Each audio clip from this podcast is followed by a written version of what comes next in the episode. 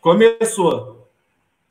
Fala galera, boa noite. Está começando mais um Papo na Colina. Obrigado aí a todo mundo que está acompanhando a gente. Hoje, mais um programa bacana, mais um programa especial. Vamos falar de muita coisa aí. Estamos com o Bruno Maia, que foi vice-presidente de marketing aí do Vasco, que está tá aí com a gente, com todo mundo é, tomando alguma coisa aí, só eu com água, mas enfim, temos muita coisa para debater, Estamos com o João Mirante, com o Rafa Santos, o Freudinômico, o T-Hooks do Sobre Vasco, Gustavo Mel. Bruno, obrigado aí pela presença, boa noite. Teu primeiro cumprimento aí. Obrigado.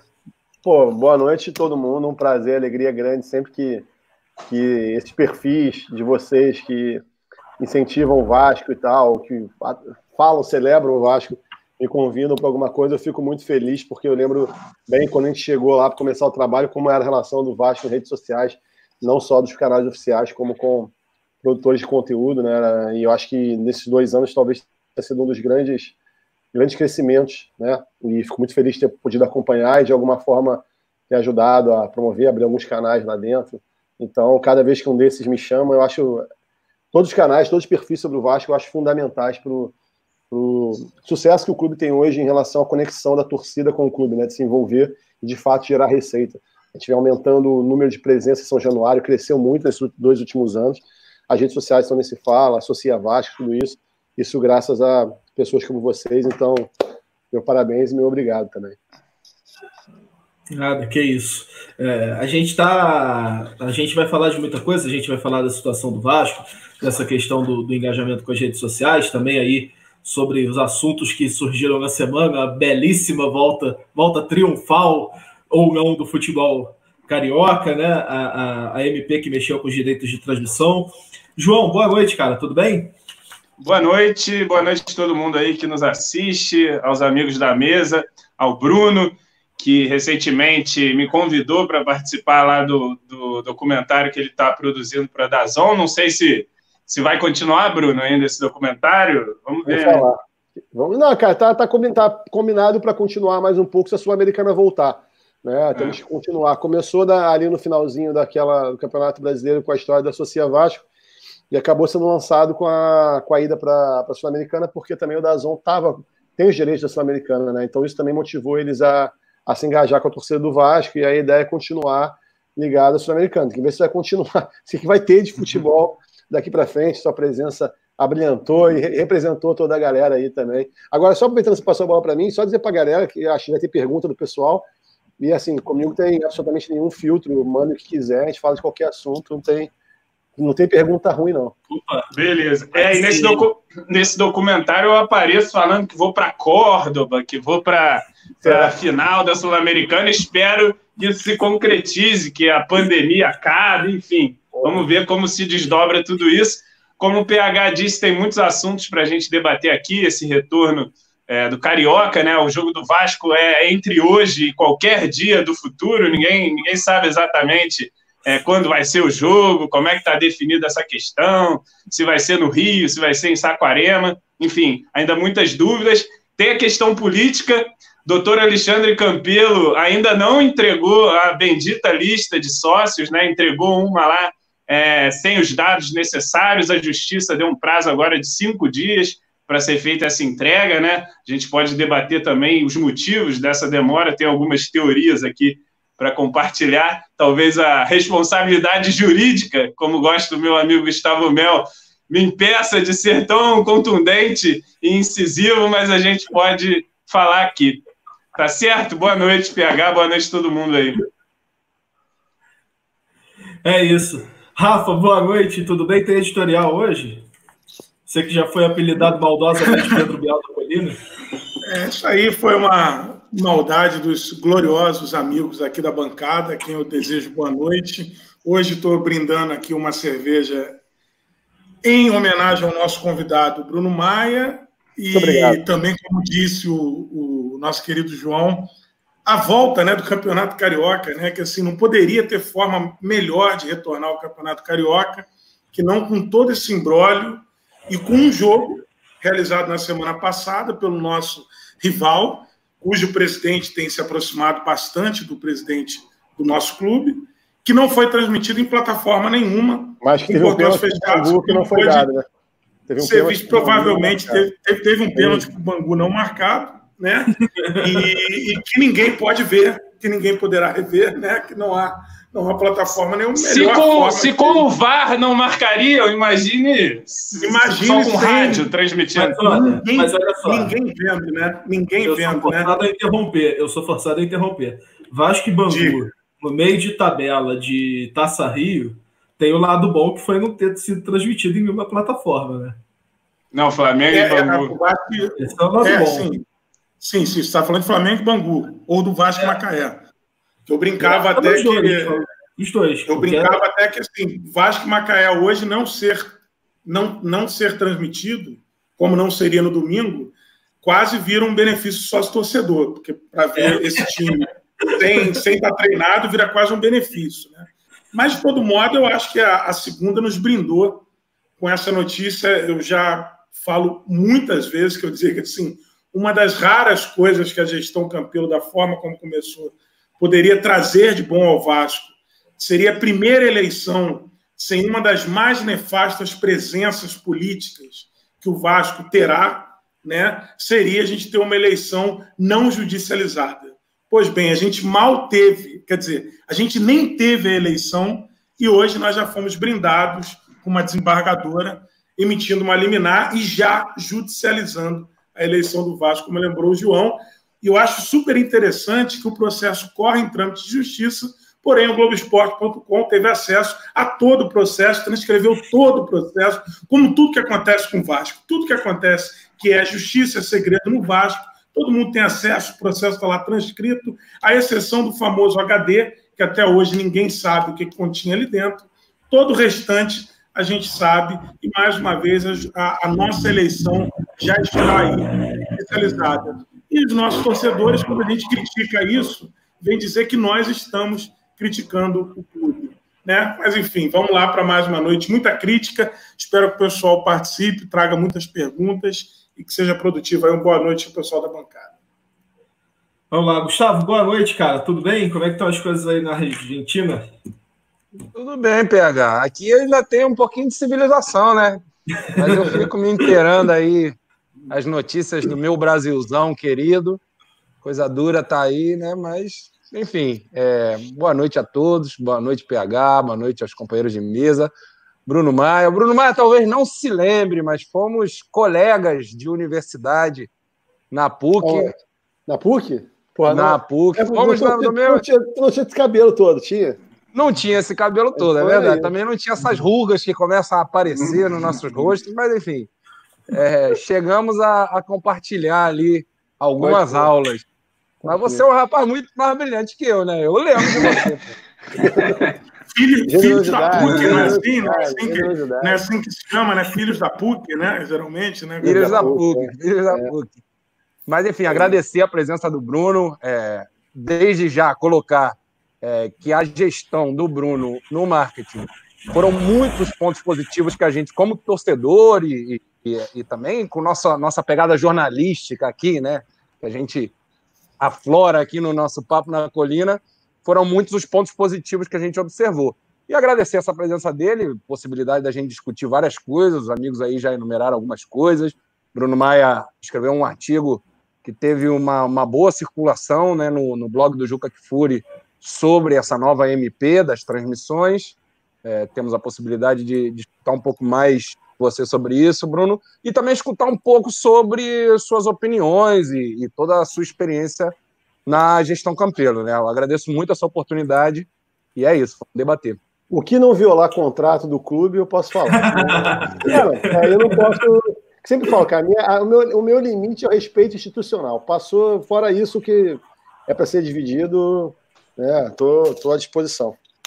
Cuidado com o precedente que se abriu, hein? Mas tudo bem. Não, não, cara. mas, mas desde o é início eu falei isso para todo jornalista, cara. Todo mundo conversou, é muito mais assim, não tem muito segredo, cara. Não, não tem muito que esconder. Tô... Enfim, vamos lá, vamos lá, vamos ver então, se. vamos começar. Ping-pong, Bruno Maia, cloroquina, vou... funciona ou não funciona? É. Não. Eu, não, eu não tomaria. Felipe, Felipe Tiru, boa noite, tudo bem? Como é que você tá? Boa noite, pessoal, de volta aí, né? tenho deixado o pessoal na mão. Vi que, que ameaçaram cortar meu, a minha contribuição na última live aí, que eu não participo, mas eu assisto, entendeu? Então vocês têm que ficar ligados. Quero dar aí a, a boa noite para o Bruno Maia, que eu não conhecia antes de assumir o marketing do Vasco, até por falha minha, né? Porque você até chegou a escrever no Globo Esporte, né? Foi lá o blogueiro do Globo Esporte, mas eu não conhecia. Vascaíno do Globo Esporte. É, o Vascaíno do Globo, Globo Esporte. Esporte é. É, fiquei com uma boa impressão quando você passou pela, pela VP lá, e fiquei com uma impressão melhor ainda depois que você saiu. Porque. é, porque. O... Elogio passivo-agressivo esse aí. Mas eu também. Eu acho que o ele ficava muito preso por causa da institucionalidade que ele falava lá. Quando ele saiu, foi que ele lançou justamente o documentário da Dazan, que ficou pô, super bem produzido e foi uma excelente sacada.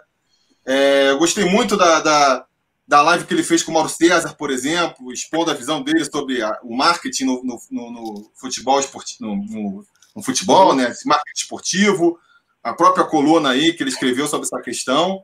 Então, assim, mostrou um conhecimento que quando ele está assumindo a gente não tinha como ver. E agora eu percebo que ele realmente tem um conhecimento muito grande aí sobre o marketing esportivo, então acho que a gente pode tirar muito proveito dessa, dessa live hoje com ele aí. Obrigado. É, realmente, Beleza. eu acho que, que enquanto eu estive lá, é, é muito ruim ficar fazendo qualquer tipo de ilação, dando justificativa, mas de fato, uma das razões de, de sair, sem dúvida, era o fato de já não aguentar mais, não conseguir fazer as coisas que eu gostaria é, eu lembro. Eu achava que era possível ser feito, entendeu? Então, só para dar um resumo, só para dar um resumo. bomba da noite, né? Primeira é. bomba da noite. Bruno Maia afirma que saiu porque não aguentava mais. É não essa era uma, era uma das. A manchete. A, a manchete. A manchete. Não foi a única, não foi a única. Não, mas uma né? coisa que eu acho que exemplifica, exemplifica bem isso que o Bruno está falando é que eu lembro que logo que ele assumiu como, como vice, ele era bem participativo no Twitter e ele tentava justificar até coisa de outras áreas do Vasco. Lá o pessoal Obrigado. perguntava. E ele, cara, tomou tanta pedrada no é. Twitter, era tanta pedrada. O cara tendo que Muito. explicar por que, que, sei lá, fulano foi contratado. E aí ele tentava explicar como parte da administração do Vasco. Institucionalmente, né? Institucionalmente era eu, só pedrada pra cima Mas eu pegava porrada dentro e fora, cara. Porque dentro nego ficava puto, eu explicava também. Não, tem que falar com porra de torcida do caralho. falei, porra, toma no cu, tem que falar, porra. Tem que explicar as coisas, tem que dar clareza pra. Tem uma coisa errada? Alguém fez uma coisa errada aqui? Se não fez, eu vou falar. Mas se fizer merda, eu não vou falar e não vou participar. Não, Mas, porra, e... não tá errado. Nego passa a informação errada. Jornalista circula mal informação. Nenhum de nós toma a iniciativa de explicar pro torcedor. Quer que o torcedor é. fique sabendo? Porra, vai explicar, caralho. E tomava porrada dos dois lados, cara, dentro e fora. Não, e, e, tentando, e tentando é, é, justamente isso, né? É, é, bizarro tentar explicar, tentar fazer essa comunicação que, que né, de uma forma mais adequada, leva porrada. E né? outra coisa, já tá o Matheus Brito aí. Manchete, Bruno Maia diz que saiu porque não aguentava mais o campeão. Não, não, Alguém, algum momento eu mencionei o nome dele. Eu atribuí o que eu falei ao campeão, por exemplo. Eu falei que eu não deixava fazer as coisas. Ah, não falei isso. Presta atenção, pô. Agora, agora é a manchete. Não foi por causa do Campelo. É. Ô, Bruno, eu queria começar, cara, é, falando sobre a abrir a conversa aí, querendo a tua opinião primeiro, né? Como torcedor, profissional de marketing, cara que teve lá dentro, dessa loucura aí, dessa tentativa de volta do, do futebol, né? Do, do próprio Vasco forçando a barra, dessa coisa do decreto aí. Cara, qual a tua análise sobre, esse, sobre essa situação? É possível pensar racionalmente e ter uma explicação do que aconteceu? Cara, uh... Porra, cara, eu posso dizer a minha opinião sobre esse assunto. O que, que aconteceu, eu não sei realmente. É, a minha opinião, e não que se eu estivesse lá também teria sido, sido muito diferente, mas eu sou absolutamente contra. Eu acho um absurdo o que está se passando, da forma como está se passando. É, acho um absurdo a, tanto a forma como a, essa, essa pandemia foi tratada no governo federal, no governo federal, em alguns graus também pelos, é, é, é, pelos governadores e, e, prefeitos. Acho que tem um, um, ponto seríssimo nessa discussão que fica muito prejudicado, que é assim, é, a gente tem uma orientação da OMS, uma orientação geral, mas por conta dessa, dessa pandemia, dessa politização da história da pandemia, a gente está impossibilitado de ter uma discussão no nível médico. Então, por exemplo, eu estou cumprindo quarentena e tudo, esse final de semana saí pela primeira vez com meus filhos, porque eu tive orientação de uma série de médicos, conversei com eles, tem uma série de médicos, de fato, entendendo que é importante flexibilizar agora para testar, que os, os hospitais do Rio de Janeiro estariam com mais, com mais leitos e tal, para testar a resposta que a segunda onda teria. É... E seria importante testar isso agora, porque a gente não vai aguentar tanto tempo assim fechado. Não vou entrar no médico se é certo ou errado. Mas só dizer, eu tenho no meu círculo uma série de médicos, e apesar de ter cumprido a quarentena toda certinho, que fala disso. E o que eu sinto é que o Campelo, junto com um grupo ali que envolve alguns médicos, Flamengo, também existia algum tipo de estudo, de avaliação técnica, que justificasse isso. E uma coisa que eu acho ruim é a impossibilidade do diálogo. Né? Eu acho que os dois lados ficam forçando um pouco a barra, né? porque não, não se consegue dialogar na sociedade brasileira nesse momento. Isso eu acho uma pena, porque eu não consigo nem ter opinião formada se tecnicamente é impossível ou é possível, porque fica tão flu né, da coisa, é tão, é tão absurdo, assim, a polarização é tão bizarra, que a gente não consegue ter essa noção. Mas, do ponto de vista, do meu ponto de vista, como eu acho que não, a discussão não se restringe ao ambiente é, dos jogadores, quando a gente fala que futebol não é só futebol, né, porque transcende a coisa, chega em muitos outros níveis, é muito mais gente envolvida, eu acho que não adianta você simplesmente medicar as pessoas, não é e está todo mundo tudo sob controle. Para mim, não é uma justificativa suficiente para o tamanho que o futebol tem em termos de exemplo, em, termos de significado na sociedade brasileira. O que, que você diz quando você põe essas pessoas para jogar? Fora que você faz um espetáculo de merda que não interessa a ninguém, que é ruim de ver na televisão. Estiver passando Vasco e Flamengo, a final de campeonato na televisão, vai ter metade da audiência. Entendeu? A gente vai ver lá porque a gente é maluco, mas a metade da torcida do Vasco não vai nem ver porque vai ser chato. Entendeu? Então, eu acho uma loucura. Acho que você prejudica o esporte no momento que você não tem capacidade. E fora o fato básico de que, porra, se uma porrada de país muito melhor que a gente ainda não voltou, né, com campeonatos com muito mais dinheiro envolvido, eu não consigo entender a, a necessidade tão grosseira de retomar um campeonato estadual já nas suas últimas rodadas com essa, com essa sanha toda. É, pressa, assanhamento, sei lá o que, que é. Boa, roda aberta, Bruno, vai, João. Ah, o vai, Bruno, vai, vai. deixa eu só é, entrar aqui num ponto que a gente fez uma, uma brincadeira, falou da manchete, obviamente é, a gente nem tem essa, essa pretensão aqui dentro, mas você foi. Você pegou uma vice-presidência que durante muito tempo foi negligenciada no Vasco. Inclusive, nós tivemos uma figura muito nefasta que eu falei no início, fazia inclusive é, brincadeiras homofóbicas com a vice-presidência de marketing, né, dizendo que marketing é, fazia piadas homofóbicas, não era uma coisa que deveria marketing ser coisa de viado. Ele fez algumas Exatamente. Ele fez, inclusive, é. sobre a pessoa com esse tipo de. de é, de... é, fazendo aquelas, aquelas piadas homofóbicas e, e, negligenciando uma área que cada vez mais se demonstra como estratégica dentro do, do, do mercado de futebol. Né? E, e, assim, era uma área que pelo menos para quem estava de fora, quem estava ali, a gente viu. O Twitter é lugar de levar pedrada mesmo, então a gente dá muita pedrada, leva muita pedrada ali dentro. Quando você chegou ali, a gente viu você com uma força muito grande, vindo de uma presidência que tinha uma questão de fragilidade pela forma como a administração e a gestão se iniciou. Né? E a gente viu que você chegou com uma força bem grande e implementando muita coisa. Né? Assim, pelo menos é, muita gente questionou se estava do tamanho do Vasco, se o patrocínio que vinha era o que o Vasco tinha que ter ou não, a grandeza do Vasco, mas as coisas começaram a andar. E caminhando, inclusive, em outras áreas que você não tocava diretamente, mas que o marketing tinha uma função essencial, como, por exemplo, programa de sócios, por exemplo. Né? E no, quando, de repente, você sai do clube.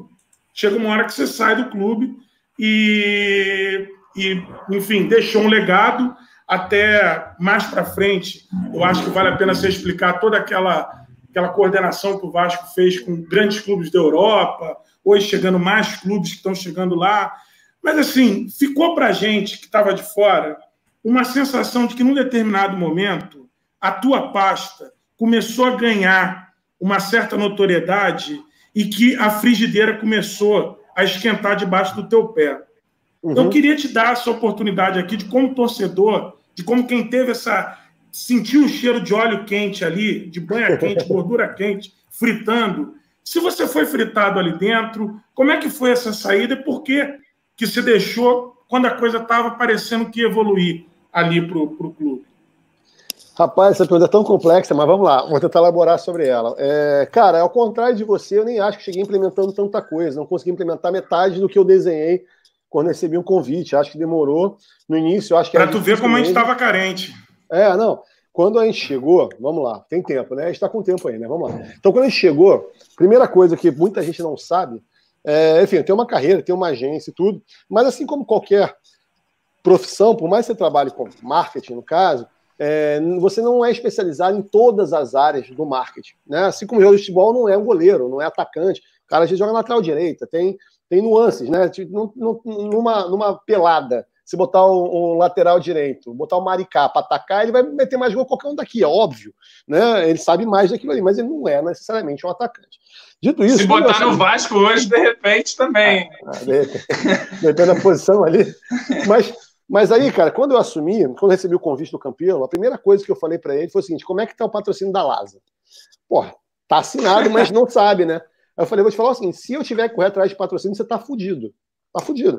Não é minha parada, eu não sou um cara do, do lado comercial do marketing, não é minha melhor característica. E, eu não, e, se, e se não tivesse patrocínio, eu provavelmente recusaria o convite.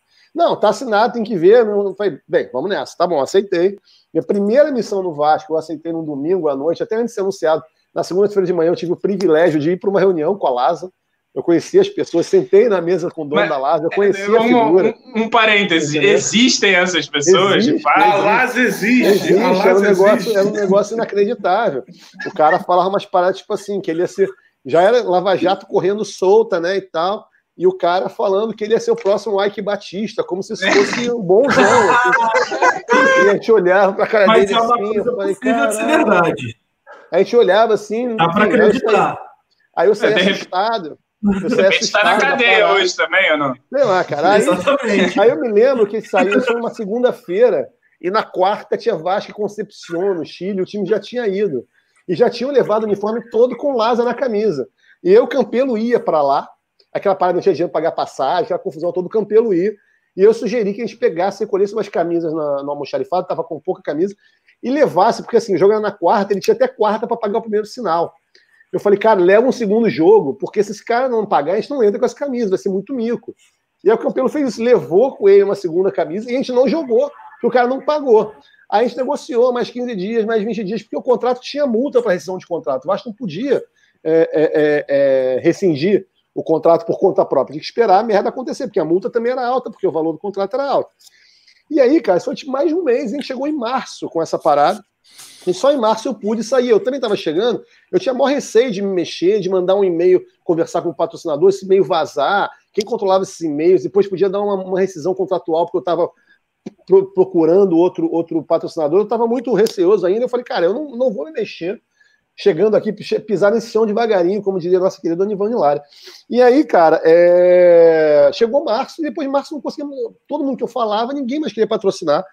Não o Vasco, mas os, os orçamentos já estavam comprometidos. Eu me vi na perspectiva de não ter nenhuma receita de patrocínio master naquele ano, e o tempo passando. E no futebol, cada jogo que você joga é uma mídia perdida, né? Quando você fala da camisa exposta. Não volta, você não recupera aquele jogo.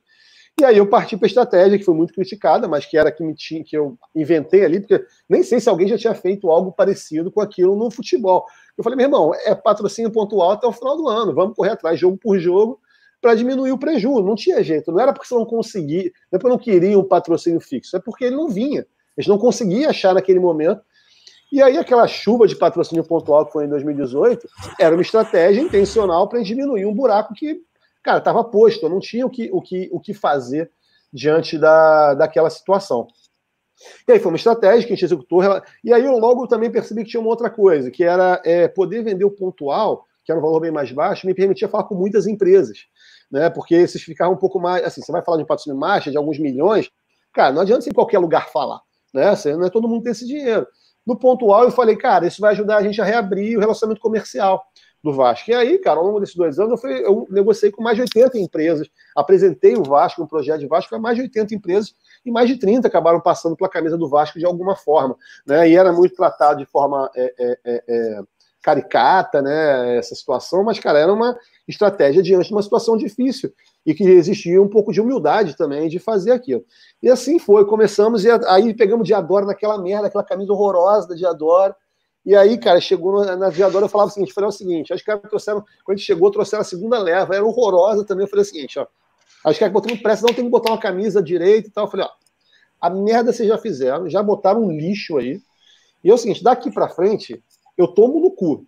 Mas a gente não põe outra camisa de merda na rua. Não põe, mas nem por um caralho a gente coloca camisa de... Não que eu tenha achado a camisa de 2018 exatamente bonita, né? incrível, eu tenha ficado super feliz. Ela foi o que eu consegui ceder no limite, que eu já tinha estressado muito, o prazo estava passando, a gente estava sofrendo pressões internas e pressões financeiras grandes. E eu falei, bem, agora pelo menos já dá para botar essa camisa para vender.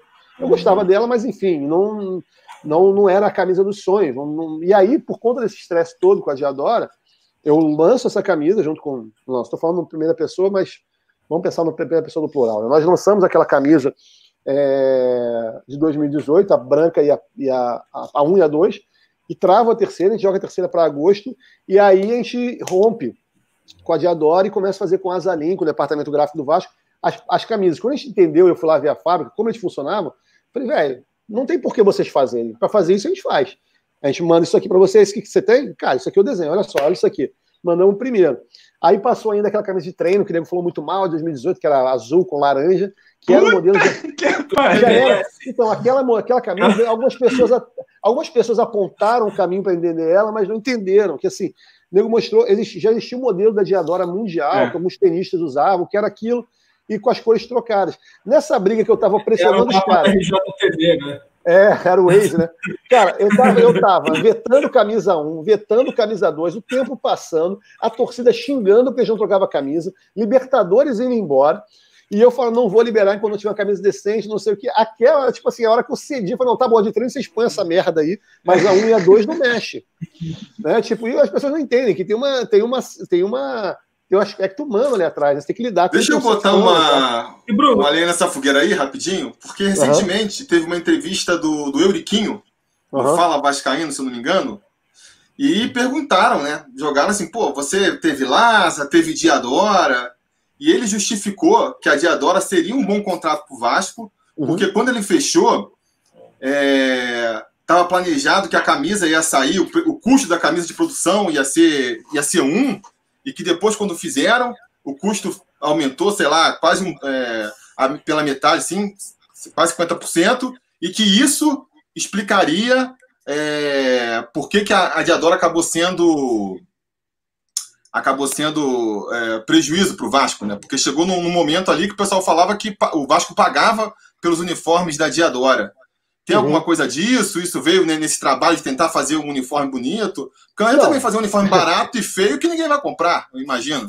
Tem as duas coisas, né? Você já falou, né? A gente viu qualquer forma o primeiro uniforme que a, que a, a, a Diadora botou na rua.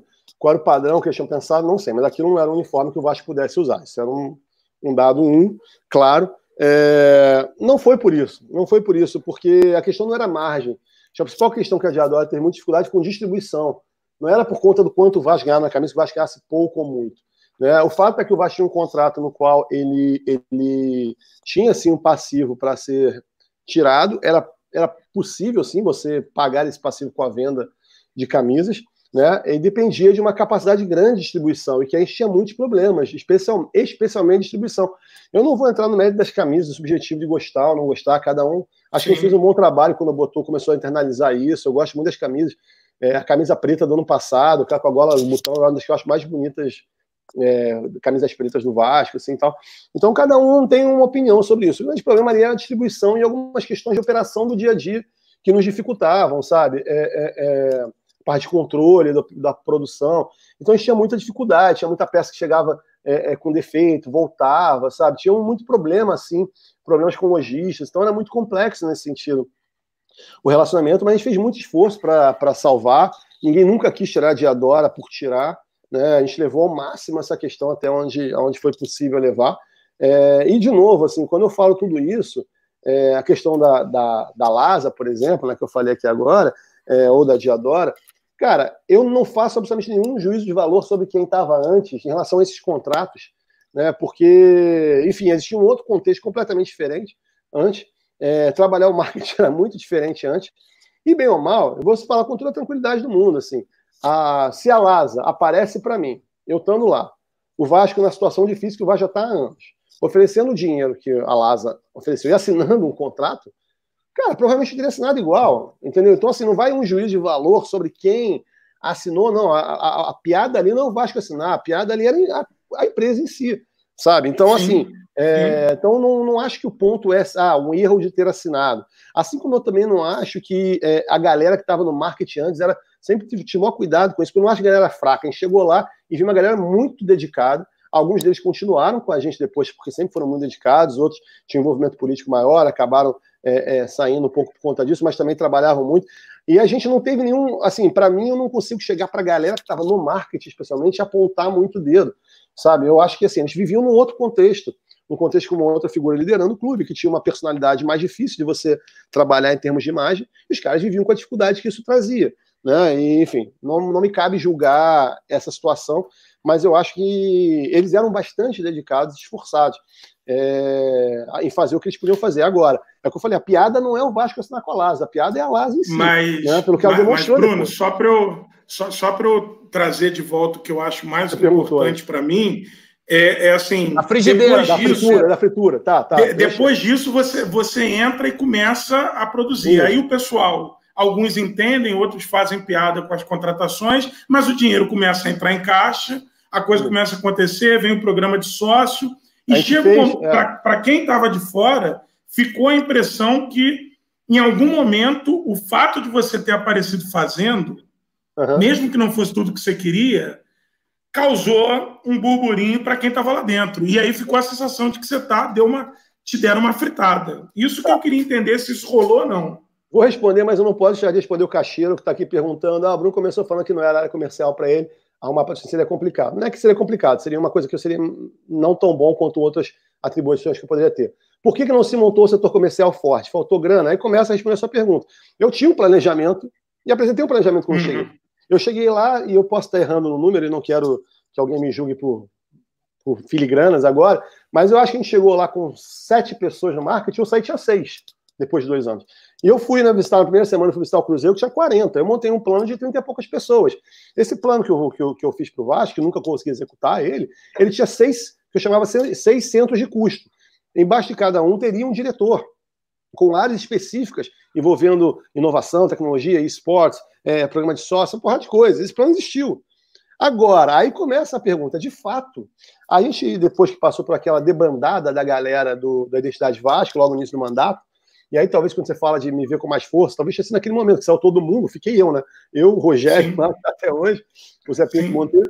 Então, assim, naturalmente, isso talvez tenha aparecido com um pouco mais de protagonismo, mas não era um protagonismo real ali dentro. Quando eu cheguei, pô, tinha uma identidade Vasco muito forte ali dentro, e eu era um outsider total, né? Eu nunca tinha frequentado a política do clube, eu não tinha relação nenhuma com o Campelo. O Campelo me convidou por indicação profissional, não me conhecer pessoalmente, não tinha amizade, né? não fiz campanha para ele de forma alguma, não participei da eleição. Então, cheguei lá com, com esse respaldo de poder fazer o que eu queria. Só que assim que começa o trabalho da, é, da nova gestão, a gente começa um processo, de novo, a gente começa tudo de novo. Né? Todo mundo entrando de novo, todo mundo entendendo o clube, um monte de gente, não sei o quê. E aí, num primeiro momento, sob a justificativa de dar tempo para as coisas sentarem, o plano, os planos não começam a ser executados. Os planos que eu estou dizendo especificamente da área de marketing, eu não estou atribuindo a visão geral do clube, está falando da área de marketing. E eu tinha, naturalmente, Sim. uma tolerância grande, tive uma tolerância, uma compreensão grande naquele momento do clube, no, no intuito, entendendo que a gente estava fazendo um, um, um, trabalho de grupo, eu não podia pensar só em mim. Né? E eu fiquei esperando isso acontecer. A gente refez o programa de sócio, né, relançamos ele em abril de 2018, é, e aí chegou um ponto crucial dessa, dessa parte, que aí eu acho que começa uma, uma, uma tensão que nunca foi solucionada, foi que a gente, quando a gente entrou, o programa de sócio ficava com a gente. E foi encomendado para a gente uma reformulação, porque a gente queria sair da Futebol Card, que era a empresa que fazia o sócio torcedor naquela época, é, que tem ótimas pessoas também, mas a gente vinha tendo muita dificuldade de operação com eles é, se deu uma oportunidade para eles ficarem, criamos um, um, um, cronograma de metas, de trabalho a ser feito. Com aquilo não chegava no lugar que deveria, chegou-se a decisão de trocar essa empresa. É, e aí, naquele momento, junto com o Carlos Costa, que era meu diretor executivo, é, que foi o único diretor executivo que comecei a conseguir trazer, e respondendo ao caixeiro, era um cara com experiência em Ambev, em Renner, uma porrada de coisa, um cara comercial, que tinha um pouco desse viés, mas também sofreu muito engolido, porque no dia que ele marcava milhão com a Ambev, alguém tinha que ver infiltração do, da piscina lá, porque tinha que fazer uma competição e tinha que resolver. E era assim a vida, sempre foi. Isso é o Vasco. Imagina. Ela filosofa muito, mas não sabe que está com uma reunião rolando com a Ambev e entrar alguém na sala para pedir um apoio para o, sei lá, futebol. Encanamento que. Não, e a gente não falando com demérito, não, mas assim, aí você pega o diretor, para, não tem o um sub para botar no lugar. Era muito difícil. Sim. É, as pessoas não entendem essa, esse flow. Assim, é muito legal fazer é, lucubração de fora. E aí, quando rola essa questão, a gente fez um estudo grande em que, muito capitaneado pelo Bernardo Mota, um cara que eu trouxe do Cruzeiro, que tinha feito um programa de sócio torcedor do Cruzeiro, que naquela época tinha mais de 70 mil pessoas lá dentro, bombava. Eu fui ver Vasco, o jogo da construção do Paulinho em BH, é, cara, Libertadores, porra, bombando de sócio torcedor no, no, Mineirão, um programa super bacana. A gente foi, conseguiu, foi uma contratação que eu fiz, ele e o Rafael Lavor, que também foi da área comercial e ajudou bastante também. Grande Rafa, grande é, Rafa, mas não era o diretor, era um, era um cara mais, mais júnior, mas, porra, ralou pra cacete. Eram dezenas de apresentações, como eu falei, Cacheiro. A gente circulou muito apresentando o Vasco. Fato é que nem sempre se conseguia vender, até pelo time em 2018 ali. O Rafa saiu no final de 2018, ficou eu e o Carlos. É, e aí, é, a gente fez um projeto em que a base dele era a seguinte: o Vasco já tinha capacidade, já era possível, a gente fez um ecossistema todo para começar a internalizar o processo de gestão de dados do Vasco. E o principal projeto de gestão de dados era o sócio-torcedor. A gente fez um estudo que tinha mais ou menos 14 áreas dentro de um sistema de sócio-torcedor. Entre eles, sei lá, a cobrança do carnê, a emissão do cartão, a catraca do dia do jogo. Eram 14 serviços. E a gente começou a fazer, cara, quem é o melhor em cada um deles. E chegamos a uma, a uma conta que algumas grandes empresas poderiam acumular mais de uma dessas funções, mas não deveriam estar com todas, até porque a gente precisava gerar um senso de competitividade para aqueles serviços, para que a coisa crescesse, para que um sentisse a sombra do outro. E a gente começou a achar formas de fazer integração de dados, não sei o que, tudo isso, e apresentou. E quando eu apresentei isso, aí eu descobri que existia um plano específico para é, é, levar a empresa que vinha fazendo o do Flamengo, que tinha feito só do Flamengo, até então tido como uma referência. É, e aí a gente falou, tá, e por acaso a empresa, que é a que está hoje, que é a FENG, estava dos nossos 14 quadradinhos, estava em 5, como a melhor empresa. É uma grande empresa. A gente só não achava que deveria ter pego tudo, a gente achava que a gente deveria ter partido para um caminho de gerir os dados do marketing do clube internamente, e já era possível. Aí começou uma certa divisão, de que ah, não dá tempo, não é assim, isso vai demorar para dar resultado, blá blá blá, precisamos de dinheiro para ontem. E eu comecei a brigar por isso, só que depois de um tempo eu descobri que eu estava brigando contra nada, porque a decisão estava tomada. E Entendi. me senti um pouco cozinhado durante muito tempo, para ser eufemista, uhum. é, na condução daquilo pelas pessoas que estavam à frente disso, e não é o Campelo nesse caso. É, então, é, a gente Quem foi. Quem é que estava Quem estava basicamente à frente disso era o pessoal da, da área do, da Desenvolve Vasco, né? Que era a galera é, ligada ao Adriano Mendes, ao Carlos Fonseca, que estavam fazendo essa parte, e que em algum momento houve uma integração. A gente achou, eu achei que estava tendo uma integração, e em um dado momento eu descobri que não era exatamente assim, que existia de fato um direcionamento, e que talvez não tenha sido passado, vamos pensar no melhor, melhor lado, eu sempre gosto de ver o copo cheio, não tenha sido passado com a clareza que eu deveria ter entendido é, isso. E continuei trabalhando, me incomodei muito por descobrir que tinha feito um trabalho muito longo e que isso não tinha sido, o estudo do departamento não tinha sido levado em consideração da forma como eu achava que deveria, até pelo meu cargo, né? É, e isso tinha sido bypassado por uma orientação, obviamente, avalizada pelo Campelo e por outras questões que eu acho que vinham de campanha, né? Algumas decisões que vinham de campanha, e eu não concordava. Falei, cara, a gente tem prova aqui com pessoas especializadas para mais B que isso não é o melhor caminho, que a gente deveria começar a internalizar. E aí, por conta dessa tensão, chega ao ponto de, que o, de cometer a maior loucura, na minha opinião, que foram tirar o sócio torcedor do marketing. Né? E aí, realmente, começa no final de 2018 para 2019 uma situação muito difícil para mim, que eu realmente pensei em sair na virada do ano, de 18 para 19. Na verdade, pensei, não, decidi sair. E aí foi acalmado por algumas pessoas, porque eu não acreditava. E eu falava, cara, estão tirando isso do, do, do marketing por minha causa. E a questão é a seguinte, cara, se discorda do VP, tira o VP, cara. Nenhum clube do mundo tem um sócio torcedor fora do marketing, isso não existe. Não existe. Isso é o primeiro objeto. Ainda mais um clube sem patrocínio. O que você tem para fazer? O relacionamento com o fã. Era a minha arma. Incrível, né? E por mais que você chegue assim, ah, não, mas você pode acessar estando, estando ali na, na secretaria, na comunicação. Não é verdade. Na não controladoria. Não, é, não era na, era na secretaria na época, né? É, na, na uhum. vice-presidência de comunicação. Não é o mesmo flow, o cara não obedece a você, você tem que pedir bênção para falar, você não tem o dinamismo de cobrar e de integrar as coisas. Não é a mesma coisa. Uhum. E eu achava isso um absurdo com o clube. E, e, fiquei muito tempo frustrado. E aí, nessa no Twitter, muitas vezes eu falava, pô, o programa de sócio não está comigo, o programa de sócio não está comigo, era um saco. Respondendo tá muitas vezes, falando é. sobre. É, até porque o. O marketing fazia todo o trabalho em relação à divulgação do programa. A gente nunca se furtou a trabalhar pelo programa. A gente teve algumas pessoas levadas meio que à força da equipe do marketing, que foi reduzida para, para cinco pessoas. Porque algumas pessoas, óbvio, quando começou a operar, descobriram que sem a inteligência do marketing não ia rodar. Aí esvaziaram mais do marketing. Não me deram gente para contratar. E aí ele ficou menos gente. E, e, e, o, que eu, o que eu falei que ia acontecer, acontecendo. Isso foi um desgaste que durante 2019 o desgaste foi muito grande o tempo inteiro. E de fato eu nunca, eu nunca tive muito pudor de pisar no freio com isso. Como eu não entrei é, costurando, não é de política nem nada, eu sempre pude manter uma isenção e uma posição muito clara. Então tudo que eu falo aqui, eu falo com muita tranquilidade, porque eu falei para o campeão dezenas de vezes, a gente sabe disso. E o campeão sempre foi muito leal comigo. Assim. A gente sempre jogou. Ele era o presidente o fato de ele não atender alguma coisa que eu sugerisse nunca me incomodou, né? Porque a prerrogativa Sim. dele é uma decisão.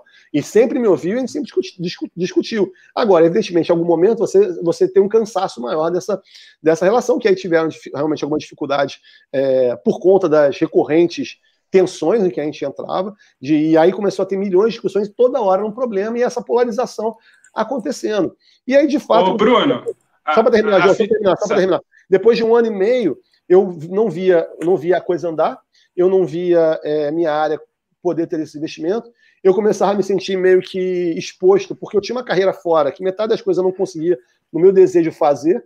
Falei, cara, eu não estou sendo bom aqui, e, começar, e tinha muita sensação, sensação que a minha presença estava atrapalhando o marketing, e tinha real a impressão que eu seria substituído rapidamente quando eu saí. Mas quando eu saí, só para terminar, não saí exatamente por conta disso, era um contexto que existia.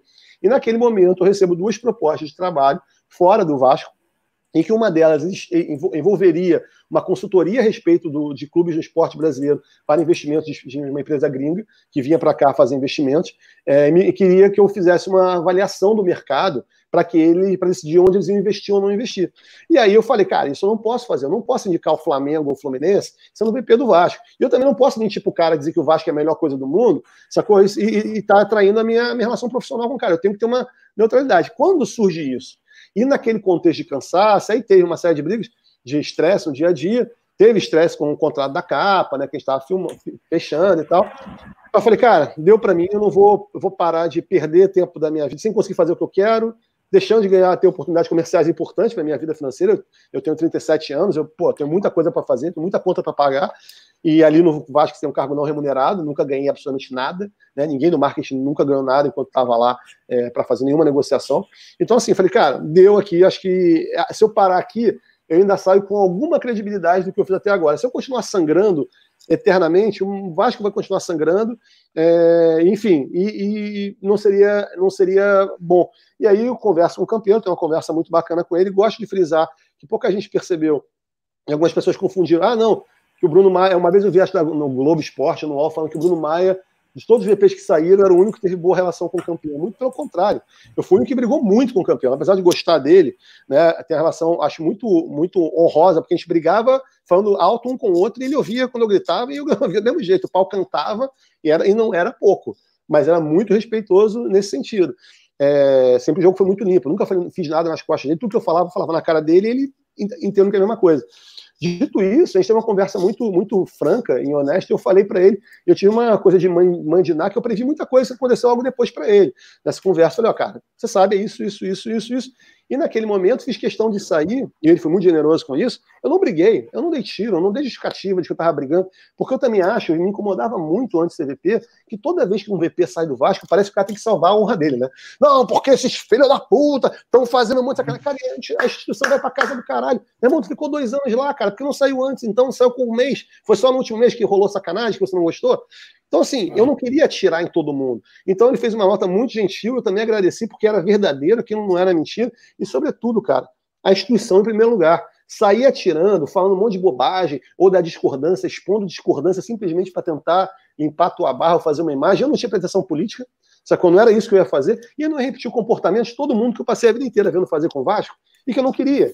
Por preocupado comigo, é muita insegurança, tá ligado? Você sair falando mal de quem, de quem tá lá, na minha opinião, é muita insegurança. A não ser que você tenha uma parada grave para provar e falar, olha, isso aqui, aí é outra coisa.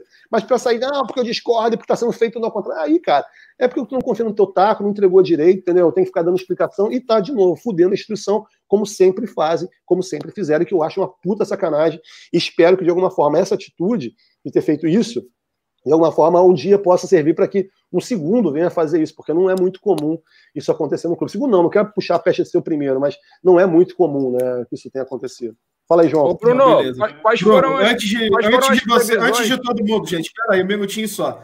Eh, não, antes de todo mundo, é, só... Espera aí, que mutou aí. Mutou aí teu, Você mutou teu microfone. microfone. Você pediu, pediu e teu microfone ficou fora do. do... Tá, peraí. Agora foi, né? É Foi. que eu estou ouvindo o meu, o meu retorno, mas tudo bem. É, antes de, de passar para todo mundo aí, só para agradecer a grande audiência, cara. A gente está batendo recorde hoje.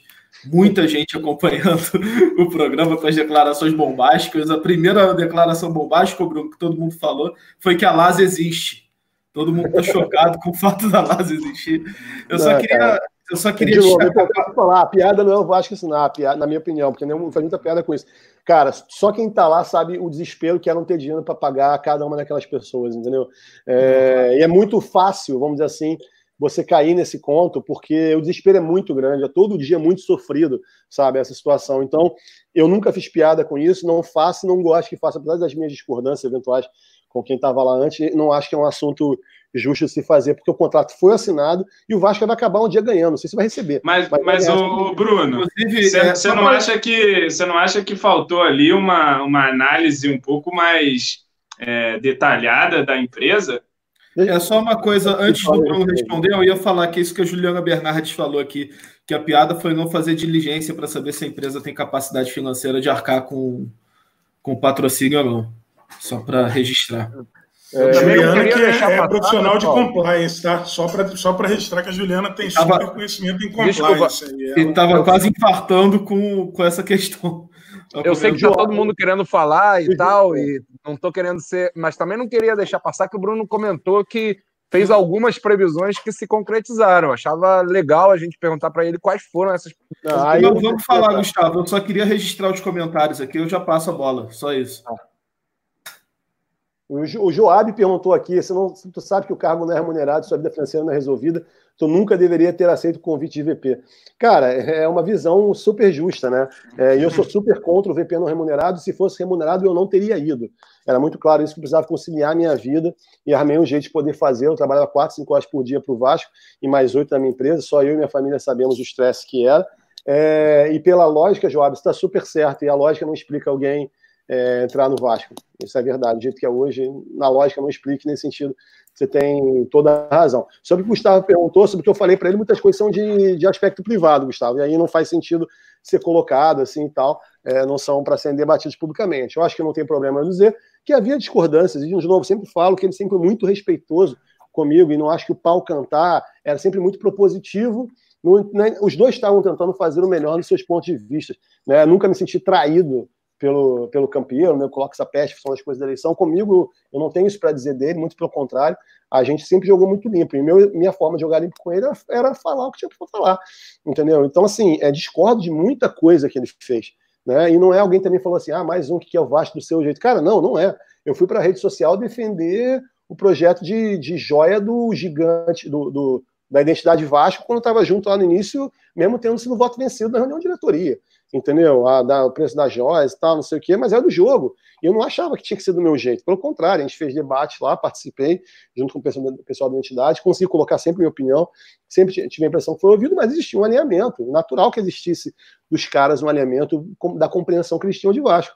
Ouviram, perdi, na hora que eu perdi, meu irmão, estou fechado com a diretoria, vamos junto. Né? Agora, chega um momento que eu não conseguia realizar o que eu fazia, é diferente, né? o que eu tinha para fazer. Eu me sentia muito frustrado por, por conta disso.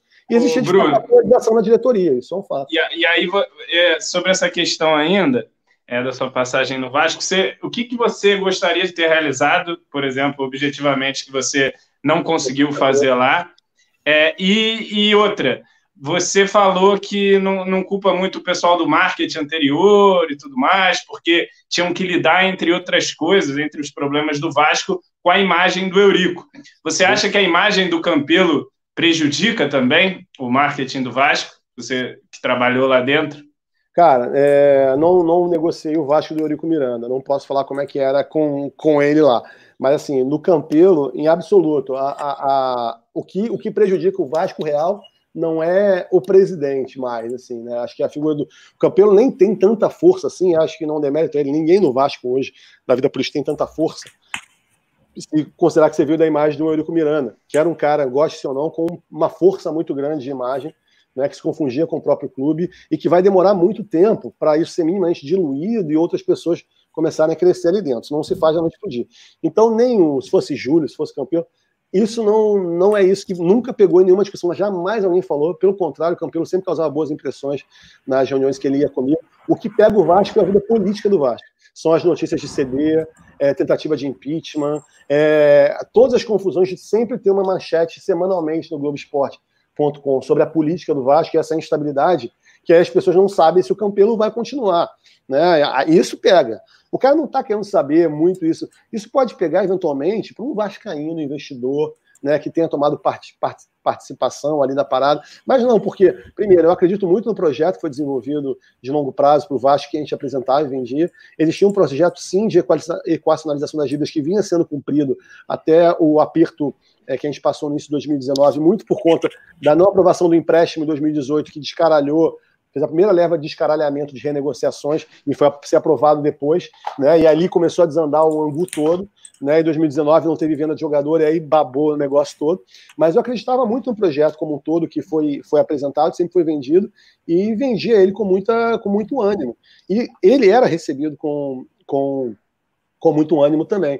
Agora, de fato, existe, um, existe uma, uma, uma, um ranço com a imagem do Vasco, isso é um fato, né? Que você tem que sempre ficar dobrando tem uma situação, sim, de apequenamento do Vasco diante de muitos investidores pelos últimos anos, pelos resultados negativos e pela piada que está sempre flertando a gente e que a gente não ajuda muito a limpar essa barra.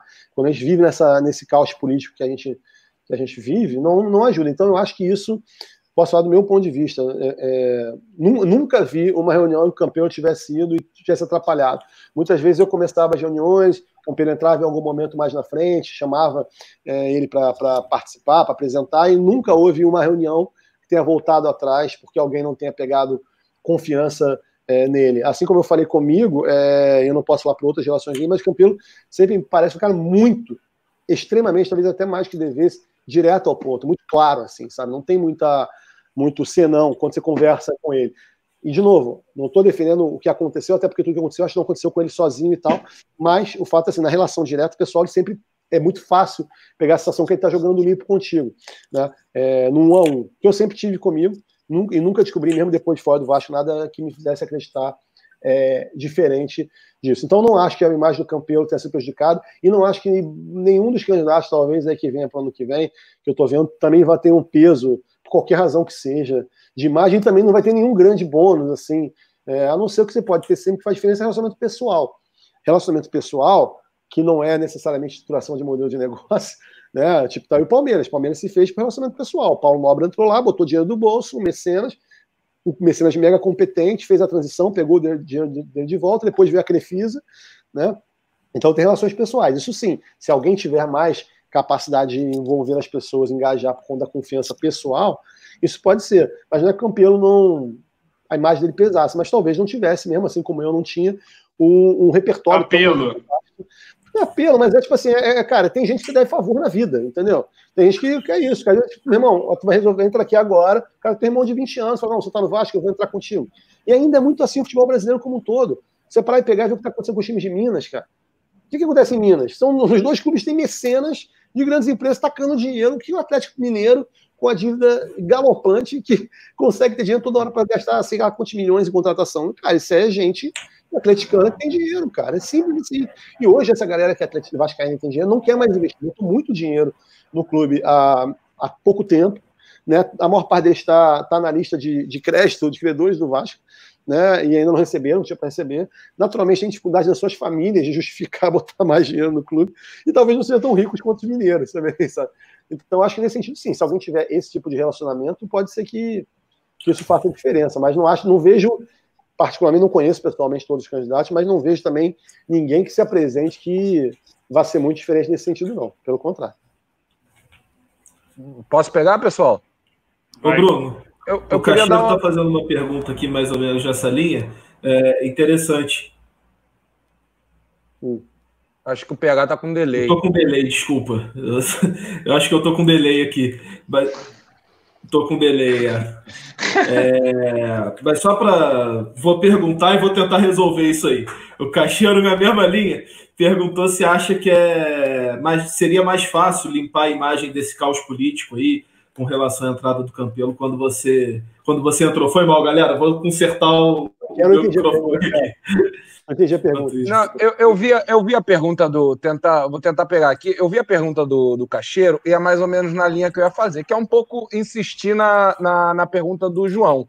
Porque uhum. você chegou a comentar que o Campelo não, não, não dava essa, essa má imagem para o Vasco e colocou, acho que de maneira que ninguém é capaz de discordar, que todo, todo o caos político do Vasco, sim, é, dificulta a imagem do Vasco para possíveis investidores e, e, de maneira geral, a imagem mesmo para fora do, do clube. Eu gastava muito tempo em reunião explicando isso, sabe?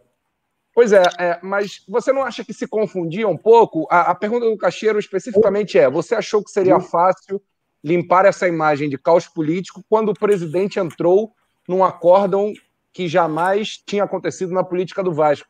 Porque quando Cara, eu acho que o, o, o, João faz essa pergunta, eu acho que ele está se referindo justamente ao que aconteceu na Lagoa. Isso não tem como desassociar um pouco claro. da, da, da pessoa, da, da imagem dele. E só para fechar, já, já, aproveitando, Bruno, para jogar para tu, é, também como foi, a, qual era a tua percepção quando foi convidado a partir de, tudo isso que aconteceu, né? De todo o que muitos chamam de golpe na Lagoa. Isso. Qual era a tua percepção e se você teve algum tipo de dificuldade claro. de aceitar por causa disso? Tá, vamos lá.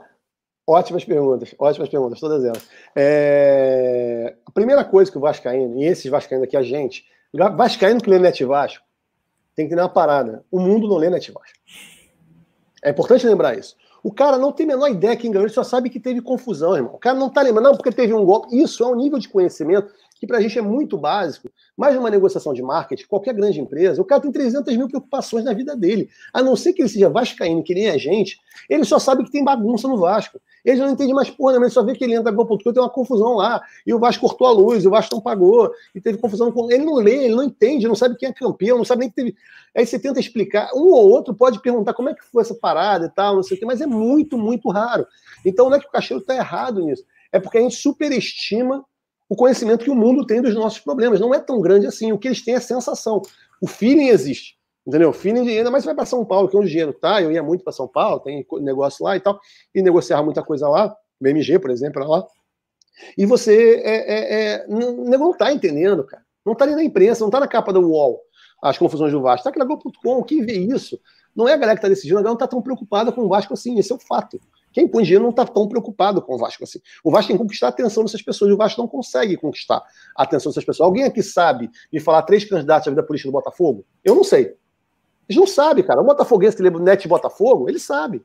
E essa é a diferença, galera, que a gente pira um pouquinho da, da realidade. A realidade é muito mais low. Agora, a confusão, ela aparece. A balbúrdia, a zona, impeachment, essas palavras aparecem. Né? Então, não é, golpe, tudo isso aparece. Então não é que, que é o campeão, não é que ele personifica. Se eu chegasse lá e vejo o campeão e falasse, ah, esse aqui é o presidente, chama Júlio Brandt, seria a mesma confusão, é ter que explicar do mesmo jeito. Se o Júlio tivesse ganhado e o Eurico tivesse travado é, no, no Conselho de Beneméritos, a, a, a, no, no, no, Conselho de Grandes Beneméritos, uma porrada de coisas que ele podia travar, cara, seria mais difícil também, assim, com todo mundo dividido, por exemplo, se, se uma vez que a entidade Vasco e o Campelo romperam com o Júlio, né? Vamos supor que o Júlio ganhe aquela eleição. Ele ia para um conselho dividido, ia ser pior ainda. Não por conta do Júlio, eu não estou fazendo julgamento dele, mas a dificuldade política com o Eurico resolvendo que ele iria atrapalhar. Porque assim, eu nunca vi nenhuma vez, com toda a clareza falando para vocês, nunca vi, ninguém chegou para mim e falou, mantém alguém do Eurico. Jamais. Eu nunca vi um pedido. Eu vi de ser discutido pedidos em reunião e não ser aprovado. Isso eu vi. Pela diretoria. Isso eu vi. Agora. Eu não entendi, Bruno. De, que, que, tipo de. Não entendi exemplo, que tipo de. Tinha gente, tinha gente do, naturalmente, da, da, da, do Casaca que vinha com o, o departamento de, de, de, de, marketing ou departamentos. Ninguém nunca falou, olha, mantenho lá porque um cara é do Eurico, fica fulano, fica ciclano. E é algo que acontece muitas vezes com a composição política. Então, eu coloquei muito claro, eu queria ter autonomia nesse sentido. E tive. No momento que eu, não, que eu achei que não estava tendo mais, eu, foi quando eu já escrevi para vocês, eu acabei saindo. Quando eu senti que minha autonomia não, não era mais suficiente para gerar o que eu queria da forma como eu acreditava. E do que eu achava que eu me cabia enquanto VP de marketing. É, esse foi talvez o único acordo rompido, né, no meu ponto de vista, foi esse. Aí a gente rompeu mesmo, saí, eu saí. Então nunca aconteceu essa situação. Nunca vi. Então, assim, mas se o que aconteceu foi na minha, a minha leitura do golpe, tá? A minha leitura do, do episódio chamado golpe, era de que, de fato, o Eurico viu a chance de se vingar. E, e o campeão, obviamente, o campeão e a turma dele perceberam que, existia, se eles fizessem aquele movimento, iriam ter o apoio do, do, do Eurico pelo ódio ao Júlio, não necessariamente pela composição, por entregar algo. O Eurico tinha perdido o jogo, ele ganhou a oportunidade de tirar o cara que ele estava puto. E para ele já era mais suficiente cumprir. Eu disse que o Júlio nunca seria presidente. Ele cumpriu até aquele momento, entendeu? Então, na cabeça dele, a minha visão é essa, né? De que ele era, para ele era menos pior ceder, perder para o campeão do que perder para o Júlio e poderia ter sido qualquer um outro ali naquela situação. É, sobre o episódio, quando eu assumo, eu sim tenho uma posição muito, tinha uma posição muito clara sobre aquele episódio, é, discuti ela com o Campelo é, abertamente e dei ciência a ele de tudo que eu falava e tudo que, inclusive, que eu conversei a respeito desse episódio em conversas particulares com amigos meus do, do Vasco. E a gente, eu fiz um combinado com ele, que ele também nunca me, me cobrou ser diferente, eu nunca defendi o campeão, o que aconteceu. Simplesmente por uma razão. Ele tem a versão dele, tem a versão dele dos fatos, né? Que ele, cabe ele falar, não sou eu, vou ficar advogando e levando a versão dele para a rua. Ele me apresentou. E era tão crível quanto a outra. E eu falei, velho, eu não acredito. não acredito em nenhuma das duas. Eu vou tocar minha parada que eu entendi que tem duas versões. Ele tinha uma versão consistente do, da, da, história pelo lado dele, do que aconteceu. E eu também não conhecia o Júlio, não tinha nenhuma participação na história de Sempre Vasco, para saber que o que ele estava falando era mentira. Né? É, eu acho assim, me incomoda uma parada, de novo, não é nada contra sempre Vasco, muito pelo contrário, né? É, mas assim, é, acho que é sempre bom lembrar que até uma semana antes é, o Eurico estava ganhando a eleição, a vitória só foi possível quando os caras se juntaram, com o Júlio em primeiro lugar, isso não tem a menor dúvida nenhuma, ele estava à frente. Mas tem que lembrar que se não tivesse tido união, não teria ganhado a eleição. Né? É importante todo mundo lembrar isso. Foi uma união que os caras não tiveram opção. Que bom que eles, bem mal, que bom que eles fizeram, na minha opinião entendeu? Por pior que tenha sido. Agora, de fato, um clube com esse grau de fracionamento, eu acredito que no próximo mandato vai ser muito melhor. Apesar do que aconteceu hoje a desembargadora, eu não acho que a gente vai ter uma eleição, uma, eleição tão conturbada, não vejo contexto para isso. Eu acho que vai ter, lógico, as brigas políticos, principalmente de oposição e quem tem a máquina na mão, isso vai ter sempre, qualquer clube tem, mas eu não vejo com esse pessimismo a eleição desse ano, acho que ela vai acontecer. Confio muito nas pessoas que estão na secretaria hoje em dia, especialmente no Cláudio Fernandes, que está lá na VP de comunicação, que foi uma indicação minha para o Campelo, quando ele entrou. É, então acredito muito, confio muito, converso frequentemente com o Cláudio, e acho que estão se preparando para, dentro do que é possível ali, eles fazerem o melhor possível. Não acho que vai ser simples, não acho que vai ser tranquilo mas eu acho que não vai ter judicialização dessa mas O... Não, a não ser, a não ser pelo o... aspecto do voto direto, que até hoje está resolvido. Se isso não resolveu, eu acho que pode ter confusão, mas não por conta de lista de sócios, votantes, eu acho que não. Ô, ô Bruno, só, só pegando um gancho aí no, no que você falou, eu entendo esse teu lado aí profissionalmente, que o Vascaíno acaba ultradimensionando a discussão que a gente está ali vendo no calor do dia e a gente não entende. Mas, assim, o Vasco, eu tenho alguns contatos até na área de pesquisas, por exemplo, e alguns profissionais de pesquisa já chegaram a me, a me informar que, por exemplo, é muito difícil acreditar que o Vasco esteja atrás de clubes como, por exemplo, Cruzeiro, é, Grêmio, em termos de torcida nacional. O problema é que isso é uma questão difícil de fazer a pesquisa nacional sobre torcedores. O Vasco, sem sombra de dúvida, um dos raros clubes brasileiros que é de, de cunho nacional. Né? Sim. E hoje, por exemplo, nós temos noção, se nós virmos os programas esportivos que passam na TV fechada e aberta, é, na TV fechada dedicada ao esporte, a gente tem noção dos candidatos do Flamengo, sabemos os candidatos do Corinthians. Então, eu acho que o Vasco pode sim ser um clube em que a nossa realidade política seja discutida abertamente, que a gente tem audiência para isso.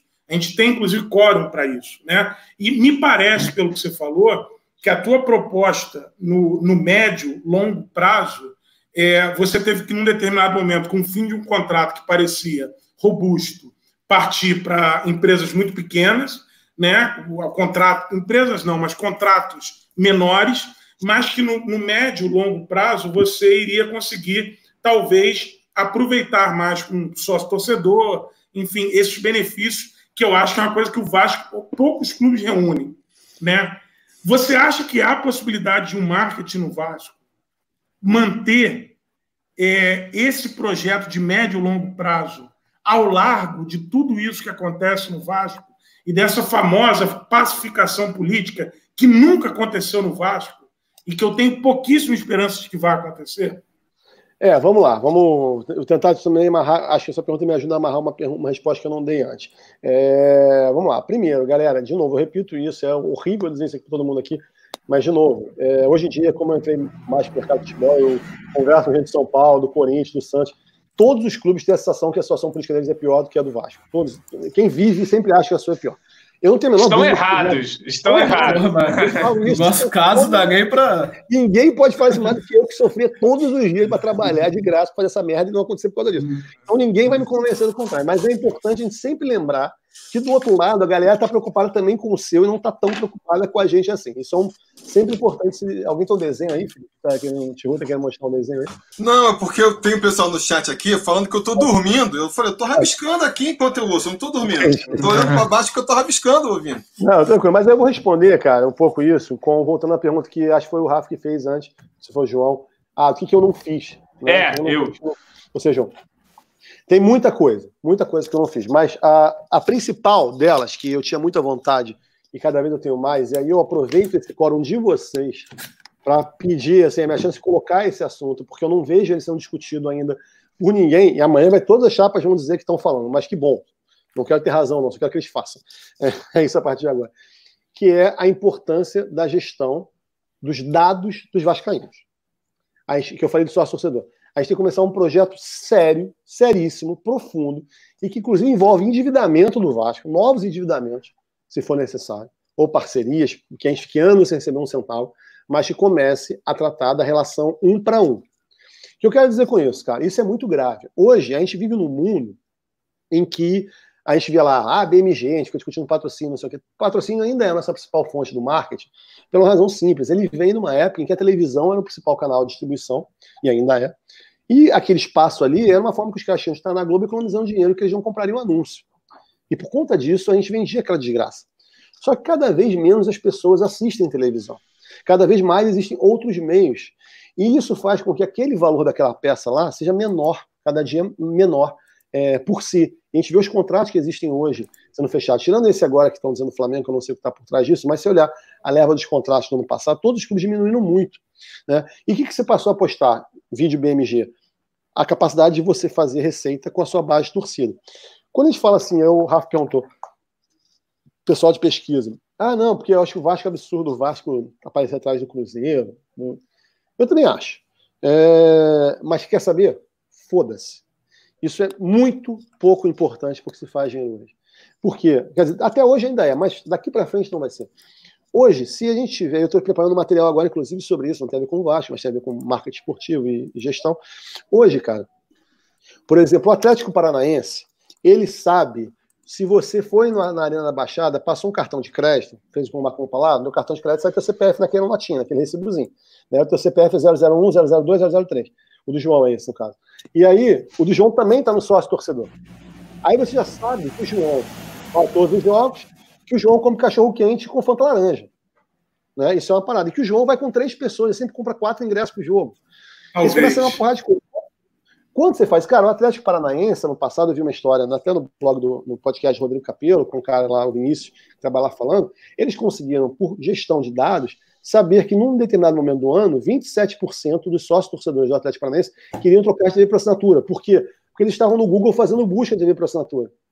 Quando você sabe disso, você tem um sistema de gestão de dados, você consegue chegar para Sky, para Netflix e falar, então, cara, eu tenho 27% de pessoas que buscaram, deram busca essa semana por uma nova TV por assinatura. Vamos fazer uma ação no jogo? Agora? Esse... E aí você começa a gerar outro tipo de dinheiro. E esse cara, quando sabe que você tem 27 mil pessoas, imagina hoje 27%, em, sei lá, 100 mil sócios, tem 27 mil negros querendo comprar Se o maluco da área de vendas da Sky vender mil depois do jogo, ele é promovido. Entendeu? A gente precisa começar a entender que tomar conta dos dados não é só a gente ter o sócio torcedor com gente pra caralho. O que, que você faz com isso? Como é quem é o dono disso? Como é que você integra isso com o novo serviço que você quer fazer? Como é que você integra para o cartão do BMG ser a própria carteirinha do sócio do Vasco e isso aumentar o uso do, do cartão que o cara está indo para São Januário com aquele troço já. Né? Esse tipo de inteligência foi algo que eu tentei começar e que foi interrompido. E hoje eu tenho muito mais, infinitamente mais conhecimento que eu tinha quando eu entrei também. Isso é muita verdade. Mas, é, é, é, mas já tinha uma intuição sobre esse caminho. E quando eu falo de ter internalizado os dados do Vasco, isso é muito grave, sabe? Porque se o Atlético Paranaense tiver um décimo nossa torcida e dez vezes mais pessoas que ele conhece, ele vai vender muito, fazer muito mais dinheiro que a gente, ponto. Pode dizer que o, o que for sobre a torcida deles vai valer mais. Chegar para o BMG e falar, então, o Atlético Paranaense tem uma taxa de conversão de trabalho de dado de, sei lá, 50 para 1, e o Vasco tem meio para 1, não importa. O MG vai falar. O MG fecha com eles. E o Atlético Paranaense está voando, voando, voando. E talvez já fez todos os clubes do Brasil nesse sentido. Mas esse assunto da gestão de dados, ele responde a sua pergunta de que eu estou cagando pro tamanho da torcida. Porque assim, você pega e faz o seguinte: é a seguinte suposição. Ah, o não, tamanho da torcida é um bônus, né? Cara, é muito importante, mas quando eu tô falando cagando, até para me consertar antes que vire manchete, que tô cagando o tamanho da torcida, o que eu tô dizendo é o seguinte: ele é menos importante para a geração de resultado do que foi há Sim. 20 anos atrás. E se você ficar contando com isso, você vai ficar pagando mico na frente de quem vier. É, é, é mais a eficiência, né? É, é a eficiência e é de conversão de relacionamento digital. A gente tem hoje, tipo, assim, 2018 foi a primeira vez no mundo em que a indústria do entretenimento fez mais dinheiro com o digital do que com o físico. Ou seja, o Netflix e suas formas bateram o cinema. Isso vai acontecer no resto do mundo, em todas as outras frentes. Né? E no futebol, a gente é muito dependente, todas as frentes, do modelo presencial e do modelo físico. Óbvio que a gente não está falando de substituir a presença no estádio, isso vai continuar acontecendo. Mas, cara, como que o cara vai no estádio? O que ele consome no estádio? Quantas vezes por ano ele compra? Ele compra sempre no final do ano porque ele ganhou o 13 terceiro. Então, cara, se faz uma comunicação legal para ele ali. Agora. Nesse momento, né? Que é o momento que ele já está propenso a comprar, né? É, o cara Você fala com ele no momento que. Eu vou falar agora e não quero ser leviano, até porque é possível que a FENG e o clube estejam pensando nisso. Se não tiverem, ótimo, dá uma sugestão. Mas você pega isso, quase 100 mil pessoas que saíram do sócio torcedor agora, nesse, nesse período que não voltar. Cara, os caras saíram agora mesmo, ou eles saíram, sei lá, em março, quando começou a pandemia. Não saíram porque, nesse caso, os caras já tinham pago, né? Mas vamos supor que tem uma, uma debandada desses 100 mil que saíram, sei lá, 70 mil que saíram aí, que uma galera foi quando parou os jogos. Esse cara, agora, ele precisa necessariamente receber um outro tipo de tratamento do cara que saiu porque os seis meses acabaram. Quando os seis meses acabaram, era óbvio que ia ser um monte de gente. Quantas pessoas não botaram namorado, papagaio, cachorro? Quanto torcedor do, do Ceará não fez aposta com o atleticano? Sacou para botar lá dentro? Então, era óbvio que ia cair. Essa perda é natural. E você tem que tratar com até com menos importância, na minha opinião. Agora, quem, por exemplo, saiu no meio do caminho, como é que tu recupera esses caras?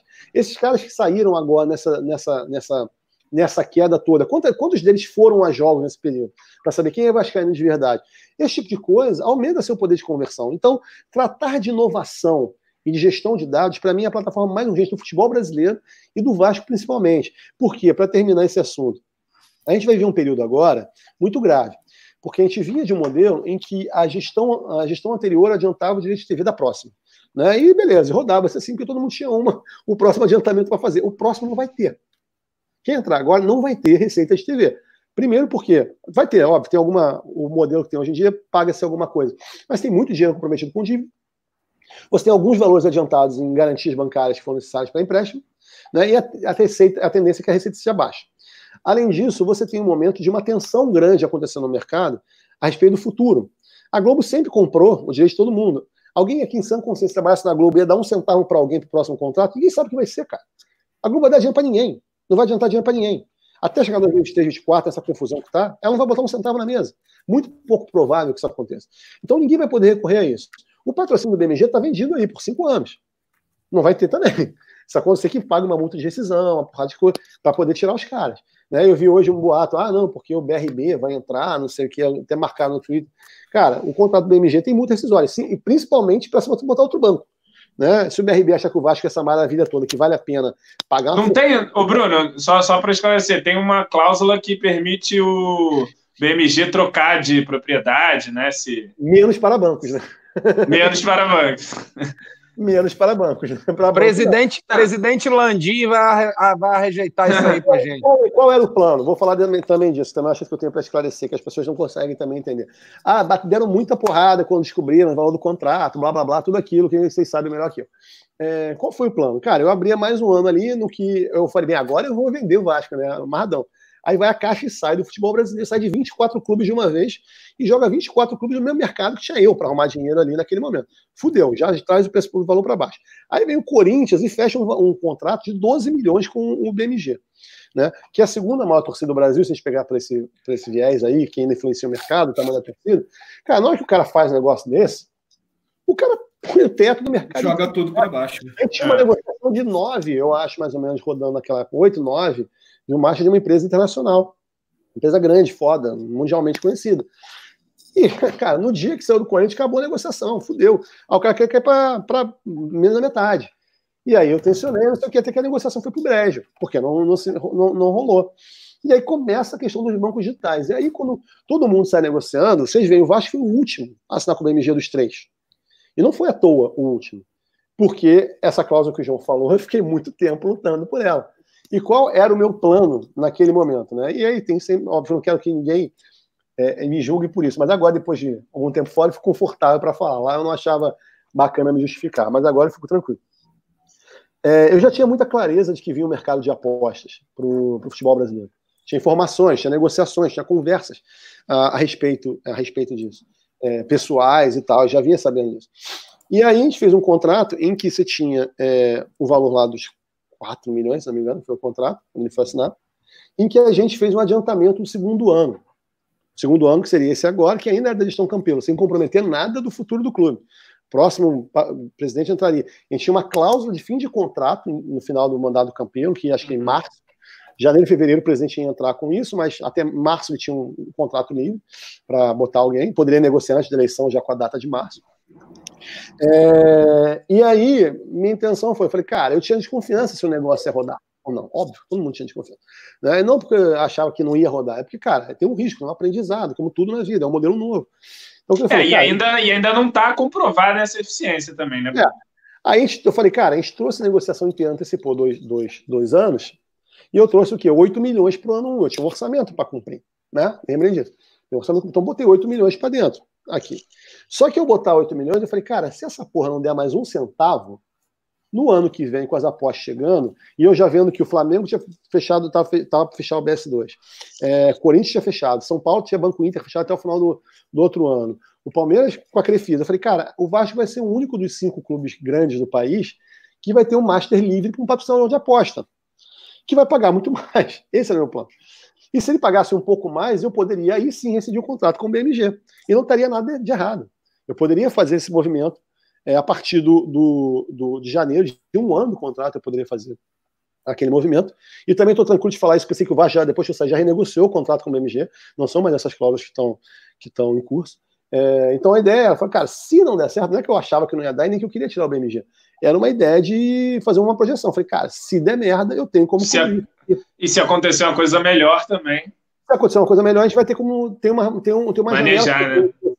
Era isso, eu tinha janela que me permitiria sair ao final de um ano com o BMG. Não, nunca pude sair, porque a negociação foi essa, para outro banco. E eu aceitei. Falei, não, beleza, exceto para outro segmento, para o mesmo segmento. Mas já pensando nas apostas. Acabou que a gente, no início era só para aposta e acabou ficando um contrato para qualquer empresa. Esse era um plano. Eu não ia falar isso na época, eu não podia falar um negócio, até porque o BMG ia ficar, óbvio, inseguro com uma atitude como essa. Mas esse era o um planejamento executivo. Né? Falei, bem, no ano que vem eu consigo outro dinheiro. Eu vou ter botado 8 milhões agora, cumpre esse orçamento, o ano que vem tem um outro problema, e aí, como tudo na vida, todo mundo, todo, todo mundo sabe que dia 5 chegou as contas para pagar, eles começam a trabalhar de novo para pagar o próximo mês. E assim seria a vida com uma perspectiva real, porque eu teria uma janela desenhada, desenhada para essa, para isso, e uma janela consciente, porque eu tinha muito claro onde eu ia atacar, que era o mercado de apostas. Não deu outro, o mercado de apostas começou a acelerar. O Vasco foi o primeiro time grande a ter uma marca de aposta na camisa, que foi a NetBet. Né? É, eu cheguei a viajar para fora do país para poder negociar com algumas marcas de aposta é, que pudessem vir para o Vasco. Não cheguei a, fase final de nenhuma negociação. Isso foi um pouquinho antes de eu sair, nem deu, também deu muito tempo de, de fazer, mas cheguei a abrir algumas conversas para isso. A regulamentação de apostas esportivas andou muito, no final do ano, muito no finalzinho, ela travou. Ela, ela, ela tava, chegou a ser anunciado que a partir de 1 de janeiro as empresas poderiam estar operando no Brasil. E aí isso deu confusões lá em Brasília, o negócio parou, vai sair, mas independente de Covid, não rolou ainda, porque não foi terminado esse processo junto ao Ministério da Economia e tal, tem uma história lá rolando em Brasília. Então, se eu tivesse ficado, teria tido problema, porque até agora, de fato, não teria conseguido fechar esse negócio. Nenhuma empresa se instalou no Brasil ainda, mas existia um pensamento, um pensamento executivo, existia um planejamento, uma estratégia para isso, que me fez ficar até o último momento negociando a janela de saída, que o Corinthians não tinha, que o Atlético Paranaense, que o Atlético Mineiro não tinha. Né? Naquele momento a gente negociou isso, porque eu falei, cara, só assim, só assim, só assim. Quando a gente conseguiu, a gente assinou. Botamos 8 milhões para dentro, quitamos os pepinos que tinham todo ali para quitar, aquele dinheiro voou na conta, mas de alguma forma fez mais ou menos o que eu imaginava que era possível. A minha meta do Master era 9 milhões para o ano passado. Eu falei, cara, já tem oito aqui, pelo que tá rolando, tá, tá, tá bom. Não é que tinha, é oito, óbvio, quatro era do outro ano, mas para o fluxo de caixa, é isso que importa ali. Como eu falei, eu tinha um plano para é, é, como eu, eu, sairia disso. Porque das duas, uma, de novo, ou eu iria para uma outra empresa, ou o projeto do BMG teria dado muito certo. Se tivesse dado muito certo, ótimo, eu teria tido mais do que 8 milhões no primeiro ano, teria mais no segundo ano. E o presidente, o próximo presidente, seria obrigado a, a ficar com o contrato se o contrato atingisse um resultado absurdamente bom para o Vasco. Era um valor muito alto. Se não fosse isso, ele tinha a prerrogativa de sair. Então eu fiquei muito confortável de da gente tocar aquele, aquele tipo de, de contrato naquele, naquele momento. Enfim, rolou, rolou com, com, com o BMG. Acho que a questão do BMG passa muito por isso que a gente falou. Não existe ainda um trabalho de dados do futebol brasileiro. Né? O BMG teve de conhecer o Vasco, ainda está batendo cabeça. Eu, particularmente, ainda acredito nesse modelo, mas acho que para esse modelo funcionar, tem algumas premissas de todo o mercado esporte né, do Vasco, só que precisam ser revistas. Uma delas é a gestão de dados. Né? Então, eu não, eu em nenhum momento me arrependi daquela negociação, em nenhum momento eu assinei algo que eu não acreditava continuo achando que é um contrato com potencial, mas talvez seja, seja difícil de rodar neste momento por conta de decisões como essa, que você não tem um investimento em gestão é, de dados, de relacionamento com os torcedores, como uma empresa grande faz normalmente quando você digita Jericoacoara no teu Google, você passa dois meses e meio vendo aparecer propaganda de Jericoacoara, porque o cara gerencia você. Né? E existem formas técnicas de fazer isso. Uma empresa trabalha com algumas delas, inclusive. Né? Então eu acredito muito nisso. Só que eu acho que por N razões isso não foi, não foi possível. Ao mesmo tempo, o BMG já é um parceiro antigo do clube para ajudar em uma série de financiamentos, né? Está aí ajudando com o CT agora, vinculou é, metas de metas de venda de é, abertura de conta em troca de doar dinheiro para o CT, que é. é um outro valor que se conseguiu, que a diretoria conseguiu para esse contrato, porque não estava previsto, ele é adicional, ele não desconta nada entendeu? É, e ainda assim, as receitas das contas abertas continuam indo para o Vasco do mesmo jeito, é um bônus, isso aumenta o valor, o valor real, vamos dizer assim, desse contrato. Então, é um parceiro que sempre teve muita vontade de ajudar o clube, né? Sempre foi muito bacana nesse sentido e já tinha históricos antes no futebol, né? E, evidentemente, no Atlético Mineiro talvez tenha um pouco mais de influência por ser o clube. O famoso banco dos mil gols. Banco dos mil gols, entendeu? Então, assim, é, é, era um banco que tinha uma história no clube e existia, de fato, uma perspectiva grande que pudesse ajudar também em financiamentos, em, em, em, empréstimos, coisas assim que eram da nossa realidade. Então, não me arrependo nem um pouco do contrato, sobretudo porque o contrato foi assinado quando ele foi assinado, ele não é hoje, não é ontem, e realmente eu sei que a gente trabalhou muito e qual era o contexto do mercado naquele momento, principalmente depois que o, com o anúncio do Corinthians, levando o teto muito para baixo e com a Caixa com entregando 30 clubes para o mercado ao mesmo tempo, né, cobrando uma, uma micharia, tanto é que foi, foram 11 ou 13, não lembro, camisas do Campeonato Brasileiro no passado que tinham bancos digitais com acordos iguais. Né? O mercado foi um lixo. O mercado de patrocínio caiu 2018 para 2019 em 20% no Brasil. 19 para 20 caiu mais 20%. Os dois anos que eu tive lá, o mercado caiu 40%.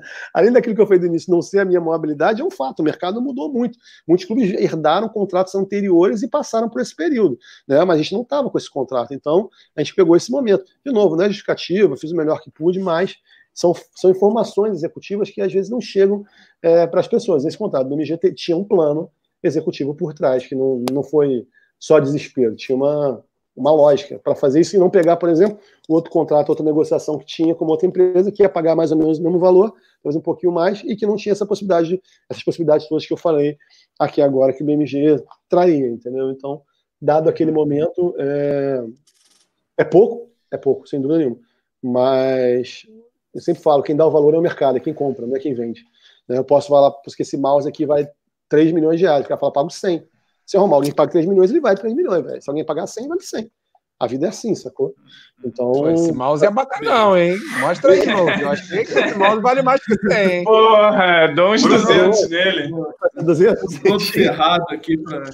Olha só, aproveitando, aproveitando que você está puxando essas coisas do, do futuro aí, de, de como, novas projeções, você falou dessa importância aí de ter uma base de dados e novas formas de captação.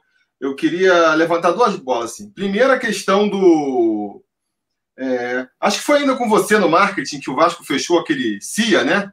Sport é, Innovation Alliance. Na, na, próxima pergunta, eu vou, eu vou pedir um intervalo só para recarregar aqui o, o, negócio que já ficou vazio. Mas vamos lá. Vamos. Eu, eu lanço aqui e você vai, aí eu também vou pegar. Não, não, é, não, eu respondo é, essa. E aí a gente deixa o Rafa, o Gustavo, o PH e o João discutindo um pouco do Marrone, porque é uma pauta fixa aqui também do programa. é, mas aí eu queria falar, teve essa Sport Innovation Alliance, agora é, anunciaram também o, que o Vasco entrou na, no Dogout, né?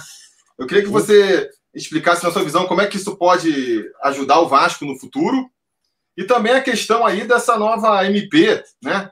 Que, que pode mudar a relação do, é, dos contratos, né? Se você, você acha que o Vasco pode ser beneficiado disso ou ser prejudicado, como é que você eu vê acho... essas novas possibilidades de eu acho que o Bruno precisa calibrar primeiro para responder eu, essa. Do... Eu vou pegar, dá, dá nem um minuto, tá aqui do lado, só preciso levantar. Peraí.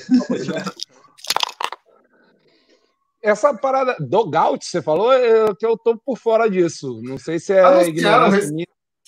Cara, anunciaram recentemente que o Vasco entrou aí no, na parceria com o Dugout, que eu também não sei exatamente o que, que é. Ninguém Apare... sabe o que é, irmão. Mas tem vários. o tem Bruno vários... Maia saberá.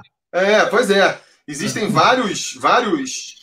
Não, e olha o tamanho da garrafa de vinho que ele trouxe para explicar. Gar... Olha o tamanho da garrafa. Vale, mais, vale mais que o mouse essa garrafa, hein? É.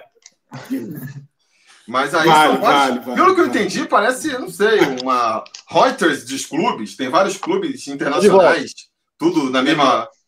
Tá tentando explicar aqui, Bruno, o que, que é o, o dugout para o Gustavo, mas eu também não sei explicar direito. Acho que você pode explicar melhor aí. Eu estou querendo entender justamente assim, né? É, o pessoal está inventando por... palavras já, rapaz. Vamos começar pelo Dugout. Dugout já existe há bastante tempo no mercado, é uma plataforma de vídeo é, focada em futebol, que, se não me engano, tem alguns clubes do mundo, grandes da Europa, que são sócios dela, inclusive são fundadores dela. E a ideia é você gerar uma rede, tipo um canal, um YouTube específico de, de vídeos de, de futebol, com conteúdos exclusivos, é, que é uma plataforma muito forte e que por ser, por juntar todos os clubes do mundo, tem a capacidade de fazer, sei lá, o Vasco poderia fazer um vídeo junto com o Bayern de Munique falando do Felipe Coutinho, e trocar audiência, fazer redes e tal. Ele, e aí o Vasco teria uma exibição na Ásia, porque o Bayern de Munique chega na Ásia e o Vasco não consegue. Tem uma lógica de, como, de rede como social. se escreve, Bruno? Dugout? D-U-G-O-U-T. Dugout. É, enfim, eles conversam comigo, eu converso com eles desde o meu primeiro mês no Vasco. Eu é, até brinquei com o Neto, Guilherme Neto, que está lá ainda. Eu falei, porra, vocês assinaram essa porra? Não por ser ruim, mas eu, eu, não, eu não gostava da negociação, achava uma negociação que não pressionava muito. Vários clubes foram assinando. Eu falei, cara, não vou assinar, não vou assinar, não vou assinar, porque eu achava que aumentava a quantidade de trabalho para o clube sem investir nada. E os caras, no fundo, eles ganhavam mais volume de vídeo, vendiam publicidade, para eles era bom, e no final a conta que sobrava para o clube não seria tão grande. Pelo que o Neto me falou, eles mudaram a negociação, tem agora investimento, e aí já já é uma outra coisa, e falei, pô, então ainda bem que eu resisti, ainda bem que eu não entreguei essa porra antes. Uhum. Porque enchi muito saco, briguei muito, briguei no melhor sentido, mas eram pessoas ótimas também, um trato excelente. É, tinha contato com eles aqui no Brasil, tinha contato com eles na Europa e tal. É uma galera bem bacana, só tinha uma divergência de negociação. É, a gente podia ter sido o primeiro clube do Brasil, acho, do Dugout, mas eu, eu, não, eu não queria assinar por conta disso na época, de achar que não era ainda o que a gente poderia conseguir. É, o CIA que você falou, SA, o Sport Innovation Alliance, é, é o seguinte: é, em junho do ano passado, eu fui para Israel. Foi uma dessas viagens que eu falei que eu fiz, tive conversa com algumas empresas e tal. E aí eu dei uma palestra, participei de uma palestra convidado, dei uma palestra num evento em Israel é, para falar um pouco do mercado daqui, e era ligado a essa área de inovação, tecnologia, já era um lugar que eu pesquisava, tinha relacionamentos e tal que acabei emendando numa viagem que quase ninguém soube, porque eu não ficava alardeando, não, não deixava vazar para o Net Vasco. é, mas, enfim, deu uma palestra lá. E aí, nessa palestra, é, me convidaram a mim e convidaram o cara que era head de digital e qualquer coisa, innovation e o caralho a quatro do Real Sociedade, para ser os palestrantes. E aí eles dão a palestra junto, e ele tinha acabado de inaugurar o estádio novo do Real Sociedade, que é lindão, fodaço, não sei o que e tal. E aí saímos para beber, conversar, passamos dois dias juntos lá em Israel, e daí muitas ideias, né? E aí a gente começou a discutir, uma das coisas que a gente veio discutir, era um conceito chamado Innovation Hub, que eu vou ter que explicar para muita gente que não, não sabe ainda, né? ainda é um conceito novo. Alguns a começar por nós mesmos. Ótimo, melhor ainda, vamos lá. O Innovation Hub é uma consequência de algo que os principais clubes da Europa começaram a perceber, vendo que algumas startups ligadas a esporte procuraram eles para oferecer certos produtos, certas tecnologias novas. Imagina, uma empresa começando, tem um produto novo, super revolucionário que vai revolucionar a do Barcelona. Se ela consegue que o Barcelona use aquilo, o Messi use aquilo, aquilo dá uma força muito grande para ela vender depois o produto dela. Né? Então os caras começaram a oferecer é, produtos para serem testados em clubes como o Barcelona, a gente desenvolvendo tecnologia nova. Em um determinado período de, de tempo, o Barcelona foi aceitando, óbvio, se aproveitando daquilo. Normalmente não pagava nada para ter coisas incríveis para si, só usava a força da sua marca. Em algum momento o Barcelona percebeu que não, que podia mais que em vez de aceitar quem quisesse, ele poderia é, virar sócio daquela empresa. Ele chegou valendo 100, saiu daqui valendo mil, por que eu não vou ganhar nessa valorização que você teve? Isso não é tão simples assim. Para isso, eles foram se posicionar no mercado e criaram o modelo do Innovation Hub, que é uma estrutura de fomento à inovação, que tem pessoas de fora do clube, profissionais que vêm para dentro do clube, tem empresas parceiras, às vezes aceleradoras de startups que entram também é, que fazem investimento e que faz um, um, vamos dizer assim, um ambiente mais profissional e complexo de pessoas para que aquele desenvolvimento, pelo fato da empresa ter uma tecnologia legal no estado do Barcelona, seja ainda maior do que era quando era tudo meio a bangu, né? quando tudo era meio... Os caras criaram esse modelo. E aí eles fazem convocatórias e falam assim, ah, agora nosso próximo próxima convocatória para startups ligadas à biomecânica do esporte, a fun engagement, a soluções para o estádio, qualquer coisa que não vale. Eles atraem um monte de startup que ao, se beneficiam ao entrar no sistema deles. E aí, por uma série de tipos de acordo, o Barcelona, além de aproveitar aquela tecnologia, pode gerar um, uma grana pela valorização que ele fez do produto, que ele ajudou a fazer usando a marca dele. Bem, é isso é Innovation Hub. O Barcelona foi um dos pioneiros nisso. E já estava começando a rolar vários na Europa, e eu já tinha vontade de fazer algo parecido por aqui, mas era muito difícil, né? Tipo assim, imagina você chegar e falar, vou fazer uma convocatória de, nove... de um hub do Vasco, e aí na véspera vem o Conselho Deliberativo e fala, puxou um impeachment com o presidente. Fudeu. Né? Você não consegue chamar alguém para para investir um negócio desse, é muito maluco e tal. E eu dividindo isso com o Juan, que era o cara lá do Real Sociedade, falei, cara, no Vasco eu não consigo, não consigo isso nunca. Não, temos que fazer um negócio. E aí o Juan teve a ideia. E aí surgiu ali no papo, meio puxado por ele, mas da nossa conversa, falou, cara, e se a gente juntar uma porrada de clube? Porque assim, o Barcelona estava começando a ficar muito grande, a Inter de Milão tem, é, o Colônia na Alemanha tem, alguns clubes têm, o Manchester United acho que tem. Ele tá falando, velho, ele já estava mais à frente dessa discussão na Europa, falou, cara, é foda que se a gente abrir uma no Real Sociedade hoje, só vem empresa de quinta, porque o cara todo mundo quer Barcelona, tá? É, a força do futebol acaba pesando nesse negócio. Então é muito difícil você também investir um tempo nisso para ter empresas não tão legais né, para ficar uma disputa com, com, com, esse tipo de clube e tal. E aí a gente teve a ideia de juntar, só que assim, juntar vários clubes de vários territórios com essa mesma visão. A gente faz essas convocatórias, faz esse processo, faz o desenvolvimento junto desse processo, junto com as startups. E a gente, em vez de oferecer o Barcelona que tem a, o tamanho da torcida mundial que o Barcelona tem, mas bem ou mal é o seguinte: o Barcelona continua sediado em Barcelona, ele não tem uma sede aqui em São Cristóvão, não tem ali no Itaim, não tem uma sede aqui no Brasil. Né? Não tem relacionamento local da forma que tem o. Cara, se tiver. Muito abaixo do nosso Vascão. Muito Registre abaixo. isso aqui. Mas se você pega e faz uma rede de 20 empresas, aí você ataca outra variável para startups, que é a capilaridade. Né? O cara consegue chegar a 20 territórios de uma vez só. E com o Vasco cuidando aqui, com o Atlético de Medellín na Colômbia, tem, você tem responsáveis para atrair desenvolvedores e mercado local para implementar aquilo. Isso passa a ser um puta diferencial em relação a um negócio como o Barcelona. E ninguém tinha feito um Innovation Hub coletivo ainda. E a gente começou a conversar e se mobilizar para isso, e catar clube. Eu catando alguns aqui da, da América do Sul, o Juan também tinha alguns contatos na América do Sul, eu também tinha alguns contatos na Europa. A gente foi pelejando de junho até novembro, que foi quando a gente conseguiu lançar. É, a gente quase lançou em setembro, eu ainda estava no Vasco quando a gente quase lançou, mas eu queria muito lançar ainda lá mas eu abortei em setembro porque teve um momento que três clubes saíram, a gente ficou só com quatro para o lançamento. Falei, porra, a gente botar só quatro é muito fraco, a gente tem que lançar com pelo menos seis, sete, não lembro quantos. Aí, aí eu, eu fui voto, eu fui o voto de veto assim na discussão. Falei, porra, vamos esperar mais. E aí o Vasco tinha essa parada porque era clube fundador do projeto, e aí dentro dele tem uma série de prerrogativas que o Vasco sempre vai fazer jus enquanto estiver lá dentro, de benefícios, não precisar botar dinheiro para estar tá participando, coisas assim. É... Aí a gente conseguiu lançar em novembro, mas já estava fora do clube. E aí, por, por, uma coincidência do destino, acabou calhando de ser numa semana em que eu estava num evento na, na Espanha. E aí, por acaso, também encontrei com, com o Juan lá esse dia. A gente fez o lançamento é, do projeto com seis ou sete clubes. É, não vou lembrar todos agora, mas é, Vasco, uh, Feyenoord da Holanda, foram oito clubes. Vasco, Feyenoord da Holanda, o Real Sociedade da Espanha, o Cagliari da Itália, o Atlético de Madrid, aqui da Colômbia, o Universidade do Chile, Atlético Nacional. É, Atlético Nacional, perdão. É, e o Universidade do Chile, Penharol. Tem mais um fundador que agora estou esquecendo. Nacional do Uruguai? Não, no Uruguai era o Penharol. Não era o Nacional, não. É... E quando você acha que. É isso, só para terminar, só para terminar. A gente fez essa parada, lançou isso como até muito mais como uma intenção para poder avisar o mundo, especialmente o mundo da Europa, que, tá, que gira mais som disso, que esse, esse fato aconteceria. Isso circulou bastante em sites especializados na Europa, é, muito mais do que aqui, porque lá isso é um assunto, aqui não é. Né? é e foi uma costura muito bacana, primeiro, de você ter um relacionamento internacional com esses clubes, está no mesmo negócio com eles, todo mundo numa sala de como essa discutindo coisas e só do Vasco ser percebido, você poder falar do volume que o Vasco tem de, de, de, de torcedores aqui, o trabalho de redes sociais que a gente fazia, isso era muito bacana. Você fazia uma nova uma nova apresentação no cenário internacional do Vasco. Já era algo pô, que há muito tempo eu acho que não existia alguma coisa parecida. E, e aí, o Vasco na... sendo pioneiro, né, Bruno? Acho isso interessante, né? O é, Vasco sendo eu... puxador de uma coisa, porra. É, faz não, tempo que a gente não sabe disso. Sem dúvida nenhuma, é um negócio muito legal, mas eu também eu sou muito, muito cético. Assim, só é legal não é que acontecer alguma coisa. Porque até agora é um, é um discurso, né? É uma intenção. Isso que eu ia perguntar. É, qual o desdobramento prático aí? É.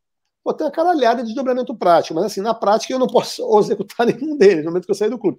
O que você tem é uma prerrogativa de. Existem alguns encontros, por exemplo, que vinham acontecendo antes da pandemia, com regularidade, para se discutir é, decisões executivas desse comitê, desse grupo, que o Vasco sempre teve convidado. Mas o Vasco não tinha grana para mandar ninguém. Teve reunião na Colômbia, teve reunião na Holanda. O Vasco acabava porra, pedindo licença, o primo pobre chegava ali, participava numa videoconferência, ia se esforçando para manter, mas é a nossa situação. Nós né? temos 500 mas... milhões de torcedores, mas porra, não tem como liberar passagem aí para gente. Que Antecipamos mas... as videoconferências. O Vasco pioneiro na vanguarda, antecipando as reuniões não, videoconferência. O nosso, o... Isso, mas são o... escolhas, né? Tipo, a gente sempre tem muito esse cuidado e o pessoal continua tendo. Cara, não era conveniente alguém ir para a Holanda fazer uma reunião de negócio, não tem perspectiva perspectiva de dar dinheiro imediato. Isso é um trabalho, como qualquer trabalho nessa área de tecnologia, de ir para 4 e 5 anos. Né? Se você faz uma primeira convocatória, como é que acontece? Resumindo, não vou aprofundar muito.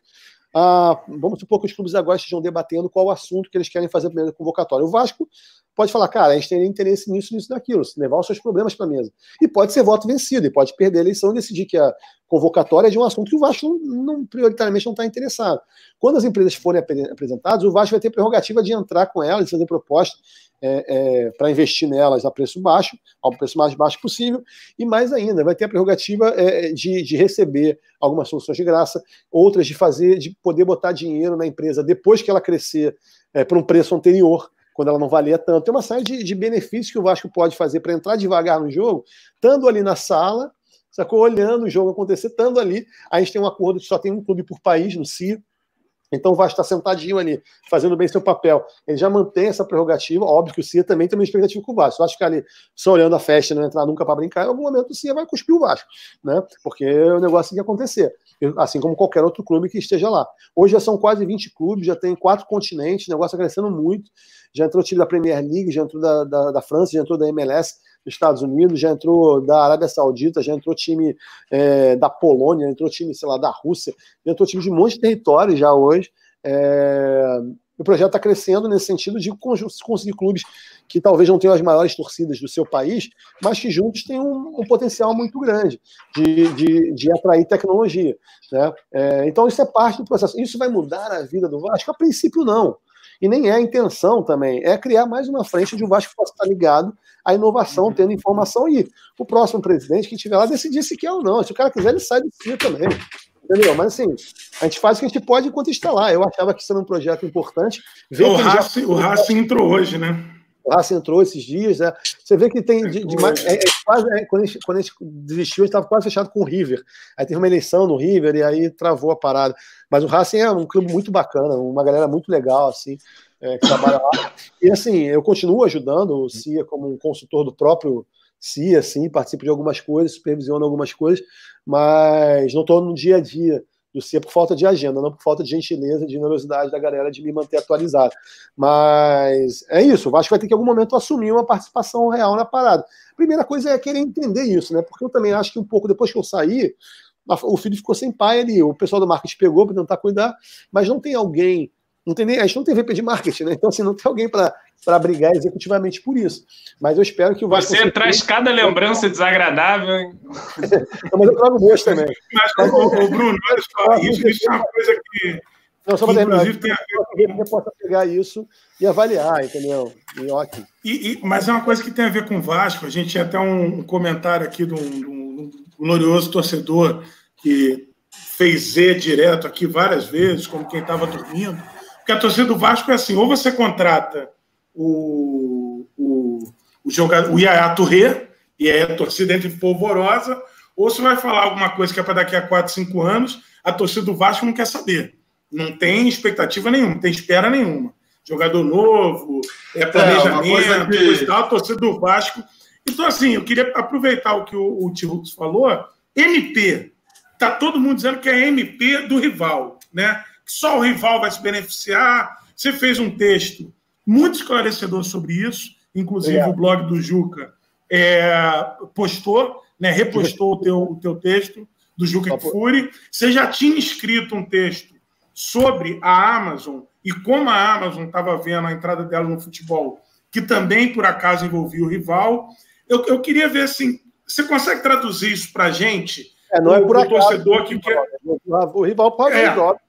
E porque bem ou mal está fazendo um trabalho direito, né? Tem, como é, como e o que, é, que a gente não, pode não, fazer para fazer? Como é que a gente pode fazer esse trabalho direito que o rival está fazendo, que está fazendo MP em prol dele, que tem a Amazon olhando para eles e, e, e, que a gente fica aqui só querendo ver videozinho do Yaya Touré dizendo que vem, querendo que venha um craque, querendo que venha, e não conseguindo atentar-se para as coisas futuras vindouras, como por exemplo o CIA. Mas, mas Rafa, só desculpa, a gente não tá, o Vasco não está tão assim só assistindo, né? O Vasco está, inclusive, participando de reuniões, sendo extremamente criticado através da figura do nosso presidente, participando mas está mas está assistindo. Linha, como mas, linha mas, Gustavo... não está discordando de você, Rafa. Não se preocupe. É só uma provocação, obviamente. Sim, com o Bruno sim, com relação à figura do Campelo nessa história também. É, é. Campelo tá sendo assistindo... muito criticado, sendo muito criticado como, como linha auxiliar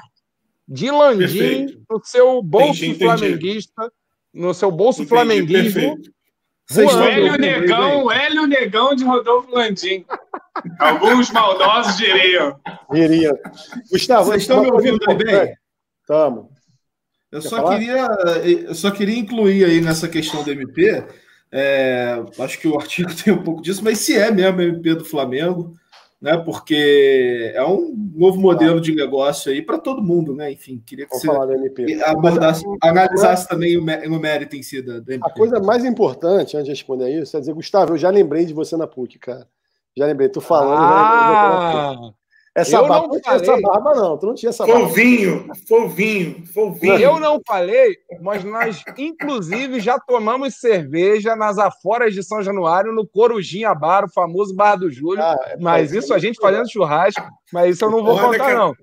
Caraca. Até o final da live, o Gustavo soltará bombas, talvez comprometedoras. Eu lembrei, Gustavo, eu sabia. Pô, bacana, mas vamos lá. É... Só para terminar o negócio do CIA, também não, eu acho que é um negócio importante, mas é um negócio muito mais de posicionamento do Vasco do que algo para a galera imaginar que vai dar dinheiro de hoje para amanhã, nem que vai dar dinheiro. Eu acho que é mais. No trabalho de marketing tem muito isso, nem tudo que você faz é só pelo dinheiro, né? Você faz também considerando é, coisas para o futuro, ou coisas de imagem, coisas assim. Então, não acho que a expectativa é essa, mas acho muito bacana que o Vasco possa estar ali e não perca a oportunidade de estar num projeto que ainda tende a dar muitos frutos, ainda que isso demore. Não, não condene o projeto por não dar resultado em um ano, porque pode não dar mesmo. E está previsto para ser assim. É, sobre a, a. A gente falou um de coisa, mas eu só lembrei da MP no final aí. É, vou falar da, MP, se tiver outra, você vai me lembrando. É, eu quero ver você falar do Campelo. Não, tô brincando. Vai com ele. Não, tô falando nada que eu já falei do Campelo, caralho. eu já falei do Campelo. Eu falo, a minha posição é diferente da dele. E, porra, tudo certo. né? É... Minha esposa tá pedindo parar de gritar. Tá você já viu o vídeo de Alexandre Campelo dançando, dança do ventre? Já, já chegou até você esse. Pô, claro, desde que eu cheguei no Vasco, tá comigo. Primeiro, acho que antes de eu entrar no Vasco tinha esse vídeo. Esse vídeo é maravilhoso. É, certamente ele já viu esse vídeo também. É, mas, mas, vamos lá. É, sobre a questão da, da, da MP, o que está acontecendo para a galera entender é o seguinte: é, meu ponto de vista da história, né? Então, não querendo ter uma, def, uma definição de tudo, mas meu ponto de vista é o seguinte. Uh, a gente está vivendo um momento, como eu já falei, da questão da gestão de dados, da importância disso e tal, em que o modelo de distribuição de jogos vai mudar, isso é reversível nos próximos, no próximo contrato, na próxima janela de contratos, já aconteceria, independente da MP, porque você tem Dazon chegando, você tem Facebook chegando, você tem Amazon chegando, você tem uma porção de players novos chegando, você tem uma regulação sendo discutida no Congresso agora para autorizar, por exemplo, as telefônicas a investirem em compra de conteúdo esportivo, que hoje não pode pela lei. Tem uma porrada de coisa acontecendo. A gente tem que lembrar que toda transmissão até agora ela é baseada em dois sistemas de transmissão, via satélite e via cabo. Quando a gente entende isso, é, é importante entender isso porque as regulações de mercado são feitas dessa questão, da forma como se distribui, distribui conteúdo. Então, a lei do cabo é uma lei, a lei do conteúdo via satélite das concessões de, de emissoras é outra lei, né, e tem regulações específicas para isso. A gente está numa fase em que o conteúdo está migrando para um lugar que não está tão bem regulado ainda, que é a internet a banda de dados digitais. Isso está sendo discutido agora, os players estão se posicionando agora. A gente vai ter a chegada do 5G para substituir o 4G e a expectativa é de que, pelo menos, é, numa conexão média, seja 100 vezes mais rápido qualquer conexão do que a gente tem hoje. Então, são coisas que vão mudar muito, muito, muito o mercado né, nos próximos anos. Então, por conta disso, independente de MP, a discussão já está em curso. Vai mudar a forma de distribuição. E a tendência grande é que, na próxima janela, já seria, esquecendo a MP, que a Globo não tivesse mais a, a, o monopólio da, da transmissão por conta da pressão de, de econômica mesmo.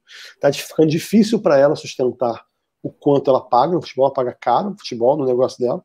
Ela também ganha muito dinheiro, mas essa curva está mudando, porque está se distribuindo de outra forma, a audiência não está mais no mesmo lugar. A TV a cabo caiu 20% nos últimos cinco anos do Brasil, sendo que só no último ano, só em 2019, ela caiu 10%.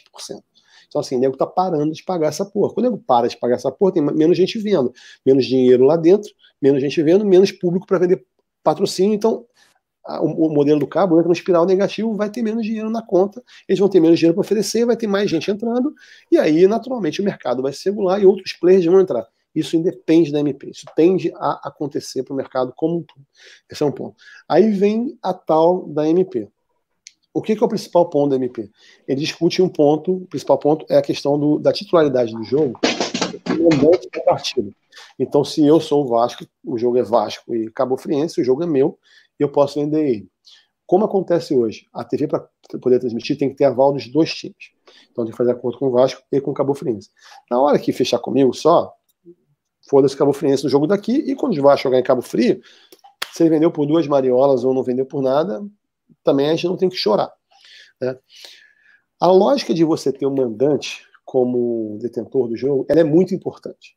Eu, Bruno, se tá, Bruno, se é a favor ou contra o mérito da MP, eu tendo a achar que eu sou a favor, mas eu não tenho ainda, e olha que eu estudo essa desgraça, não tenho opinião formada, tá? É, mas eu tendo a achar que eu sou a favor. É, no mínimo porque isso dá uma força de negociação diferente. Porque quando você tem dois clubes, você está sempre refém. Se a Globo já fechou com o menor, você não tem muito para onde ir, ou você fecha com a Globo, tá ferrado. Né?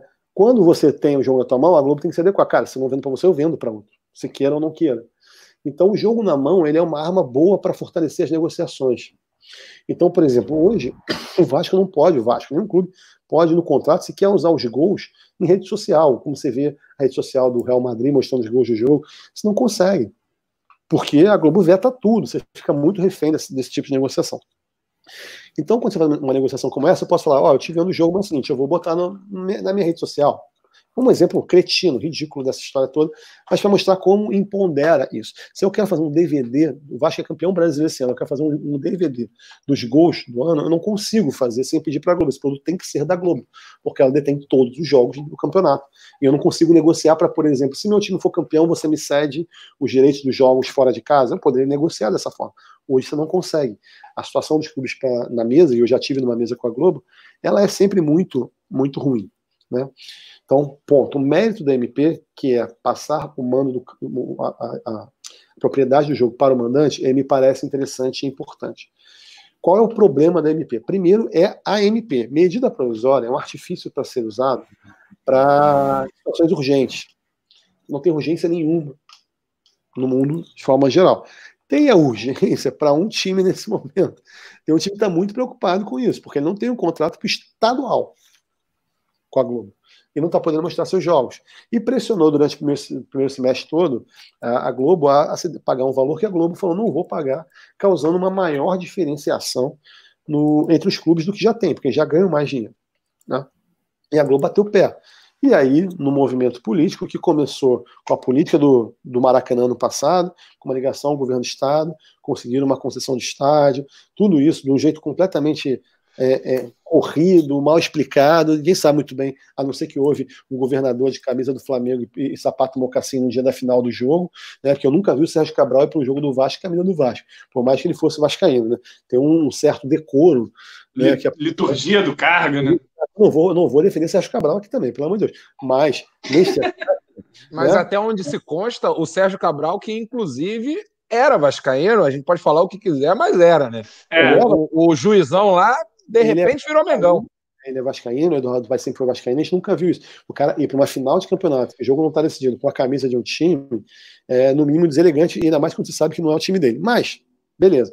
Aí agora eles mudaram. Tá lá o amigo deles enrolado aqui no governo do estado, está vendo tudo que está acontecendo com, com, com o governador aqui.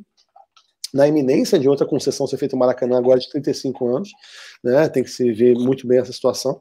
É, e aí eles vão para outro nível, para o nível federal, para pressionar no momento que o governo tem certas fragilidades, depende do gosto político de cada um aqui, é um momento delicado não para o governo. Não se preocupa, não, aqui é tudo é. unificado é. no gosto político. Não vocês, não, estou falando para todo mundo estar tá acompanhando também. É unânime de que existe um momento delicado. Não é assunto para isso agora, a não ser que tenha outra finalidade é, é, política, de politizar um assunto que é técnico um assunto que é muito técnico, envolve estudo, e que eu falo com toda a tranquilidade do mundo. Eu sei que vai parecer muito arrogante para algumas pessoas, não me preocupa, mas assim, eu falei que eu estava num evento no final do ano, onde encontrei o pessoal do Real Sociedade, lá em Madrid, na Espanha e tal, quando a gente lançou o CIA. Esse era simplesmente o maior evento de OTT esportivo do mundo. O que é o OTT? É o principal modelo de transmissão de, de conteúdos de jogos via dados, através de TVs de clubes, modelo, ou da Zon, essa, essas ferramentas que você paga direto para ter um acesso a um lugar onde o jogo está passando, o pay-per-view da, da, da, Globo. Esse modelo chamado de OTT teve um evento no passado, em novembro, o maior evento do mundo, foi em Madrid. Não tinha nenhum clube brasileiro, nem o Vasco, eu já não estava no Vasco, nenhum clube foi lá. Ninguém, nenhum. Eu tenho hoje em dia um podcast, vou aproveitar o jabá aqui, chamado Daqui para Frente, que fala de inovação e tecnologia. Essa semana tem uma entrevista com o, o cara digital do Lyon, já teve com o CEO da Bundesliga, já teve com o cara do Real Sociedade, tudo isso gravado lá. Então, toda essa gente estava lá, acessível, conversando comigo, que não tinha clube nenhum, alguns eu já conheci de outros momentos e tal. Estavam todos lá. Não tinha um clube vascaíno nessa parada. Um clube vascaíno, um clube brasileiro, nem representante vascaíno também nessa parada. Seis meses depois, parece que todo mundo entende do negócio de fazer TV do clube, transmitir por streaming. Não é assim que a banda toca. Esse negócio é muito complexo e muito caro. Estou dizendo que é bom ficar na Globo? Não, não é. É bom fazer um plano de transição, até porque já tem três anos de contrato. Né? de começar a fazer uma transição para o modelo lá na frente. Isso não é algo para ser resolvido para agora, muito menos para resolver um jogo do campeonato estadual em momentos de pandemia. Né? Quando isso vem como uma MP, está errado já do ponto de vista jurídico. Você leva para um momento que está tudo sendo discutido politicamente, uma discussão que deveria ser técnica e que estava em curso no Congresso Nacional. A Lei Geral do Esporte está sendo discutida nesse momento e isso é um dos assuntos. Assim como a lei do SEAC, que é uma que regula a distribuição de conteúdo é, digital e de cabo no Brasil também está sendo discutido. Está tudo em curso agora e com idas e vindas. Vini mexe, a gente vê falar do Rodrigo Maia com o clube. Gosta ou não gosta, mas está acontecendo. E aí você vem e resolve numa canetada, sem aprofundar o mérito e fazendo com que a discussão vire: ah, se fudeu, a Globo lixo tomou no cu. Cara, não tem nada a ver com isso. Tem nada a ver com isso.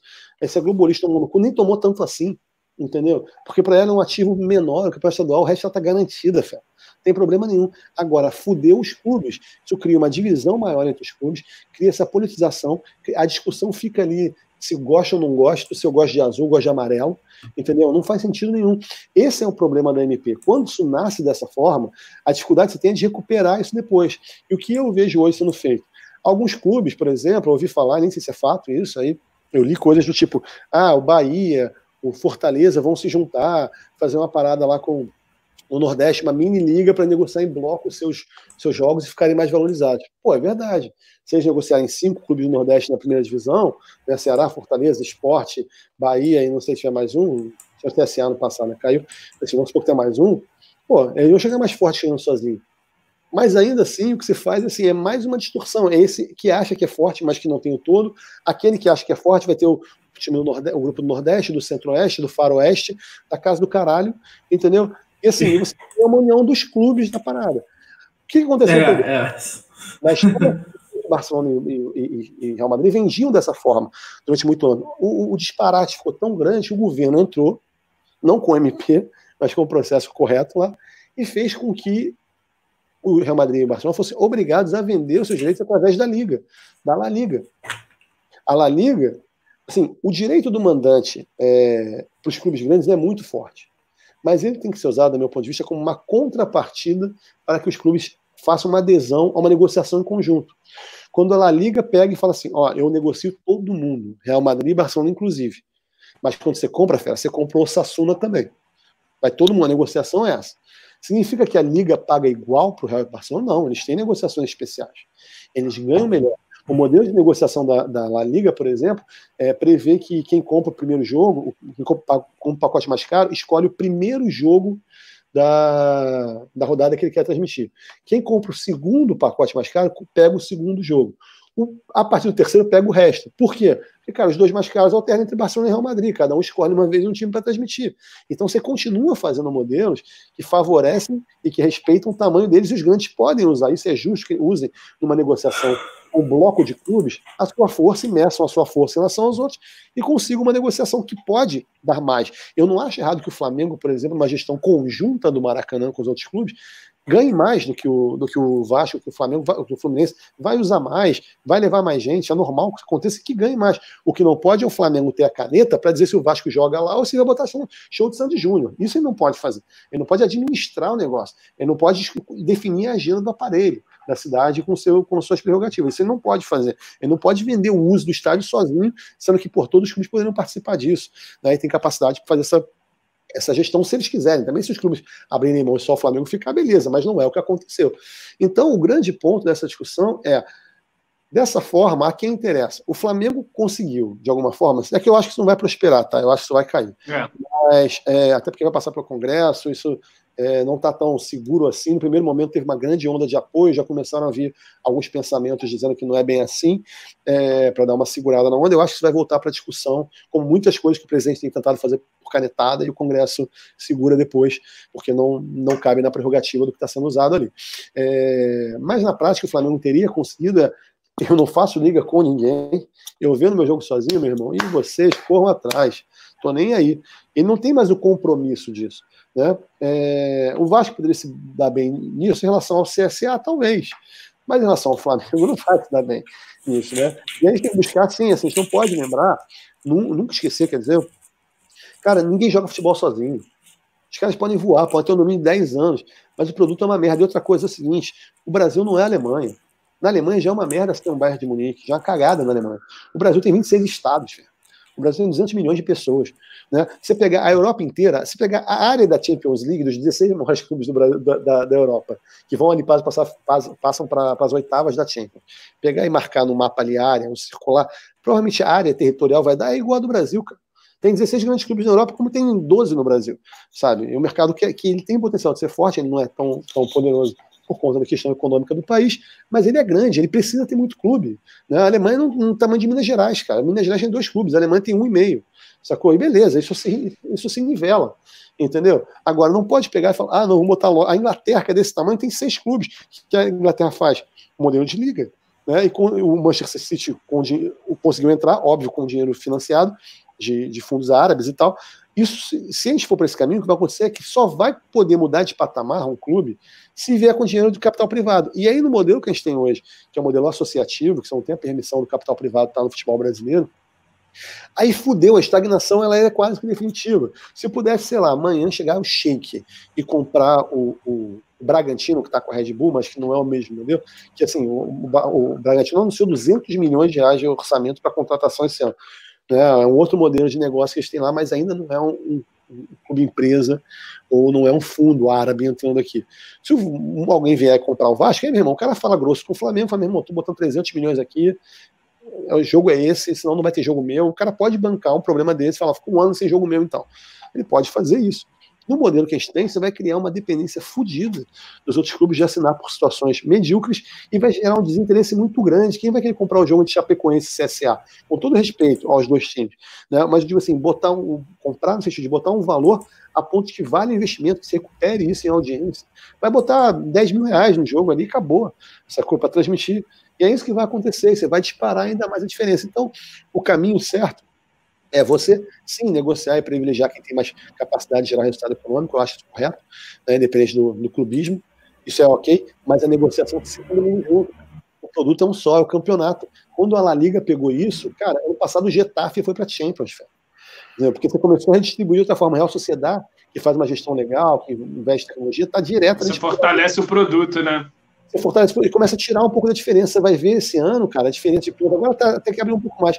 Até a virada do ano, cara, a diferença de Real Madrid para os outros times não, não tá com 10 pontos de diferença que nem em outras temporadas. Só que eu tava muito mais ali. Eu, nessa semana que eu tava lá em Madrid, foi quando teve Real Sociedade e Real Madrid. E tava um Real Sociedade se ganhasse ia para liderança do, da, da, da do campeonato naquele, naquele jogo é para segundo lugar, alguma coisa assim, entendeu? E já tinha, sei lá, umas 12, 13 rodadas de campeonato é, acontecido, e tava lá disputando, vai disputar o título? Cara, talvez daqui a um tempo. O Real Madrid e o Barcelona vão continuar prevalecendo, é claro que vão, por N razões, não só porque ganham mais dinheiro na Liga, mas porque ganham mais dinheiro na Champions, porque tem, conseguiu se aproveitar dos últimos anos para fazer uma audiência global, uma série de coisas.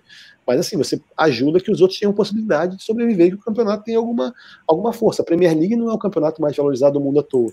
Né? Tipo, o Manchester United caiu, tá fudido, o Arsenal tá fudido. Né? Tiveram mais gestões, se enrolaram ali, se fuderam. O Leicester tá lá em cima. Né? O City com dinheiro conseguiu subir. O Liverpool agora engatou um muitas campanhas, entendeu? Mas assim, mas você tem lá Arsenal, você tem Tottenham disputando o final da Champions League, você tem Liverpool na final da Champions League, você tem Arsenal, você tem Manchester United, você tem o City, você tem o Leicester como emergente, você tem, sabe? Então, porra. Não, e os próprios, os próprios times pequenos da Inglaterra, você vê que tem, tem um bom nível, assim, né? Pode ser Sim, também, né? Você tem um Everton ali que faz uma rivalidade ainda com o Liverpool, hoje empatou o jogo lá, tem algumas rivalidades locais. Mas tem uma outra lógica. Na Espanha, por exemplo, a La Liga ela tem uma plataforma de OTT, dessa distribuição de jogos, assim, que seria tipo a TV, do, a TV da La Liga, e apesar de ser uma liga de futebol, ela transmite todos os esportes mesmo futebol.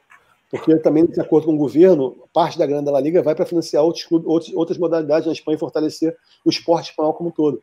E por que eles não transmitem também? Porque eles sabem a pica que é você negociar direitos de, de futebol é, sozinho. Você vai ter gerar uma receita muito menor do que se você fizer parcerias com grandes players. Não precisa ser a Globo. Pode ser a Globo para um lugar, a outra para o outro lugar. Você pode fazer de diversas formas, fragmentar isso e, e gerar mais receita com uma gestão é, de todos os clubes, eles tendo esse poder na mão, e uma negociação única. A gente vem já de 10 anos em que os clubes romperam com o grupo dos, clube dos 13, começou com uma negociação muito ruim, de aumentaram muito o valor do Flamengo e do Corinthians, deixaram os outros para trás, nunca mais se conseguiu recuperar essa parada. Né? O Flamengo conseguiu no final, nos últimos anos, tirar proveito dessa vantagem, o Corinthians não, se enrolou com, com a Arena ali e tal. É, o Palmeiras conseguiu se posicionar um pouquinho, né? mas é, vem sendo muito ruim para os clubes. E é bom lembrar, muita gente não sabe, a Premier League ela foi inspirada no Clube dos 13. Não fez mal do, do, do, do, Eurico muitas vezes, mas, cara, o Clube dos 13 foi uma, uma referência de futebol mundial, assim, depois da, da crise que deu lá, o... a porradaria na Inglaterra. Gente. Entendeu? Fala aí, fala, vamos pra caralho, fala. Acho que o PH tá com um delay muito doido. O PH doido. tá com mega delay mesmo. Mas é isso, mega delay. Opinião sobre. Não, mas, de, mas deixa eu só, só, só entrar com um ponto. Eu tenho um amigo meu flamenguista. Espera aí. que ele, Não, ele tem, ele gente, tem uma, uma visão. Está muito, tá muito atrasado. Muito, muito atrasado. Muito. Não, é só para falar, é para falar do superchat, pode falar aí, é, é, é só para citar os comentários aí.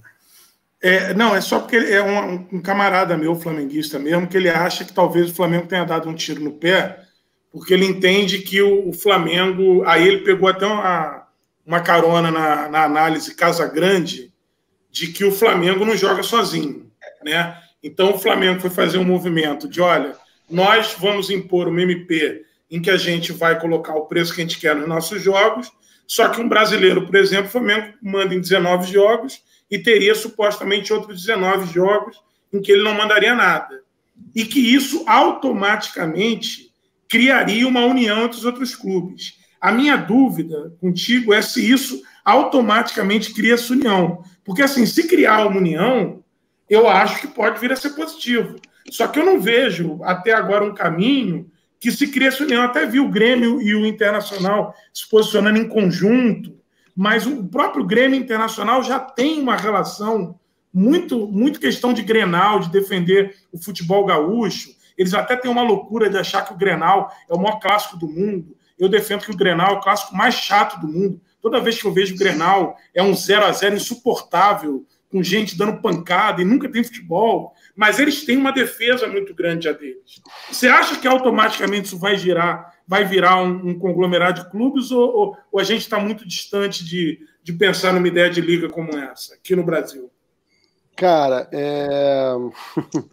eu acho que está muito longe, muito longe. E quando acontece um fator como esse, em que uma MP é feita. E eu até acredito que o Landim, não sei se o Campelo também fez lobby por essa MP, né, não ficou claro é, a participação do Vasco nisso, não sei qual a opinião dele sobre isso, mas ainda que fosse Vasco e Flamengo, quando você vê que o Grêmio e o Inter se posicionaram, você vê que no mínimo não teve conversa ou consenso entre os clubes todos, né? O Inter e Grêmio não são dois clubes a se desconsiderar no cenário brasileiro.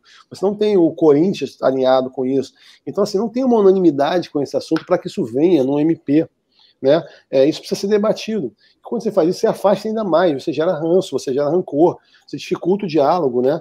Então, assim, é, eu nunca vi, é, e aí, como diria nosso nosso ídolo, nosso orixá vivo, o senhor Paulinho da Viola, né? quando eu penso no futuro, eu não esqueço do passado.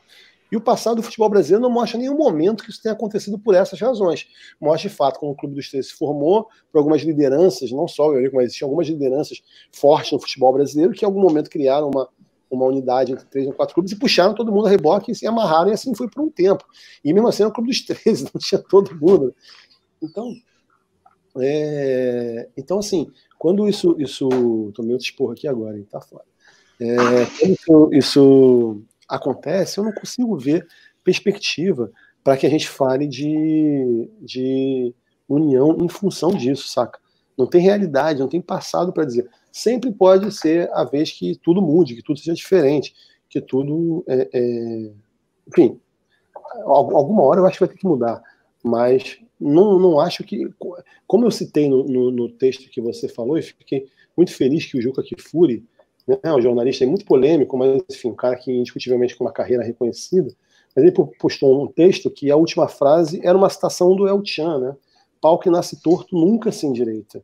E eu acho que é mais ou menos a situação que a gente está vendo. Não consigo ver, por exemplo, o que eu acho é. possível de acontecer nesse momento é o seguinte: é todo mundo sair fazendo merda pra caralho agora, super confiante que vai que vai conseguir, que eu vou fazer eu vou transmitir os meus jogos, eu vou botar o meu pay-per-view para o meu sócio torcedor, eu vou fazer o caralho a quatro, eu vou fazer uma porrada de coisa. Quando chegar e ver o tamanho do pepino e ver o dinheiro que vai deixar de ganhar e quanto que vai dar de verdade, o nego vai começar a se arrepender. E o que eu acho muito provável que aconteça é que daqui a dois anos, se esse modelo avançar, a gente tem um monte de clube dizendo que o modelo está errado. E não que a forma como eles construíram o modelo está errada. Sacou? O modelo não está errado. Você ter o mandante com, com o, o, com a prerrogativa. Eu vou, eu vou mudar de lugar aqui, para ver se eu estou menos expor. É, mas o mandante com, com prerrogativa de. Está me vendo aí? Estão me vendo? Estamos, estamos. É, o, o, mandante com menos prerrogativa de. É, tipo isso mesmo. É, o mandante com, com, com o mandante com prerrogativa de, de venda do, do campo pode ser uma coisa boa e pode ser um baita início para se pensar, cara, daqui a quatro anos, como é que a gente vai fazer quando a, o contrato com a Globo acabar e unir os clubes em torno disso. Isso eu acho que é, que é muito bom, mas quando você faz dessa forma, isso só causa mais divisão, entendeu? E essa divisão, na minha opinião, favorece o Flamengo nesse sentido, que já está numa posição é, beneficiada pelo seu próprio tamanho, pelo momento econômico que tem, e quanto mais gente brigando, menos chance de união, menos chance de união, eles negociam sozinhos, negociando sozinhos eles valem mais, e assim vai embora. Então, é, para mim, o, nesse sentido, eu acho legal que MP tem o nome deles, né? Mas mais importante que MP com o nome deles, eu acho que é o Martim Fernandes, jornalista, fez um texto muito bom, que é o flamengo.gov.br, né? Que é no momento que você é. tem uma, um discurso de, de desvincular, o Bolsonaro entrou tirando a caixa do futebol, né? Dizendo que não tinha que ter dinheiro público nisso. E aí você vê já que já tem um banco estatal patrocinando um clube só, quando antes patrocinavam 24, né? É, não estou dizendo nem que 24 é bom, nem que um é, assim, eu acho um ruim. 20, não, não que eu acho 24 bom, nem acho que a Caixa tem que patrocinar futebol. Não acho que tem que ser assim. Mas quando se faziam isso, existia uma política pública de fomento aos clubes. Beleza, vou usar o dinheiro público para fomentar o futebol. Eu gosto ou não, era uma política. Você faz isso, é, e dar um patrocínio completamente fora da realidade do mercado, você está beneficiando um, um, time. Quando você dá um Maracanã para ele tomar conta de uma negociação com o Fluminense, que é completamente desigual, que o Fluminense já está devendo dinheiro para o Flamengo, começa a virar credor do Flamengo, e o Flamengo naturalmente vai virar dono, dono único do estádio, e o Corinthians está lá para 30 anos para pagar a sua arena, você está fazendo uma, uma, diferença dentro do campo. Né? Você está influenciando o resultado técnico. E aí não é papel do governo. O papel do governo, na minha opinião, é mediar, é, é criar equilíbrio, independente de posição política que cada um tenha. É. E o que a gente tem visto é, é, é, aumentar a diferença. Os caras estão se valendo da força econômica e do momento político muito, muito complexo do país para, sem pudor nenhum, falar: foda-se, só o que importa somos nós e o pau no cu de todo mundo, vamos embora. O, o, bom de se chamar MP do Flamengo é que a pessoa pode tanto entender muito como você, quanto não entender nada quanto eu, e ser contra com a mesma veemência, né? Já facilita aí para o leigo esse, esse belíssimo nome de MP do Flamengo. Já sou contra. Não sei do que se é, trata, já... me oponho. É, e o, Bruno, o, ruim, o ruim só é, é, que, é que o Campelo está ali do lado, né? Em todos os momentos, em todas as situações, o, o Flávio está com a camisa do Vasco vestida na foto, né? O Campelo está no almoço. Isso que eu acho que é muito negativo para o Vasco. A gente está. O, o, papel que o Vasco tem adotado é, politicamente, estrategicamente, nesse momento, eu acho que para a imagem do Vasco, para a reputação do Vasco, é péssimo em todos os aspectos. Em todos os aspectos. Acho que assim, é. a chance disso frutificar de forma positiva para a gente, assim, é salvo vir uma reviravolta é, é, é enorme, né? Enfim. É, de todo modo. Eu prefiro não entrar nesse mérito, não pela minha opinião política, mas porque, assim, é, no mínimo, eu, eu, tendo a concordar com você, mas eu entendo muito que isso é minha opinião pessoa física. Né? É, claro, não acho claro. que no cargo, lá ele tem que exercer a, a opinião de pessoa física e se toma decisões no cargo que nem sempre considera a sua opinião. Eu acho que isso faz parte de você representar um, uma torcida, um clube e tal. É, o que a Van é um que... caso, Bruno, nesse sentido? Cara, a Van é um caso nesse sentido. Ah, vamos lá. A Van, já ouvi perguntar aí também. A Van, ela foi uma das 80 empresas com as quais eu falei. No caso da Van, eles em algum momento nos procuraram, queriam saber como era o plano comercial do Vasco. E eu, naquela posição, não tinha nenhuma razão para não apresentar. Apresentar para estar aqui não ia fazer julgamento, até porque não sabia nem se negociação ia acontecer. Quantas e quantas vezes a gente manda proposta e nem volta, né? E aí foi muito inicial, assim, a gente apresentou alguma coisa, não foi tão inicial, a gente avançou um pouquinho, no sentido de tiveram, teve algumas ligações e tal, algumas conversas, o valor do patrocínio seria, inclusive, para a possibilidade de eles entrarem em 2020 no lugar do BMG, assim, a gente botou um valor que, se eles aceitassem, abriria a prerrogativa da cláusula do BMG de, no mínimo, rediscutir com o BMG. Era o valor que permitia uma situação, uma reavaliação com o BMG. E a gente apresentou isso e, e, parou, porque rapidamente, rapidamente não, mas lá, depois de umas 20, 20 dias, eles disseram que tinham decidido abortar a missão 2019, que ficaria para 2020. Eu segui minha vida, eu não acho que faz sentido eu, ao receber um pedido de uma, uma marca, é, negoci... não, não cederam a uma apresentação comercial no clube é, pela possibilidade, talvez, se eles, não sei o que, cara, sei lá o que vai acontecer daqui a um tempo. Não, então, eu acho que é, é preciso. Normalmente, outra coisa que as pessoas não sabem, a Avan não vem com o diretor dela de marketing, ou eu sou o senhor Avan, né, eu sou o marketing da. Não, cara, essas empresas costumam ter pessoas que as representam no mercado. E o cara que representa a Avan representa 30 empresas, cara. Tu fala não que não vai conversar com o cliente do cara, tu fecha 30 outras empresas e eventualmente você abre um papo com ele, ele fala, pô, não sabia que vocês tinham essa propriedade, isso aqui talvez sirva para o meu outro. Você não sabe com quem está lidando, então é muito estúpido e muito leviano. Quem fica no raso não entende o dia a dia. Né? Então é muito normal que essas empresas tenham representantes que falem com várias outras empresas. E, inclusive, é o caso da Van. O representante da Van é um cara que tem muitos contatos no sul do país com uma série de empresas. É... E naquele momento, beleza, foi isso. Quando eu já estava fora do Vasco, um dia ele me ligou: Ó, oh, vai rolar. Ele com o gaúcho, né? Vai rolar, fera. Aí eu falei: pô, que maneiro, cara. Então, ó, tá tudo certo. Eu falei: não, tá tudo certo. É que eu não tô mais lá. Ele não sabia. Aí ele falou: pô, mas você quer que. Você quer que eu participe? Você quer, você quer participar? Você quer falar com o campeão? Eu falei, eu, não tenho nada a ver com isso. Se precisar de alguma ajuda, você me fala. Agora, não tem nada, não tenho que ganhar nada nessa porra. Então o negócio é com o Vasco, não é comigo. O que eu fiz é em nome de, da minha VP. E tá lá. Você tem o telefone do campeão? Tem. Então tu liga pro campeão, ele resolve lá. A negociação final não foi feita comigo, eu não sei os valores que foram fechados, não sei as condições que foram fechadas, não sei exatamente, eu sei o que a gente mandou como, como plano. É, e aí o que eu falei, que ficou muito polêmico, assim, não foi defender a Avon. Você me perguntar se eu tivesse lá, eu teria, eu teria é, endossado? Provavelmente sim. Provavelmente sim, porque, é como eu já falei, cara, só só quem tá ali sabe que é não ter dinheiro para pagar aquela galera todo dia. E não é só a galera, não desmerecendo, só a galera mais pobre, que já, é, já pega muito pesado. Cara, é a galera do marketing, que tá ali todo dia contigo, que eu ligo todo dia para pedir favor, e o cara sabe que tem uma proposta de não sei quantos milhões na mesa, que é uma folha de salário, e que você disse não. Tá ligado? O cara, o cara sabe ali, fala, meu irmão, como é que vai dizer não? Eu tô com salário cinco meses aqui, eu não recebo vale transporte de trabalhar. Esse cara tá no marketing, cara. Como é que chega para a tua equipe? Com que autoridade você comanda uma equipe depois que você fala que está recusando uma proposta que não é uma proposta ruim, muito pelo contrário, é uma proposta onde eu soube que estava se uma proposta no valor do mercado até acima do que o Vasco costumava cobrar, entendeu? E você vai dizer que não vai fazer, entendeu? É muito difícil. Então, assim, eu com toda tranquilidade acho que eu teria feito, mas não fui eu que fiz, a participação foi num outro momento. Mas eu acho sim, e eu acho de novo. É, é, tem uma série de empresas que, inclusive, que passam no Vasco, tiveram envolvimento, e em outros clubes também, com escândalos, isso, isso acontece, não é bom. O maior problema disso não é do Vasco. O maior problema disso é do futebol brasileiro, que nenhuma das 40 maiores empresas do Brasil patrocina futebol. A gente tem um futebol no nível muito de patrocínio de investimento de empresas médias para empresas pequenas. Um produto desvalorizado como um todo. A Coca-Cola, a Emirates, não, não deixa de patrocinar o Vasco o Flamengo, não patrocina ninguém não patrocina porque não acredita no produto, porque escolhe não tá, acha melhor fazer investimento em outra coisa quando o território é brasileiro. Na Argentina, talvez eles gostem de fazer, aqui eles não querem fazer. Então o problema é você lida com o mercado que ele é subvalorizado como um todo. Né? Isso, lida na, isso, isso se realiza nas, nas, nas conversas é, diárias, nas trocas diárias.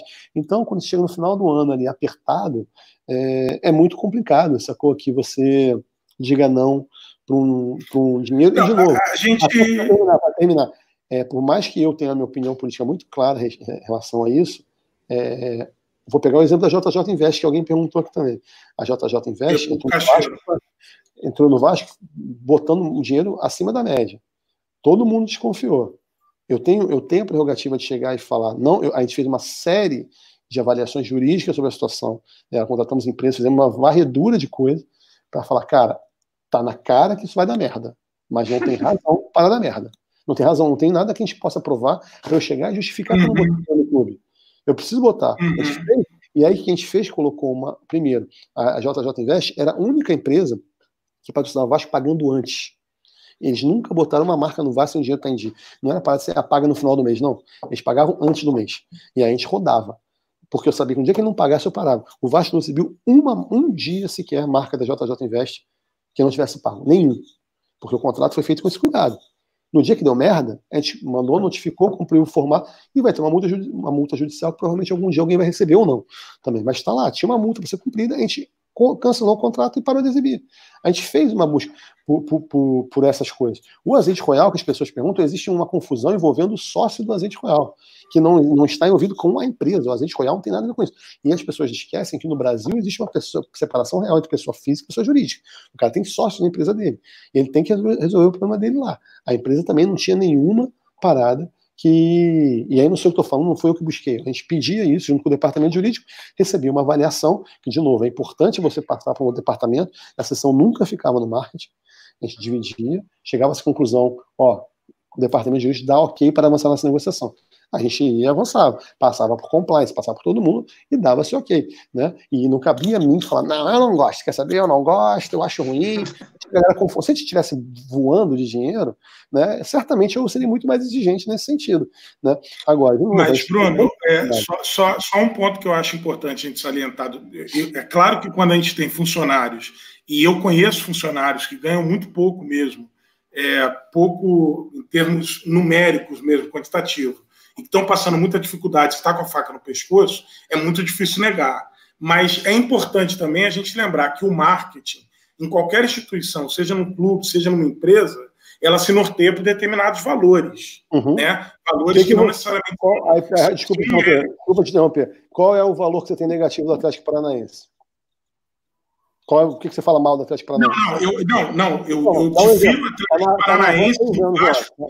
Eu, eu difiro o Atlético Paranaense do Vasco do histórico que o Vasco tem no, no, na história do futebol em relação ao que, ao que o, o garoto propaganda e diretor da Avan pregava em relação a várias contradições com a história do futebol uhum. do Vasco nesse ano. Então, assim, o Vasco ter a glória que ele tem de ser um clube de vanguarda que lá atrás assinou a resposta histórica, isso tem um peso muito forte. Concordo. Então, é, é, é só porque, senão, em, em, todo momento, se a gente for utilizar, e eu não entendo é totalmente a tua posição, e sei que não é a tua desculpa, mas é que, assim, se em todo momento a gente utilizar a desculpa de que tem funcionário dependendo, Daqui a pouco, se chegar alguém, um traficante da, da barreira, querendo investir dinheiro no Vasco, a gente aceita o dinheiro do traficante porque não, a gente dependendo. Então, assim, é, tem, tem algumas questões que eu acho que são. É, enfim, a, a, o patrocínio está lá. Eu, particularmente, não era quem estava à frente, tinha que decidir.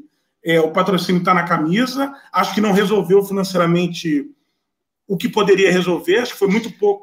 Detalhe, Rafa. Resolveu a conta da jogadora de vôlei croata Natasha Leto.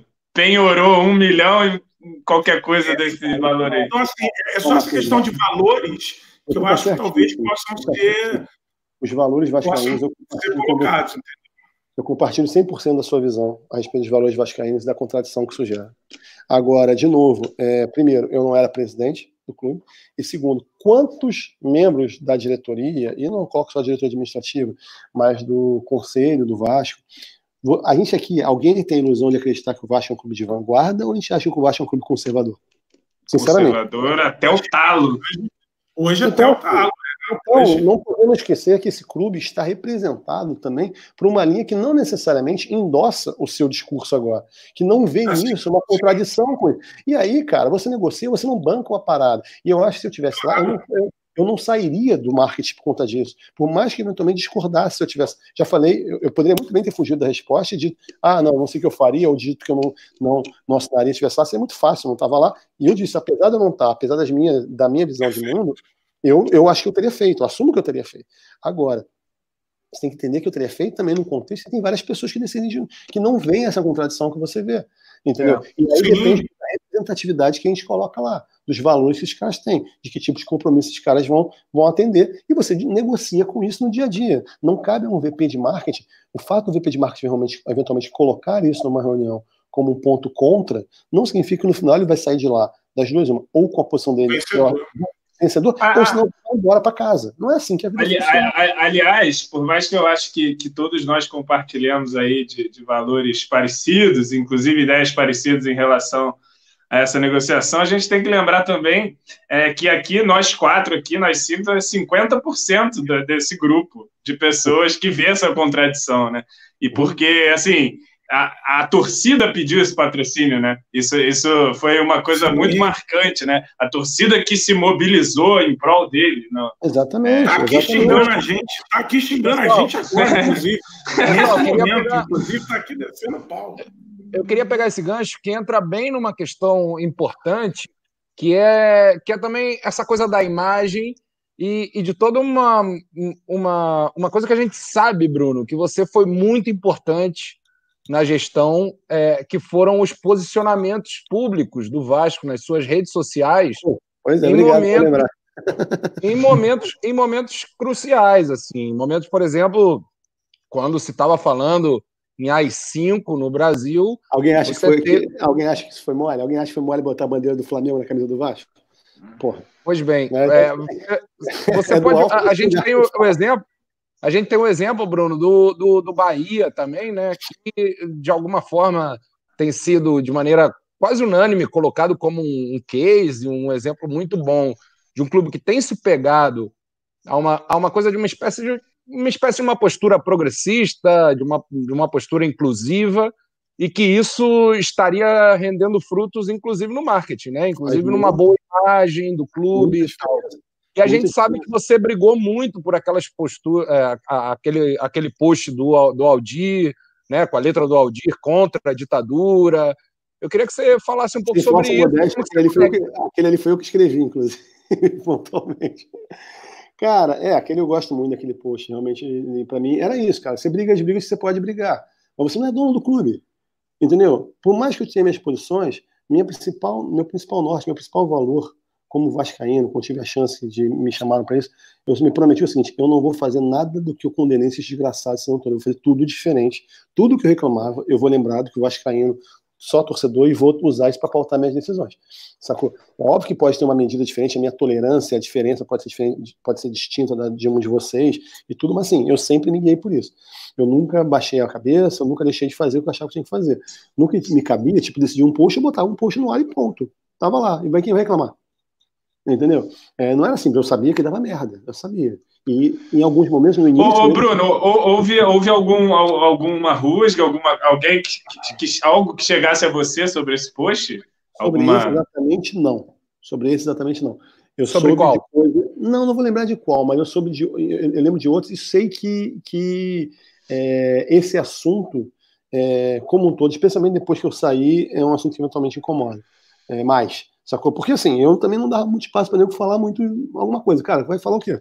Eu discuti a ditadura? Você vai realmente entrar aqui na mesa e discutir a ditadura comigo agora? Se você me falar que o Vasco é prova. Assim, o Vasco tem milhões de defeitos na história, na história não é só, de glória. Né? Mas assim, vamos lá. Tem alguém vai entrar aqui, alguém para falar que está errado, uma homenagem à, à, democracia? Porque você vê, eu não tomei partido político. Eu fiz, ali a gente fez uma homenagem à democracia. né? A democracia nunca mais seja uma, uma, uma, uma esperança equilibrista. Era esse o texto. É porque virou uma coisa de esquerda a democracia, né, Bruno? É, assim, se, se Incrivelmente. Aí, meu irmão, aí a discussão. Aí, aí provavelmente quem está tá dizendo isso. Eu, não, eu de, não, de, não, assim. Não, claro, eu estou falando que, que no Brasil de hoje, democracia, direitos humanos, são tudo signos ligados à esquerda hoje é, no debate é político. Né? Então, assim, eu não, vou, eu não vou entrar nesse, nesse jogo, não vou entrar nessa maluquice dessas pessoas. Então, a gente, a gente não tomou partido político, a gente só falou da democracia ali. E colheu os frutos por isso. Quem não reconhece, de novo, os frutos da decisão mais louca da minha vida, mas que eu não tenho a menor dúvida dela, não foi só minha também, né? É, foi dando crédito, foi eu, o Campelo e o, o Cláudio Fernandes, da comunicação, da bandeira do Flamengo na camisa. Então as pessoas acham que eu homenageei o, o, o Landim, eu quero que se foda. Entendeu? Cara, eu fiquei mal pra caralho com aqueles 10 moleques queimados, cara. Fiquei mal pra caralho aquela porra. Quem não ficou assim, quem não viu futebol, eu joguei bola, que ser jogador, meu irmão. É, eu conheço um menino é. assim, Falei, cara, a parada acontece. Isso podia ter acontecido, assim, independente da responsabilidade que tem que ser cumprida, mas a gente sabe que a realidade do futebol brasileiro ela é muito precária na maior parte das vezes. E o que aconteceu no Flamengo foi uma irresponsabilidade, é evidente que foi. Mas vamos ser cínicos aqui, dizer que isso não podia ter acontecido em qualquer outro clube? É claro que podia, cara. Claro, claro. Você vai virar e falar que, porra, ah, não, mas tem, ficar preocupado ali com o Landinho, eu quero que o Landinho se foda, eu quero saber da, da diretoria, da, da, daquelas famílias, eu quero saber das famílias dos nossos jogadores, entendeu? E, tipo, bem ou mal é o seguinte, cara, o Vasco só é o Vasco, tem o Flamengo e vice-versa. Tá ligado? A dor que a torcida do Flamengo estava sentindo, eu podia imaginar, se fossem os moleques nossos, como é que seria? Nessa hora, não tem nada. E aí, quando você faz aquilo, cara, no dia seguinte, foi um dia muito. Ficou até emocionado só de lembrar. Porque assim, no início é muito difícil. Quando saiu a notícia do Net Vasco, meu irmão, a primeira hora foi desesperadora. O Campelo me ligou, caralho, não sei o que. Eu falei, Campelo, fera, a gente só tinha um momento para tomar decisão. Naquele momento a gente decidiu isso e eu continuo achando que a gente fez a coisa certa. Vamos embora. Ele, vamos, vamos embora. Entendeu? E aí, quando eu cheguei no Maracanã, eu fui em cada uma das cabines de imprensa conversar com os radialistas e falar, cara, vocês não podem né, apoiar o Campelo, não pode ninguém, mas vocês não. A gente está numa discussão aqui sobre a barbárie e a civilização.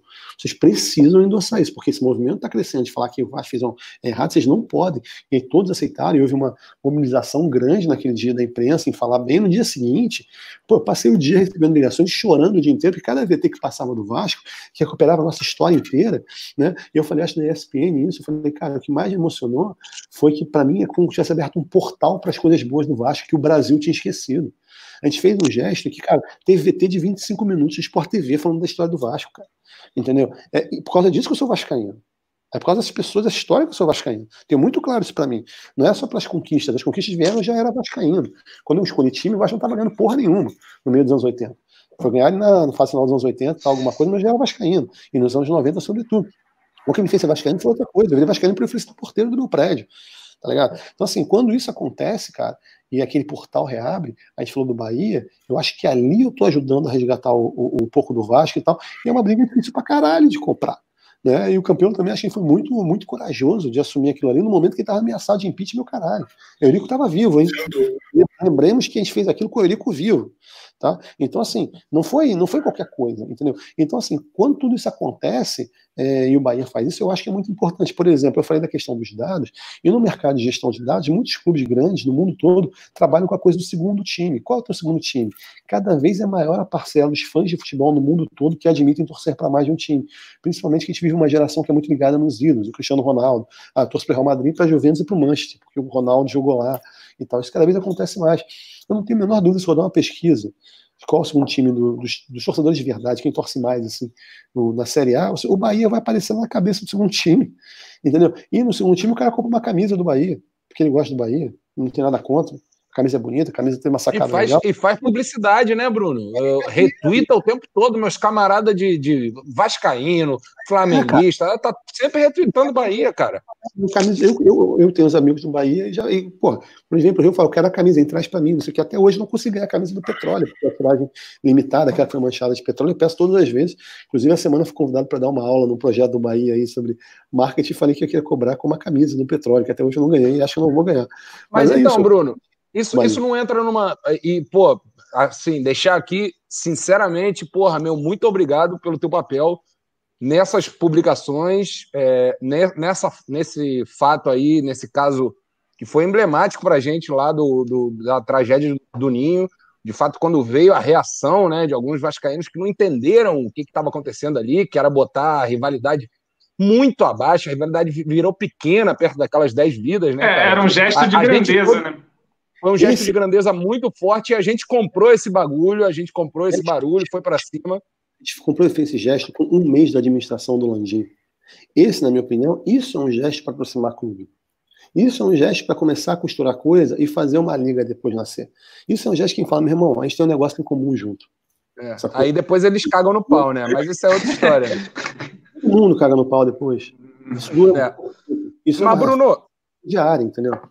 Mas, Bruno, a minha questão é, é, isso, isso não se relaciona de maneira inversa com a questão da Avan, por exemplo? Entrando aí num. É, porque, porque você foi muito enfático de que não tinha como brigar por algo diferente senão assinatura, né? De alguma forma deu para entender isso.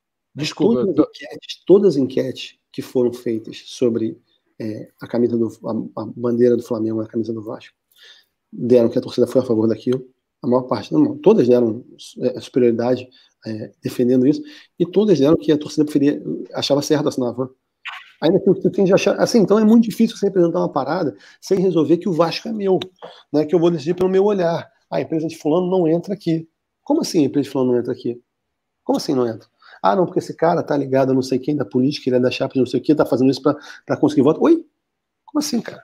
Eu não vou me pautar por isso. Se a empresa tiver uma condenação, de novo, pessoas jurídicas, pessoas físicas têm diferença nesse país. O, o, o, o, presidente da Avan, o dono da Avan, tem posições políticas de apoio a um discurso que tem isso, mas que ele diretamente. Ah, não, acho que até já teve coisas que ele falou besteira nesse sentido, sim, estou me queimando aqui. Mas é, é, que, ele fez, que ele fez nesse sentido assim. Esse cara, que por acaso é Vascaíno, por incrível que pareça, esse sujeito é Vascaíno. É o, o careca lá, o velho? É, o velho é Vascaíno. É, é fake news isso aí, hein, Bruno? É fake news. O Eurico Miranda também era, né? Então, enfim, uma torcida do nosso tamanho, a gente não vai ter só os bons. Né? O Eurico Miranda também era vascaíno. Qual, né? é, qual é o estrago da imagem? Eu sei, óbvio que eu entendo a história que o Vasco tem, mais que ninguém entendo isso, mais que ninguém não, tanto quanto muita gente, mas entendo muito bem a história que o Vasco tem e valorizo muito ela. Mas, é, de novo, voltando para a galera que não lê Net Vasco. A gente não lê o Net Atlético Paranaense, tá ligado? Alguém tá ligado que o clube que hoje é um dos mais modernos de gestão tem um cara 30 anos no poder, é. né? Que o cara, pelo menos, está tendo um poder e apontando para o caminho certo. O cara que já brigou com a Globo, isso que o Landim está fazendo agora, o Petralha já fez há muito tempo, ele já está sem contrato com a Globo há muito tempo, e esse ano ele já tinha anunciado, ele já tinha direito de transmitir 14 jogos do Atlético Paranaense no pay-per-view deles no, no, é, no pay-per-view que eles lançaram, chamado Play, no streaming que eles lançaram agora, já com 14 jogos do Campeonato Brasileiro, porque ele está negociando isso há quatro anos. Esse eles já... Atletiba, né, que não passou em lugar nenhum, né? porque eles não venderam o direito de pay-per-view de TV fechada, então eles podem simplesmente chegar para o Vasco, negociar para o Vasco, favor, fazer, vou te dar duas mariolas aqui. O Vasco cede entendeu? Essa parte porque o Vasco não tem direito de vender sozinho, não vai ganhar nada mesmo, e vende lá para os caras. Os caras vão fazer na plataforma deles. Esse cara está 30 anos aí, que é de uma geração da mesma geração do Eurico, teve um outro posicionamento e, e, e, um pensamento extremamente conservador ainda. Mas esse cara é o cara que hoje tem uma gestão de dados complexa, complexa no Atlético e gerencia bem isso. É um cara que fez o, o, refez a marca do clube, goste ou não, através de um processo profissional, convocando a torcida, entendendo o que, que eram as coisas que a torcida queria ver refletida na marca do time, sacou? Fez um processo super consistente, profissional em relação a isso. Então, e a Van tá lá. Então, assim, eu acho, é, de novo, é, no final do dia, ninguém deixa de anunciar no Vasco porque está do lado da marca da Van. Acho muito pouco provável. As pessoas não anunciam no Vasco por dezenas de problemas. A Coca-Cola não vai optar, pô, estou do lado da Van ali, então não vou. Não, ela não vai para o Vasco. Nesse momento não vai. Na hora que a, Coca resolver voltar a investir no futebol, lembre que quando a Coca estava na camisa do Vasco, estava em 18 times do brasileiro também. São políticas de empresa escolher o futebol como plataforma. Então não é isso que afasta. Né? Eu estou dizendo que é incrível, que é indiferente, não estou dizendo que é indiferente, mas entre mortos e feridos é muito difícil você dar algo consistente que você fale, isso aqui vai gerar isto negativo a ponto de que, sabe, não vai, na hora que a van estiver envolvida num crime, se agora for pego que a van estava financiando grupos, é, enfim, com em manifestações de antidemocratas e tal, e for cometido crime, aí se o Vasco quiser, tenho certeza que no contrato vai ter uma cláusula que permite rescindir o contrato. Com certeza. Epa, então vamos esperar aí. aí a possibilidade uma multazinha. O Vasco vai fazê-lo. Não significa que o Vasco vai entender dessa forma, porque depende, depende de quem está do outro lado da mesa. João Almirante fará entender. Por favor. Galera, como dizia o José Carlos Araújo na mesa redonda, ele falava assim: mais uma segunda está acabando. No caso, falava mais um domingo. Quem lembra dessa? Mais um domingo está acabando e com ele mais uma mesa redonda. Eu acho que a gente tem que caminhar para o final agora dessa live também, né? O pessoal aí, trabalhador, já está reclamando. Então, vou pedir as considerações finais. Vamos começar com o João Miranda, suas considerações finais. As considerações finais, queria deixar uma pergunta. A última vai ser para você, Bruno. Não, não, não, mas eu quero perguntar para todo mundo, que vocês coloquem na, na...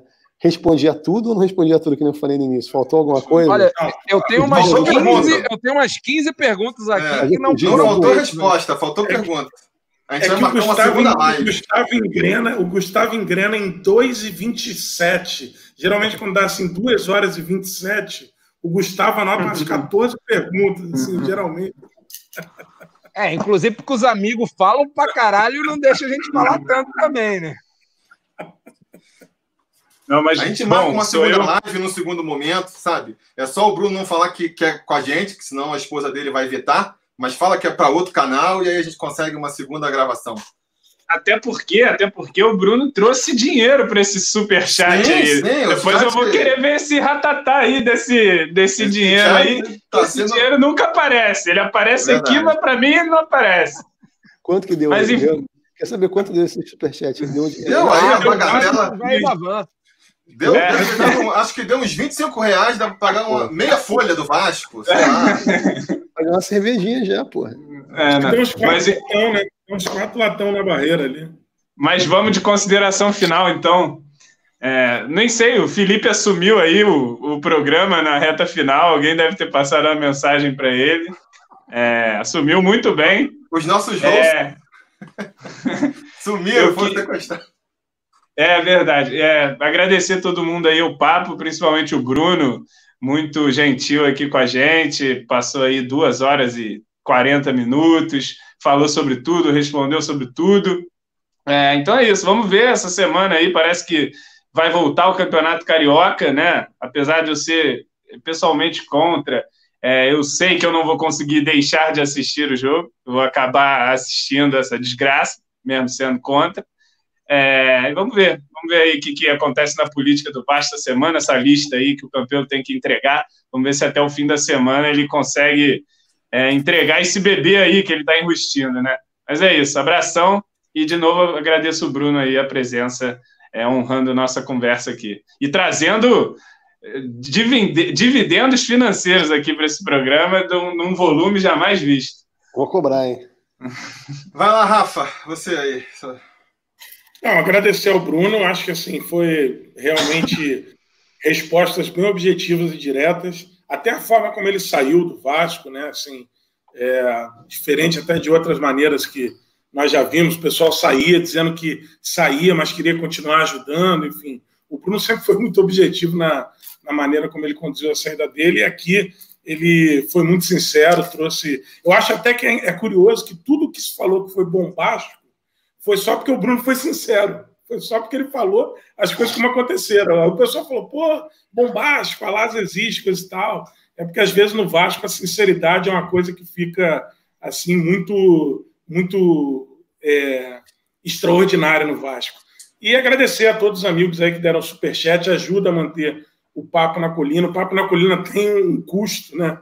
É, também manter, tem isso, não é só a live, tem o site, que inclusive as pessoas podem conhecer, tem notícias que a gente traz é, e tem ajudado a, a, debater bastante. Então, todo mundo que contribuiu, participou, agradecer. A gente vai estar aqui na segunda a nós e, e deixar só um, um, um, parabéns ao Evandro, que é da bancada e hoje não participou conosco, que descobriu que, enfim, a bebê que está vindo aí será mais uma vascaína. Né? Então, dando felicitações ao nosso glorioso Evandro da bancada aqui, por essa grande notícia de saber que vai vir mais uma Vascaína aí ao mundo. Boa noite, semana que, semana que vem a gente está aqui, ou nós, ou outros, enfim, alguém da bancada está aqui junto com a gente. Bruno, obrigado pela tua participação. Tá? Para falar de Marrone, que a gente não falou hoje. A gente volta, a gente vai voltar ainda, calma. E de salgado, e de salgado. E de Jorge Salgado. Vai lá, Gustavo, fala aí agora, então, suas considerações. Não, agradecer, agradecer todo mundo que está vendo, recordes de audiência. E agradecer ao Bruno pela sinceridade, agradecer. E se o papo continuar por mais meia hora, irei doar 100 reais. Volta, volta. Vamos... É, mas é aquela questão da van mesmo. Você não gostaria não, de volta Marrone, volta Marrone, volta A MP, a MP. Não, mas agradecer ao Bruno pela sinceridade, pela, pelo conhecimento, pela troca de ideias que ele teve aqui e também pela classe do Bruno. Bruno, Bruno foi aqui um rapaz de muita classe. Né? Bruno conseguiu demonstrar tremenda lealdade e hombridade de não é, botar na fritura o Campelo, demonstrando claramente que ele não concorda com uma porrada de coisa. O Bruno foi capaz de, aqui nessa live, deixar claro que ele acha o velho da van um tremendo de um bosta, mas sem dizer que não podia ficar com o velho da van. Eu acho que foi um exemplo de classe. Eu estou muito feliz com a participação de Bruno Maia. Agradecer e terminar com uma pergunta para o Bruno. Bruno, a gente sabe que você já colocou que não tem. Não tem pretensão digamos, política. Exato, pretensão política. Mas você está aberto para uma volta ao Vasco? Como é que você vê isso? Você tem ambições de numa futura, num futuro novo governo do Vasco da Gama voltar aos, nos braços Exato. do povo Exato, para o clube de regatas Vasco da Gama. Votaria no meu lugar? Vocês, o que vocês fariam no meu lugar? ah, eu acho que tem que votar, cara. Volta lá, pô. Botar um negócio do estádio lá, pô. Se é, não for tu, não vai ser eu. Pô, fica falando essas groselhas aí e depois não quer ser chamado, pô. Quem nunca fez a mesma merda duas vezes na vida? Superchat, superchat pro Vasco, as pessoas doando superchat lá. Vamos lá, vamos lá. Não, aproveita é, então, só falando aqui, ó. Já dá aí seu, suas considerações finais, seu boa noite, agradecer também. Uhum. E, e responde a pergunta aí. Quando é que você Patroa tá chamando o Tihu, certeza absoluta. Batendo na porta, com certeza. Eu não anotei, mas quando falou, tinha vários, vários pontos que eu queria falar, agora eu tô lembrando de um, mas tudo bem, vamos, vou tentar aqui ver se eu dou conta disso. É... Pô, obrigado, obrigado mesmo. Eu passei, é... tentei de novo ter muito cuidado com a minha com a representatividade do carro que me deram no Vasco, por um respeito tremendo à instituição Vasco da Gama. Acho que todos nós temos que lembrar disso. Qualquer porrada, mesmo que esteja na rede social, eu não estou criticando ninguém que faça isso. Acho que é o papel de quem está no lugar de vocês mesmo fazer, mas tem sempre lembrar que isso sangra um pouco a instituição se não for construtivo.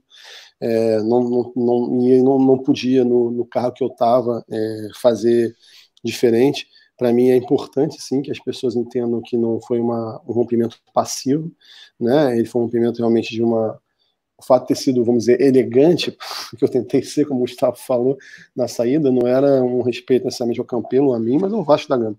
Né? E eu acho que a gente precisa ter um pouco mais disso, assim, até para tratar dos problemas e das, dos nossos rancores, quando se fala da vida política do Vasco, que ela desperta muito rancor. As pessoas se dedicam muito ali, normalmente se sentem traídas, é muito comum é, não só por conta de uma eleição, mas no dia a dia mesmo, assim tal.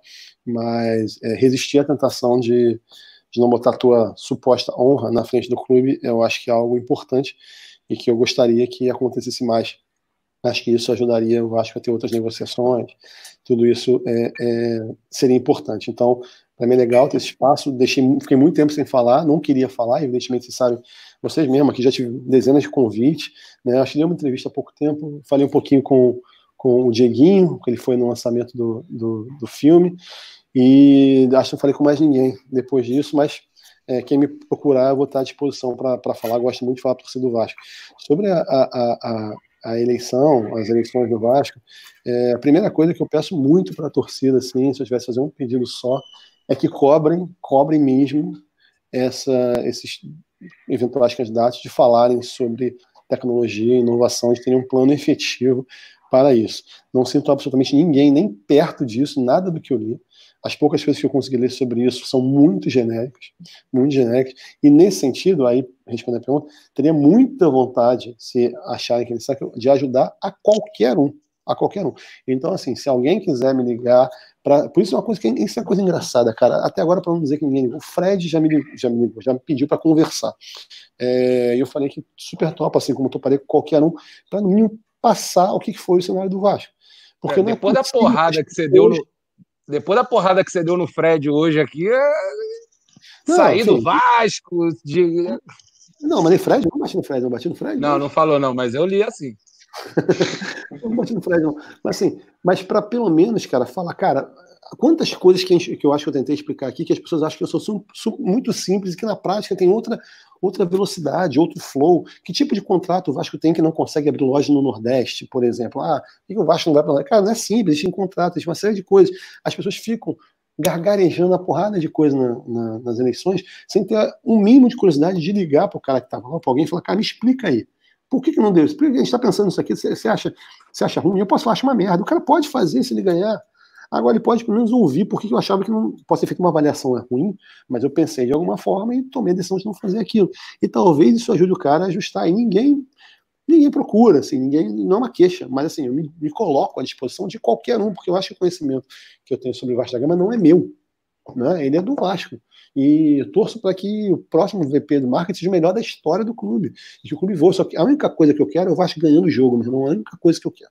Sempre foi, só essa parada. Então, é, se eu puder ajudar nesse sentido, estou aberto a qualquer um e sempre fiz questão de me apresentar como apolítico e não me vincular a nenhuma chapa para poder continuar ajudando dessa forma. E sempre disse, continuo fazendo. Eu acho que ninguém precisa estar no Vasco para ajudar o Vasco. A série da Zona é uma cota de contribuição nesse sentido, de valorizar a imagem do clube, que eu, né, sem, sem ter, sem ter é, tirado nada do, do, do Vasco para fazer aquilo. Então, acho que as pessoas têm que fazer mais, falar menos, tentar se unir. Então, assim, eu estou à disposição de, de qualquer um nesse sentido. Voltar ao Vasco é uma discussão muito mais complicada.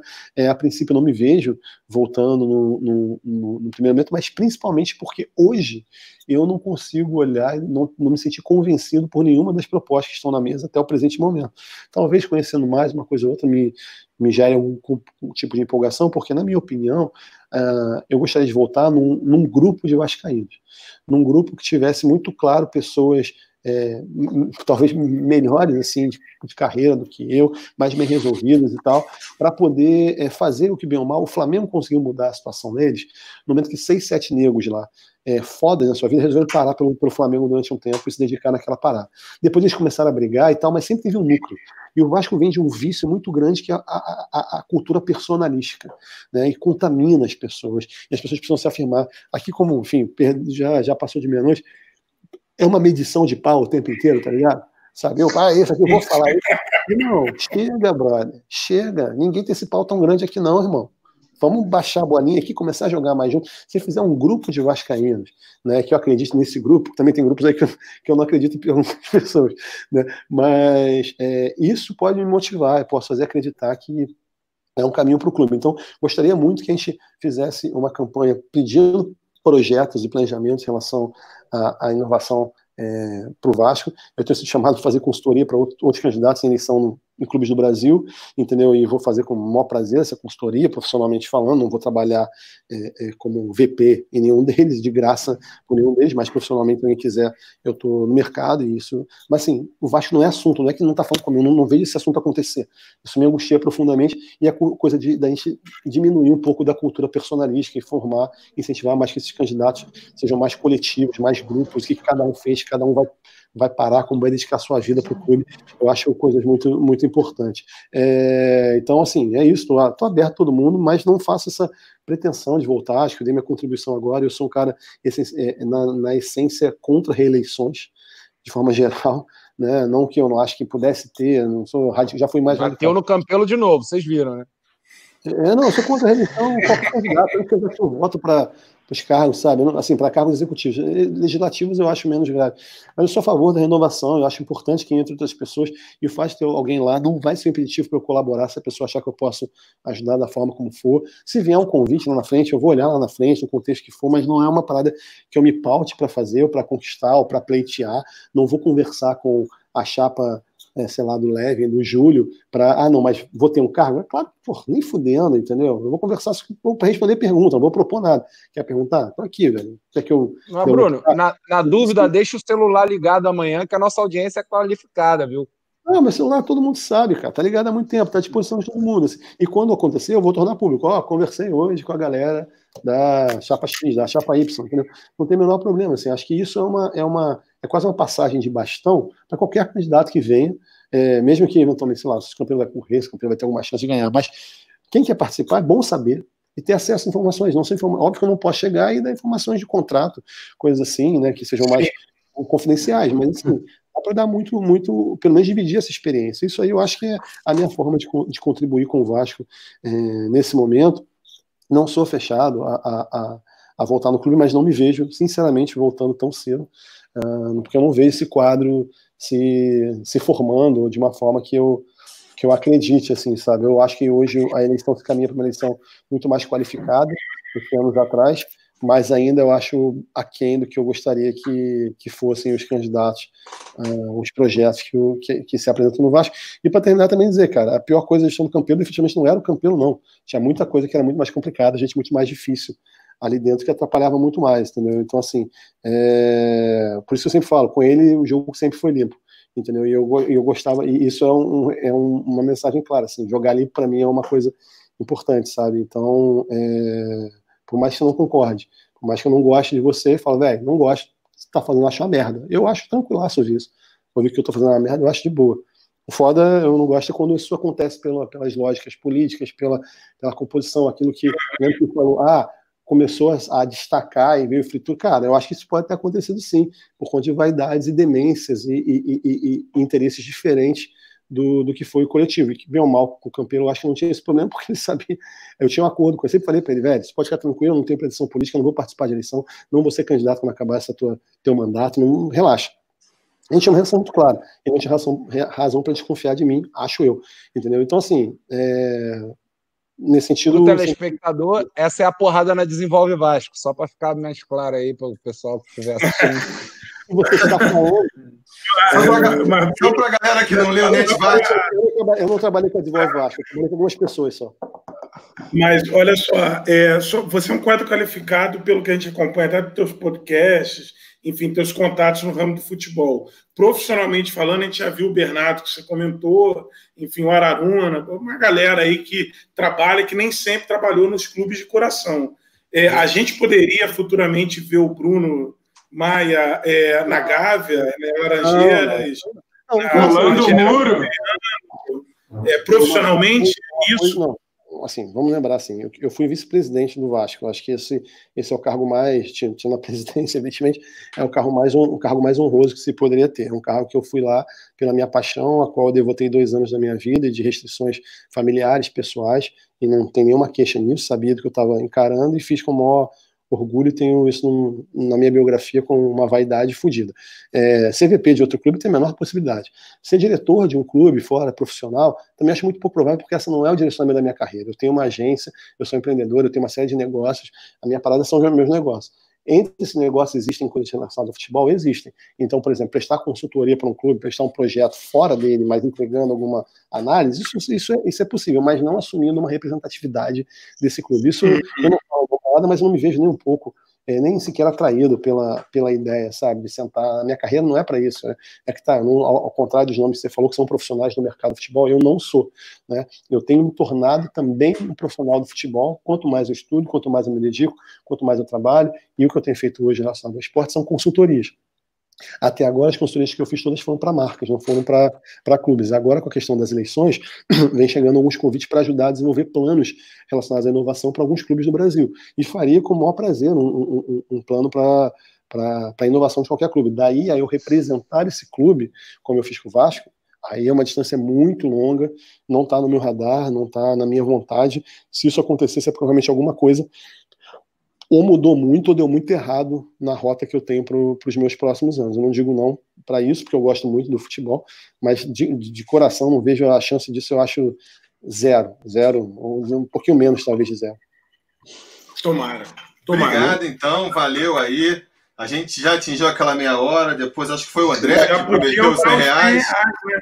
Já, já vamos comentar. Os 100 reais, né? Já vamos falar com ele. Já, mas obrigado a todo mundo. Aí só fazer um jabá final, só para terminar aqui agradecer. Com certeza. Então, só fazer o jabá final, queria chamar o pessoal também para. Eu tenho um site, www.brunomaia.cc, onde tem meus podcasts, tem textos meus, tem canais de contato. Tenho daqui para daqui frente, que é o, o podcast que eu produzo quinzenalmente, que está no Spotify, no Google Podcast, está no YouTube Legal. também, no LinkedIn, para quem quiser acompanhar um pouco mais sobre inovação no mercado do, do, do esporte. É, então, esses são os canais. Também estou lá no LinkedIn produzindo uma porção de coisa, no Instagram com arroba Bruno Maia, no Twitter Bruno Maia 14, que é o nome da minha empresa, 14, por isso 14.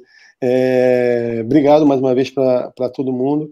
É, de novo, ninguém precisa estar no Vasco para ajudar.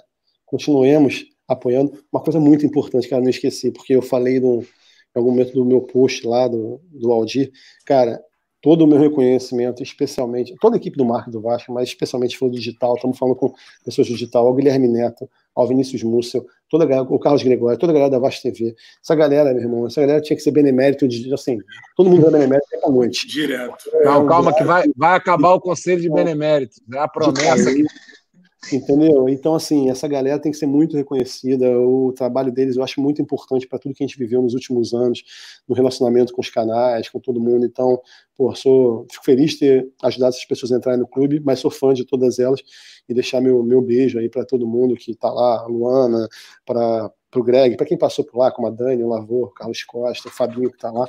Enfim, essa galera, o Alberto, uma galera muito muito dedicada e eu faço questão de lembrar porque eles continuam roendo o osso, o filé nunca chega e os caras continuam lá abnegados pelo Vasco, é muito mais difícil.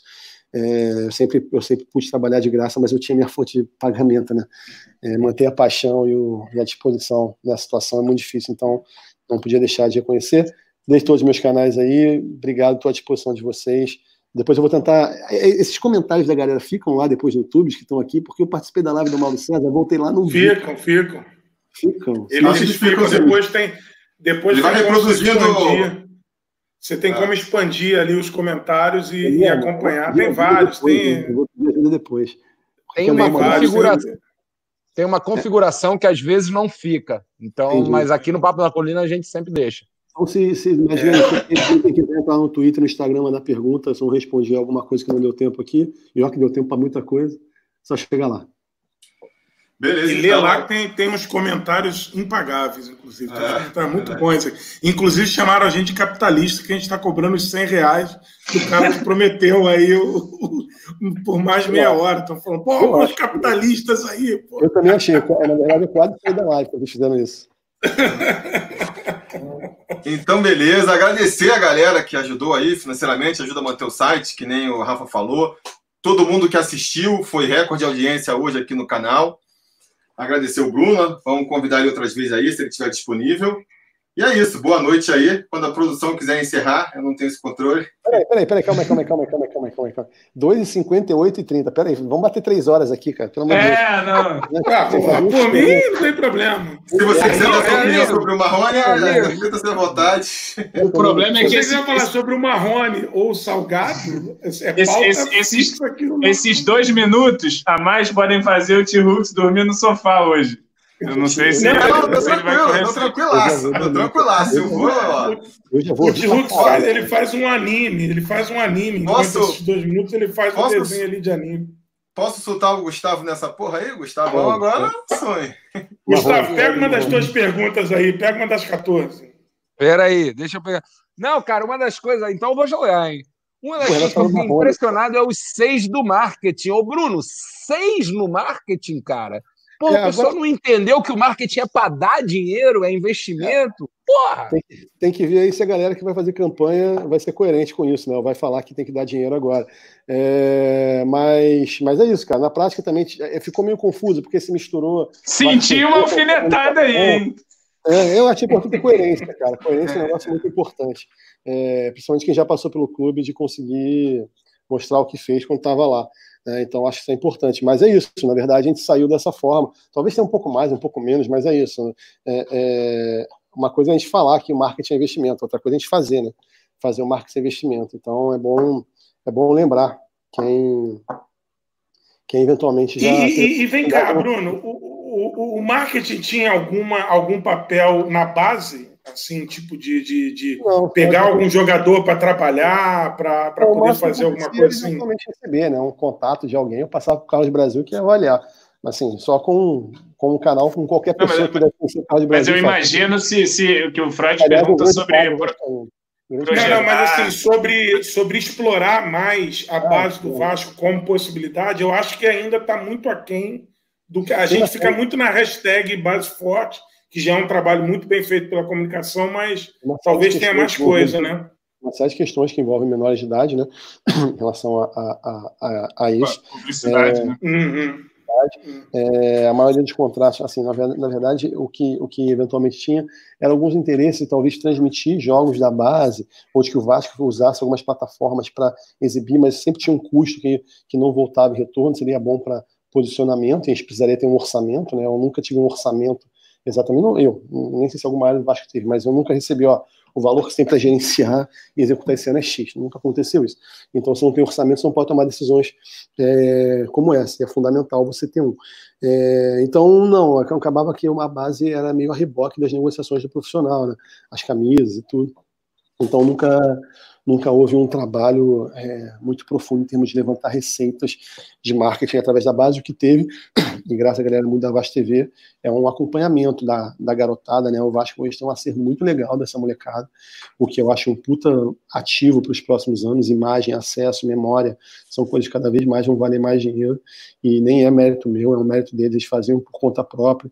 Né? Eles têm uma equipe de assessoria de imprensa que acompanha os moleques da base, da comunicação, então é, o relacionamento dos meninos, eles não saem, eles não saem é, com essa relação com o Vasco à toa, é muito por conta também desse carinho que a galera que está lá acompanha, dá de visibilidade, trata, faz live com eles, põe os meninos na comunicação principal do clube, né? Então, isso foi algo que aconteceu muito nessa gestão, nem tanto por mérito meu, mas por iniciativa da própria equipe mesmo que fez isso acontecer, eu acho mal barato. Mas nada, acho que do jeito que você falou, nada específico, não. Eu fico imaginando então ter, ter, umas imagens, ter umas imagens do Edmundo em 91, 90 na base, acho né? Provável, cara, acho pouco provável. Não, é, mas enfim, o trabalho que você comentou está sendo feito, né? É, é. Uma pergunta simples, então, aqui, só para você que passou na hora, não consegui, eu vou aproveitar agora. Você comentou que, muito por conta da, da situação que você viu a Diadora, vocês internalizaram ali o design das camisas, né? Eu acho que ficaram muito legais, gostei muito do modelo das camisas, acho que traz uma identidade própria, né? Quem conhece mais é, o Vasco do que o pessoal que está lá dentro trabalhando. E eu me pergunto se isso pode ser reproduzido em futuro, pelo que você conhece do mercado, você acha que isso é algo que pode ficar? Ou você acha que foi uma coisa muito pontual ali com conta da situação? A capa agora vai fazer, sabe, no futuro? Como é que é, você acha? Acho que, acho que pode ficar, dependendo do fornecedor. Não sei como está com a capa, mas com a capa é possível que se não fique da mesma liberdade, mas que tenha uma, uma participação. Acho real, a gente criou essa cultura e nesse momento essa cultura está viva e está forte internamente dentro do clube. Né? É difícil alguém chegar para falar o contrário. É óbvio que tinha uma marca muito foda, muito forte, botando caminhão de dinheiro, que trabalha no modelo de padronização, é, talvez isso fosse engolido. Mas eu acho que sim, cara. Eu acho que tem tudo para continuar. Tem que entender se quem, quem vai estar no clube ano que vem acha que tem que ser assim, se vai investir nisso, se vai manter a galera que está lá, né? especialmente o Marcelo Azanin na área do design, que é um, um cracaço, entende pra caralho de Vasco. Não acho que é a única pessoa do mundo para entender de Vasco. Não acho que é quem está lá necessariamente tenha o, o, o monopólio da, da, do saber do Vasco mas pode dizer quem está lá sabe pra caramba, gosta muito do Vasco, ama muito Vasco, estuda muito Vasco. Poucas pessoas conhecem tão bem a identidade visual do Vasco. Podia escrever um livro sobre a serifa do G do Vasco quando montou São Januário e que tem no portão tal, e quando você vai no outro lugar mudou para não sei o que, meu irmão, as alinha no nível de detalhe assim psicopático em relação a cada uma daquelas daqueles rococós de São Januário, ele conhece cada vírgula daqueles troços ali de um jeito que, cara, é muito difícil, aparece no material que ele produz, é, na, na, paixão que ele coloca no que ele faz. Então, acho que seria muito bom para o Vasco continuasse, mas aí, acho que pelo contrato é possível, sim. Pelo contrato vai ser possível. Pelo menos alguma participação. Talvez a capa participe um pouco mais e tal. A Diadora não tinha escritório de design no Brasil, ela tinha uma fábrica aqui, é, que era parceira dela e que desenvolvia isso da fábrica. E para a fábrica, inclusive, era custo isso. Então, por isso a gente conseguiu negociar, de falar, cara, só, deixa eu fazer aqui, sem diferente para você, posso fazer? E aí eles tinham que aprovar, óbvio, e naturalmente eles viram que a gente fazia muito bem. Então não tiveram resistência. Entendeu? Mas foi isso. Espero que sim, espero que continue. O que, vocês acham? Vocês acham que vale a pena continuar? Nome do CT, você tem algum nome que você sugeriria de. O pessoal está perguntando aqui na, na, na, na, Nome do não, CT, assim, de baixo. A, a live continuou meia hora e os 100 reais não pingou, né? Eu só não, mas falou que vai doar. Vai doar, vai doar pro CT.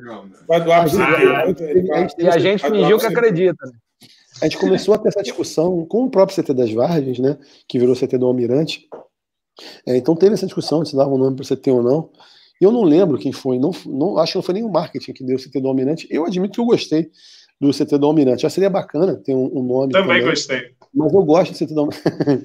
eu gosto do CT do Almirante, acho simpático. Quando falaram, foi bom, porque foi não veio do marketing, eu pude concordar, nem sempre você consegue concordar com as coisas de fora do departamento, e parei de, e parei de puxar a prerrogativa de, de sugerir os nomes. Eu acho que tem qualquer um dos grandes nomes, qualquer um daqueles que está no painel dos ídolos que a gente botou lá do lado de fora de São Januário e tal, que não estava tá, não tava mais nada, tem que voltar lá. Mas estava representado ali, CT, eu acho que... CT Martins Silva. Não vem lembrar, cara. Nem todo mundo. Eu gosto muito do Martim. Meu filho chama Martim, né? Só para não, não falar que eu não gosto do Martim. Mas Por causa do Martim Silva. Não posso falar isso, minha mulher vê essa live vai dar merda depois. É, tem alguma referência? Tem. Mas assim, mas eu acho que tanto Barbosa, Danilo, você botar Vavá, você botar Bellini, botar é, Ademir, botar Roberto Dinamite, botar, porra, tanta gente para. Pra... Qualquer um tá bem, bem, bem posto. Né? Oi? Qualquer um tá bem, Tá bem nomeado. É, é, tá bem, pô, cada um vai ter uma simbologia, né? O Berini vai ter uma, o Barbosa vai ter outra, o Roberto vai ter outro, entendeu? É, botar o Ser Portela, que não foi um, um cracaço, mas, é, mas a, gente, mais... a gente batizou um dos bancos de reserva, né? Os bancos de reserva do Vasco tem, tem nomes, assim, um deles é um, o Pai Santana e o outro é o Ser Portela. É, esses bancos novos, né, que foram para a lateral do campo. Então, é, se fosse Pai Santana também, todos eles eu acho que estariam estariam bem dados, teriam representatividade. Dulce Rosalina. Dulce Rosalina. Mas eu acho que eu gosto, eu ainda gosto de ser dominante. Eu acho um nome é, forte, bacana, homenageia o grande vascaíno, influencer, né, capaz de mobilizar Tereza Cristina. Tereza Cristina, botar um campo Tereza Cristina lá, talvez. Aí não, aí, aí para mim, seria Paulinho da Viola, Aí depois eu estou viola, suspeitando que o Rafa tem intenções com a Tereza Cristina, com todo respeito, mas o Rafa. Não, está... cara, a Tereza Cristina está criando uma live aí que, pô, ela está mudando, está dando esperança pro Brasil, né, cara? A gente está tá mulher... hoje, né, cara? Hoje a gente está disputando. É, inclusive, saindo daqui, a gente vai para live, direto. Boa. Menos o Tirut, que vai pro sofá. eu vou tomar Eu não vou pro sofá, não, mas eu vou pra cama com certeza. É, duas filhas. Pô, batemos o recorde das três horas aí. Não sei se já tinham feito mais três horas. Beleza. Mas... Roma foi quanto? Três horas Foi e meia. por aí também. Três horas e meia, Bruno, espera aí que tem mais um pouquinho pra gente. Não, calma aí, eu tenho, eu tenho que ir que comer o negócio. A galera, a galera fica na provocação, Bruno, ah, fica mais três horas, ah, eu pago mais 100 reais. Parece que não conhece a galera aqui. O pessoal, cara, vai o tempo foi, entendeu? Depois, mas não, não aguenta, provoca e não aguenta. Eu comecei, eu comecei lá, eu, du, é, quando deu duas e meia, eu falei, vamos encerrar, porque eu sei que a parada aqui demora, cada um, ah. entendeu? Vai pedindo a saideira. É, vai pedindo a saideira, a saideira, enquanto, enquanto o sabão não, não vai para aquela água com sabão no pé não aparece, o pessoal sobe as cadeiras e a gente não sai, entendeu? Ô, ô Bruno, é. Bruno, você é sócio votante? Sou.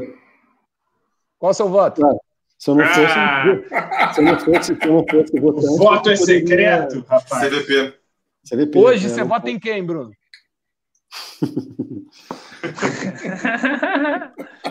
não sei, cara. Eu, mas eu não mas voto. Você está entre quais? Está entre quais? Eu não voto empolgado. Ah, velho, não sei, eu não vou, essa eu não vou responder, essa eu vou pular. Ah, conseguimos pegar! Podemos encerrar agora.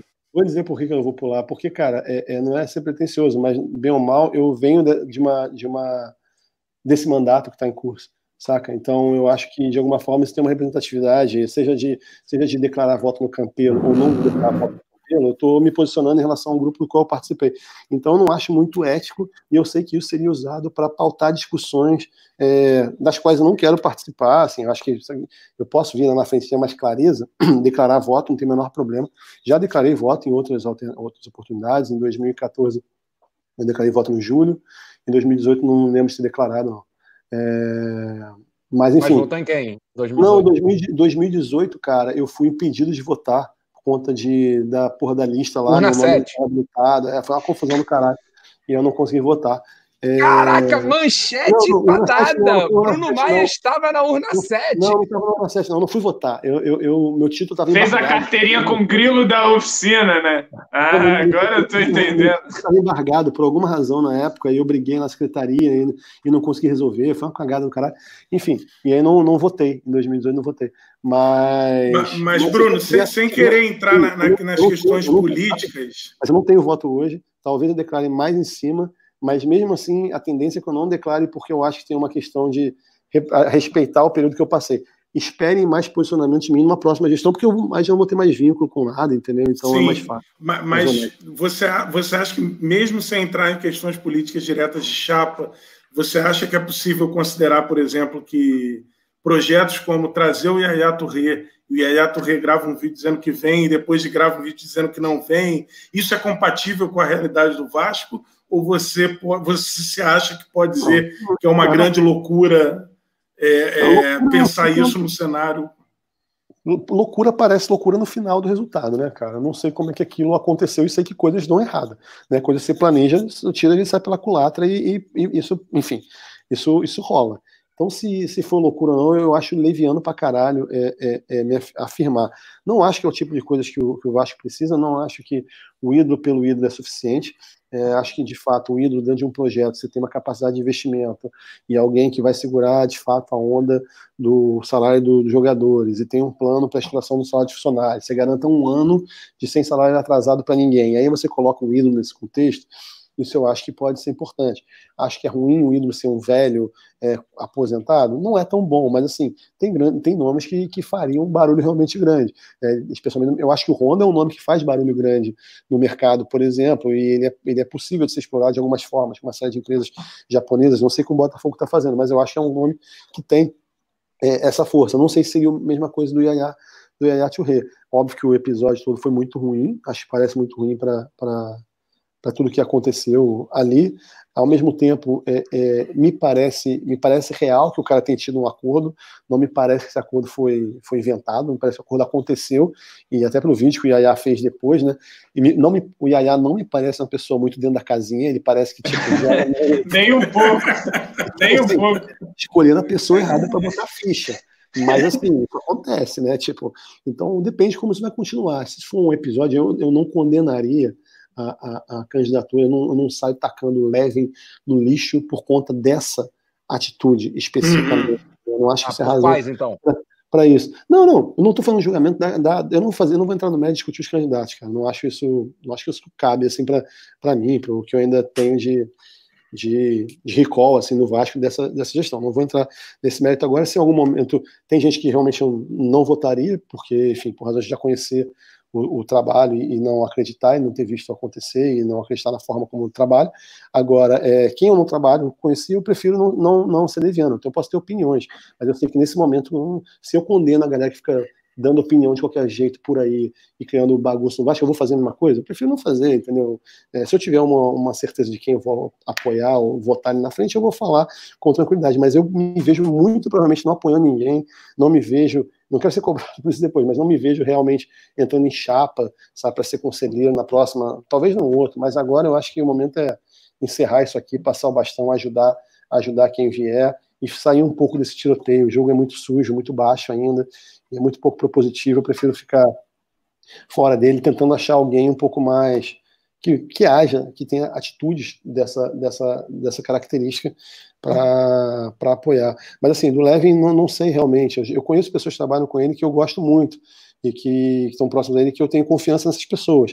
Assim como tenho com pessoas que estão ligadas a, ao Fred. O pessoal da Sempre Vasco eu conheço menos. Né? É, o pessoal do Casaca, naturalmente, tem uma distância maior, ideológica em relação a mim, assim. Mas desses, desses três, é, não, não consigo ainda, acho muito difícil ter uma relação pessoal, evidentemente, maior com, com, com o Fred por ter trabalhado com ele, mas daí a, a ter um voto definido por ele ou não, acho que está tá muito distante, não, não me vejo assim, acho que tem uma série de dificuldades ali na, na chapa dele também e tal. Mas, e o mais Vasco, Bruno? Você citou todos, não citou o mais Vasco. É, o mais Vasco, é, é, de fato, tem pessoas da, da mais Vasco com que eu já trabalhei e que eu não gostaria que estivesse no Vasco mais. Bem claro. Tem pessoas lá que eu também acho que seriam muito boas. Tem quadros muito bons lá, que eu adoraria que tivesse organizado de outra forma. E talvez tivesse sido mais fácil apoiar se fosse de outra forma. Mas tem alguns que realmente, para mim, são, são incompatíveis com o que eu acredito para o Vasco. E acho que, acho que, acho que com essa dá pra... trabalho de, trabalho Fechou. De, é, o trabalho de todo mundo está feito aí, cada um responde pelo que, pelo que já fez, pelo tal. E a gente está conversando aqui há três horas sobre o que eu fiz, entendeu? Não tenho, não tenho a pretensão de ser unanimidade, nem achar que fiz coisas incríveis, mas também não tenho nenhuma vergonha de me expor para Tenho muito orgulho do que eu acho que eu consegui fazer. Queria ter feito mais, mas nem por isso tenho menos, menos orgulho e sei também do, da dedicação e da forma como eu conduzi minha passagem por lá. Né? Enfim, cada um sabe de si e cada um responde por si e, a, e, a, e os sócios que, que façam a escolha para o futuro deles, do nosso futuro. Beleza. Repete então aí Fechou o, a conta. o site. Repete o seu site que eu tentei www.brunomaia.cc. Duas letras C. Ah, é? Aqui não entrou. Deve. Você tá pagando em dia aí? Porra, essa não está no ar, eu vou olhar aqui, senão amanhã está no ar. Quem estiver vendo isso depois já vai estar tá no ar. Não, tá, não, deve estar, não sei, vou dar uma olhada se aconteceu alguma coisa. Eu não sei, então, mas, mas tá. eu então, também. Pode ser problema aqui, se bobear também, né? Não sei. Twitter, mas, então, tá Instagram, me acha em qualquer lugar aí, eu sou um facinho de achar. Beleza. Só registrando, a gente bateu mais de 200 pessoas ao vivo, o que, para a nossa audiência, para a audiência de canais de Vasco ao vivo, é um grande número. E estamos até agora, meia-noite e 49, estamos com 114 pessoas online. Ou Cara. seja, deve ter uma galera ainda que vai ver esse vídeo. Quanta e... coisa para fazer tem esse povo também, hein? Viva a quarentena, né? Viva a quarentena. É isso aí, então. Valeu, Bruno. Muito obrigado mais uma vez aí pela, pela participação. Espero contar com você aqui outras vezes. E, produção, pode encerrar aí. Agora pode mesmo. Produção. Já está travado, já está